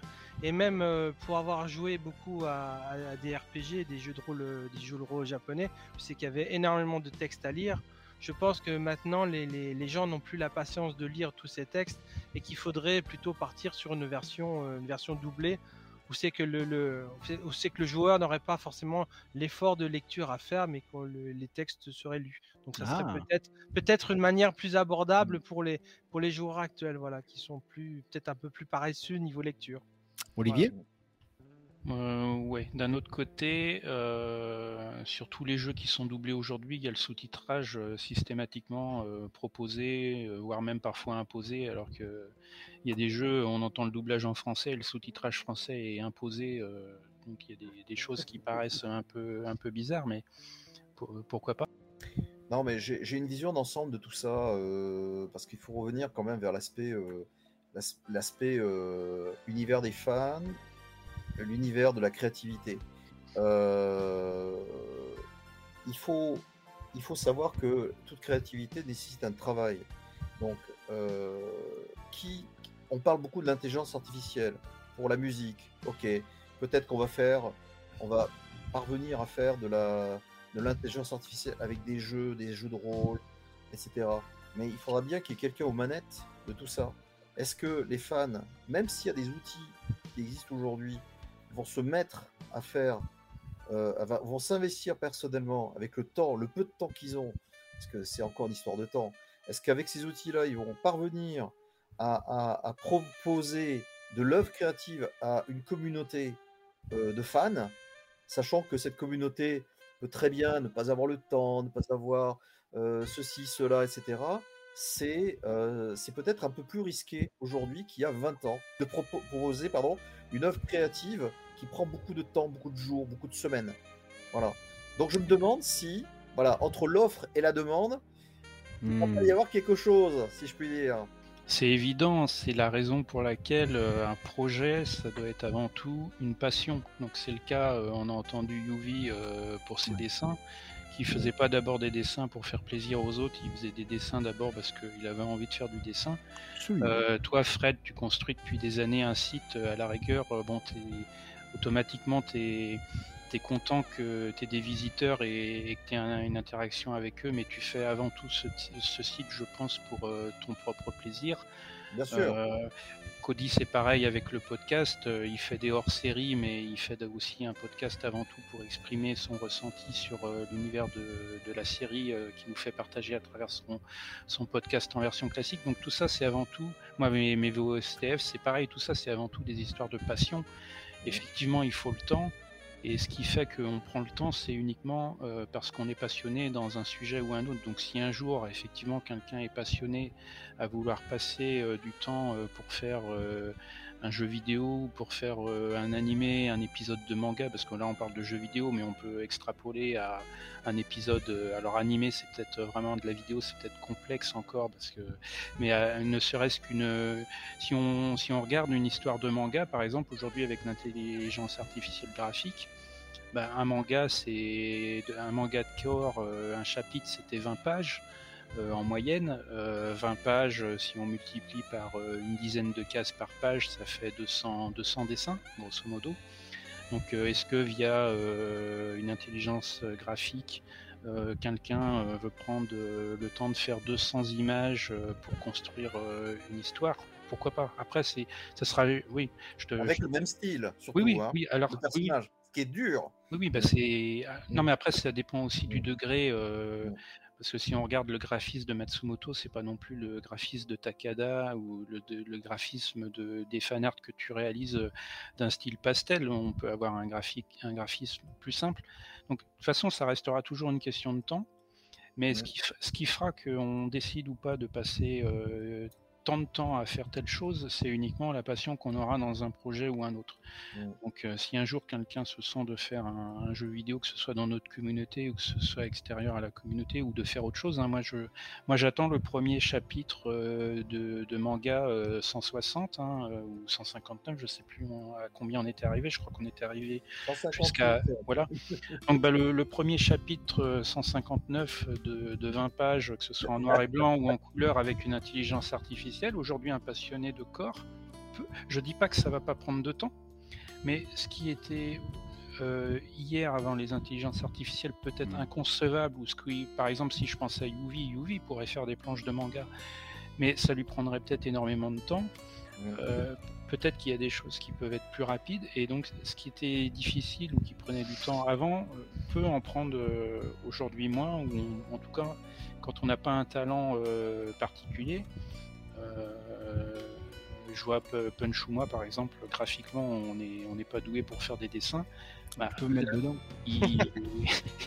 Il, faut, il, faut il faut quand même euh, constater que ce serait tentable, je dis pas que ce serait forcément euh, super réussi, mais ce serait tentable de se dire tiens bah, je te fais un chapitre de manga de, 10, 15, 20 pages qui raconte une histoire. Alors, il faut monter le scénario, mais c'est pareil. Avec le scénario, on peut interroger euh, ChatGPT pour avoir des idées. Euh.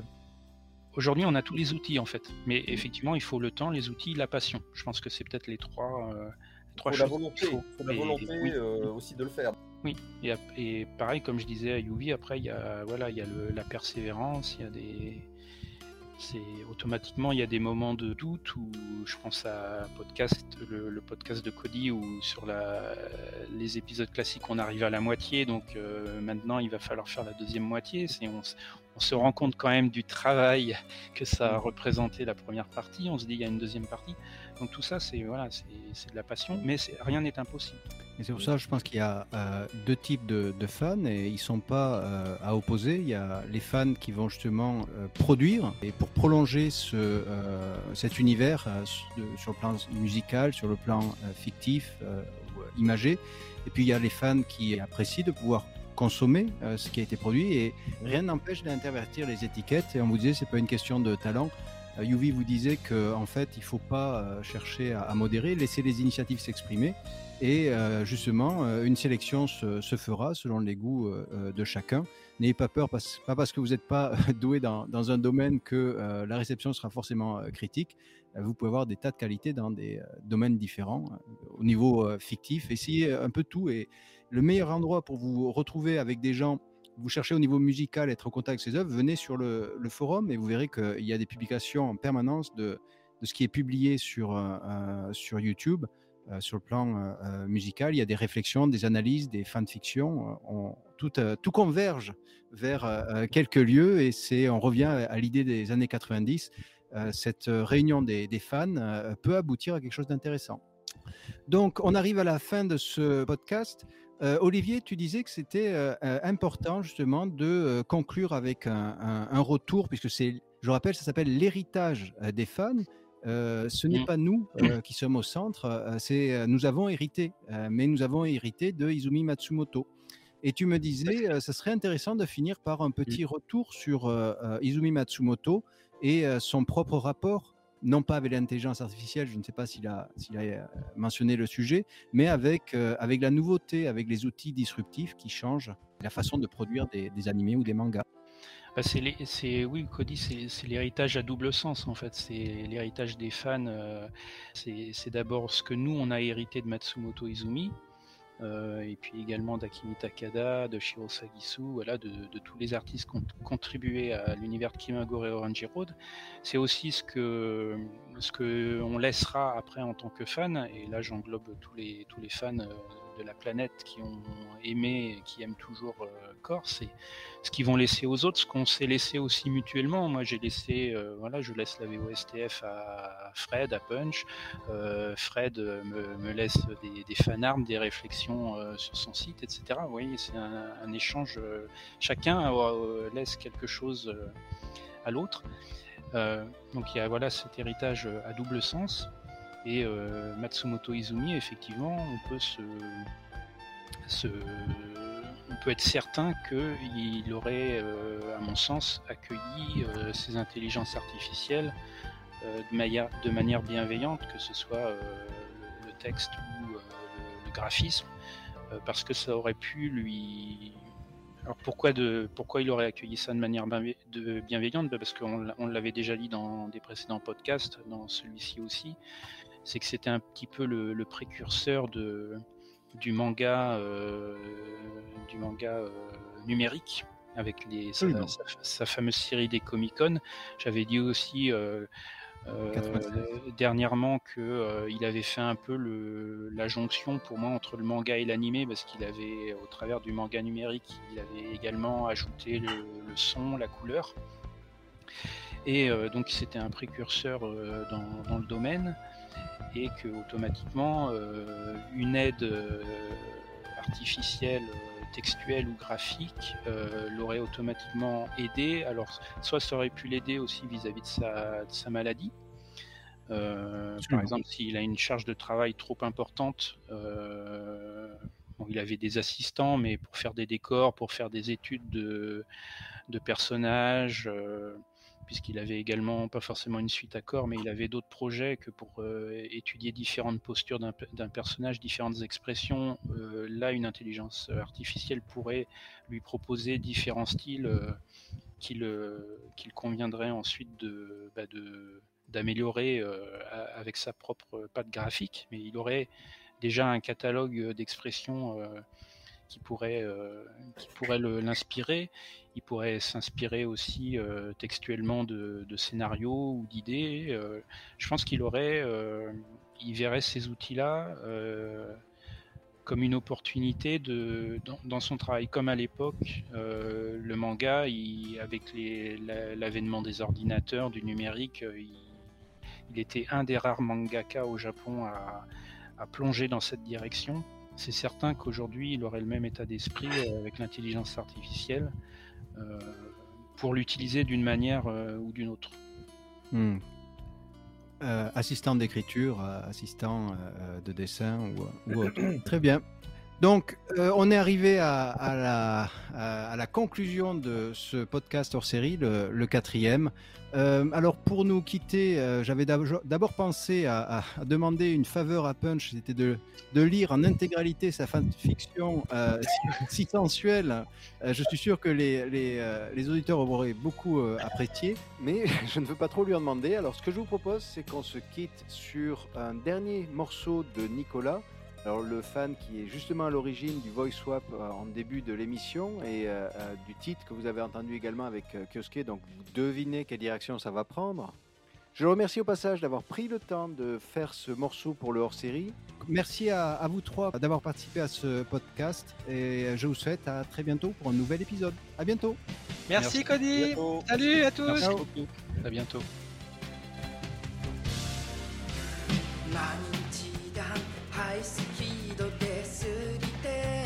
く君はと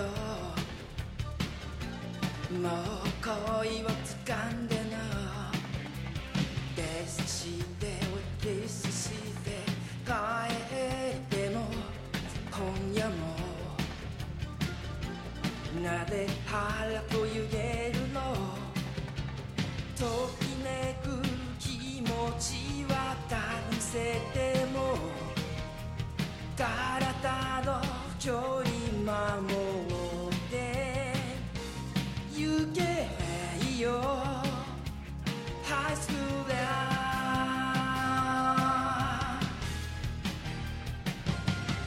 Oh, choose me and take a beat. Dance with me again.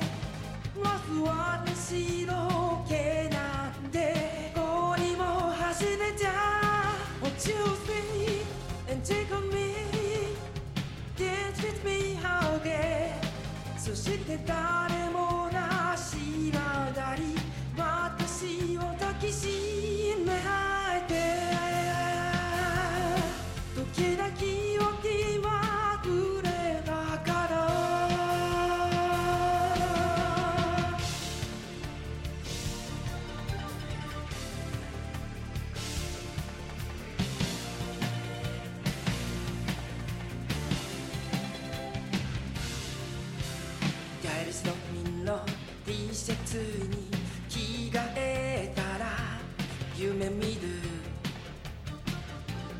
そう普通のセフティ読み立てのデス F に毛を伸ばすあいつが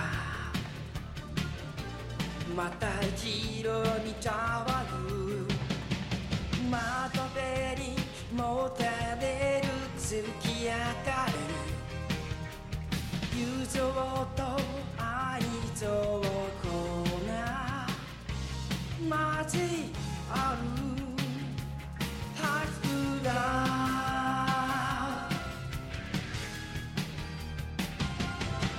choose me and take on me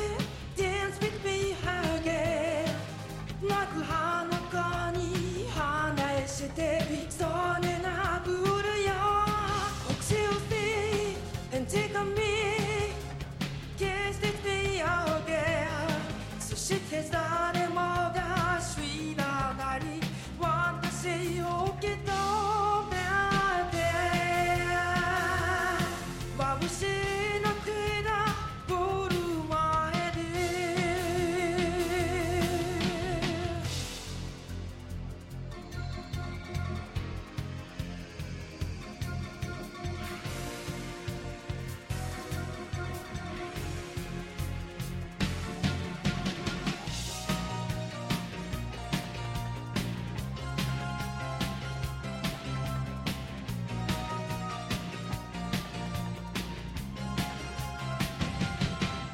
Oh, choose and take on me.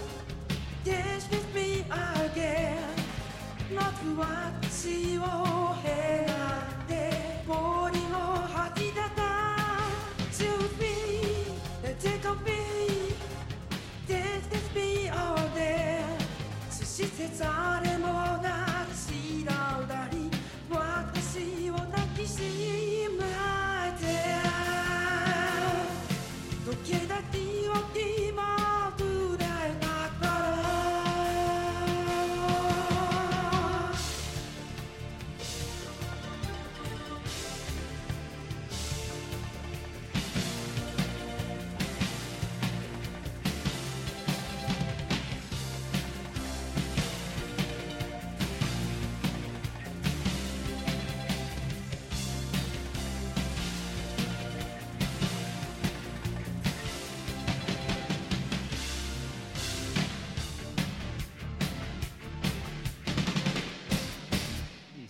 officiellement terminé, messieurs. On l'a fait. Bravo On.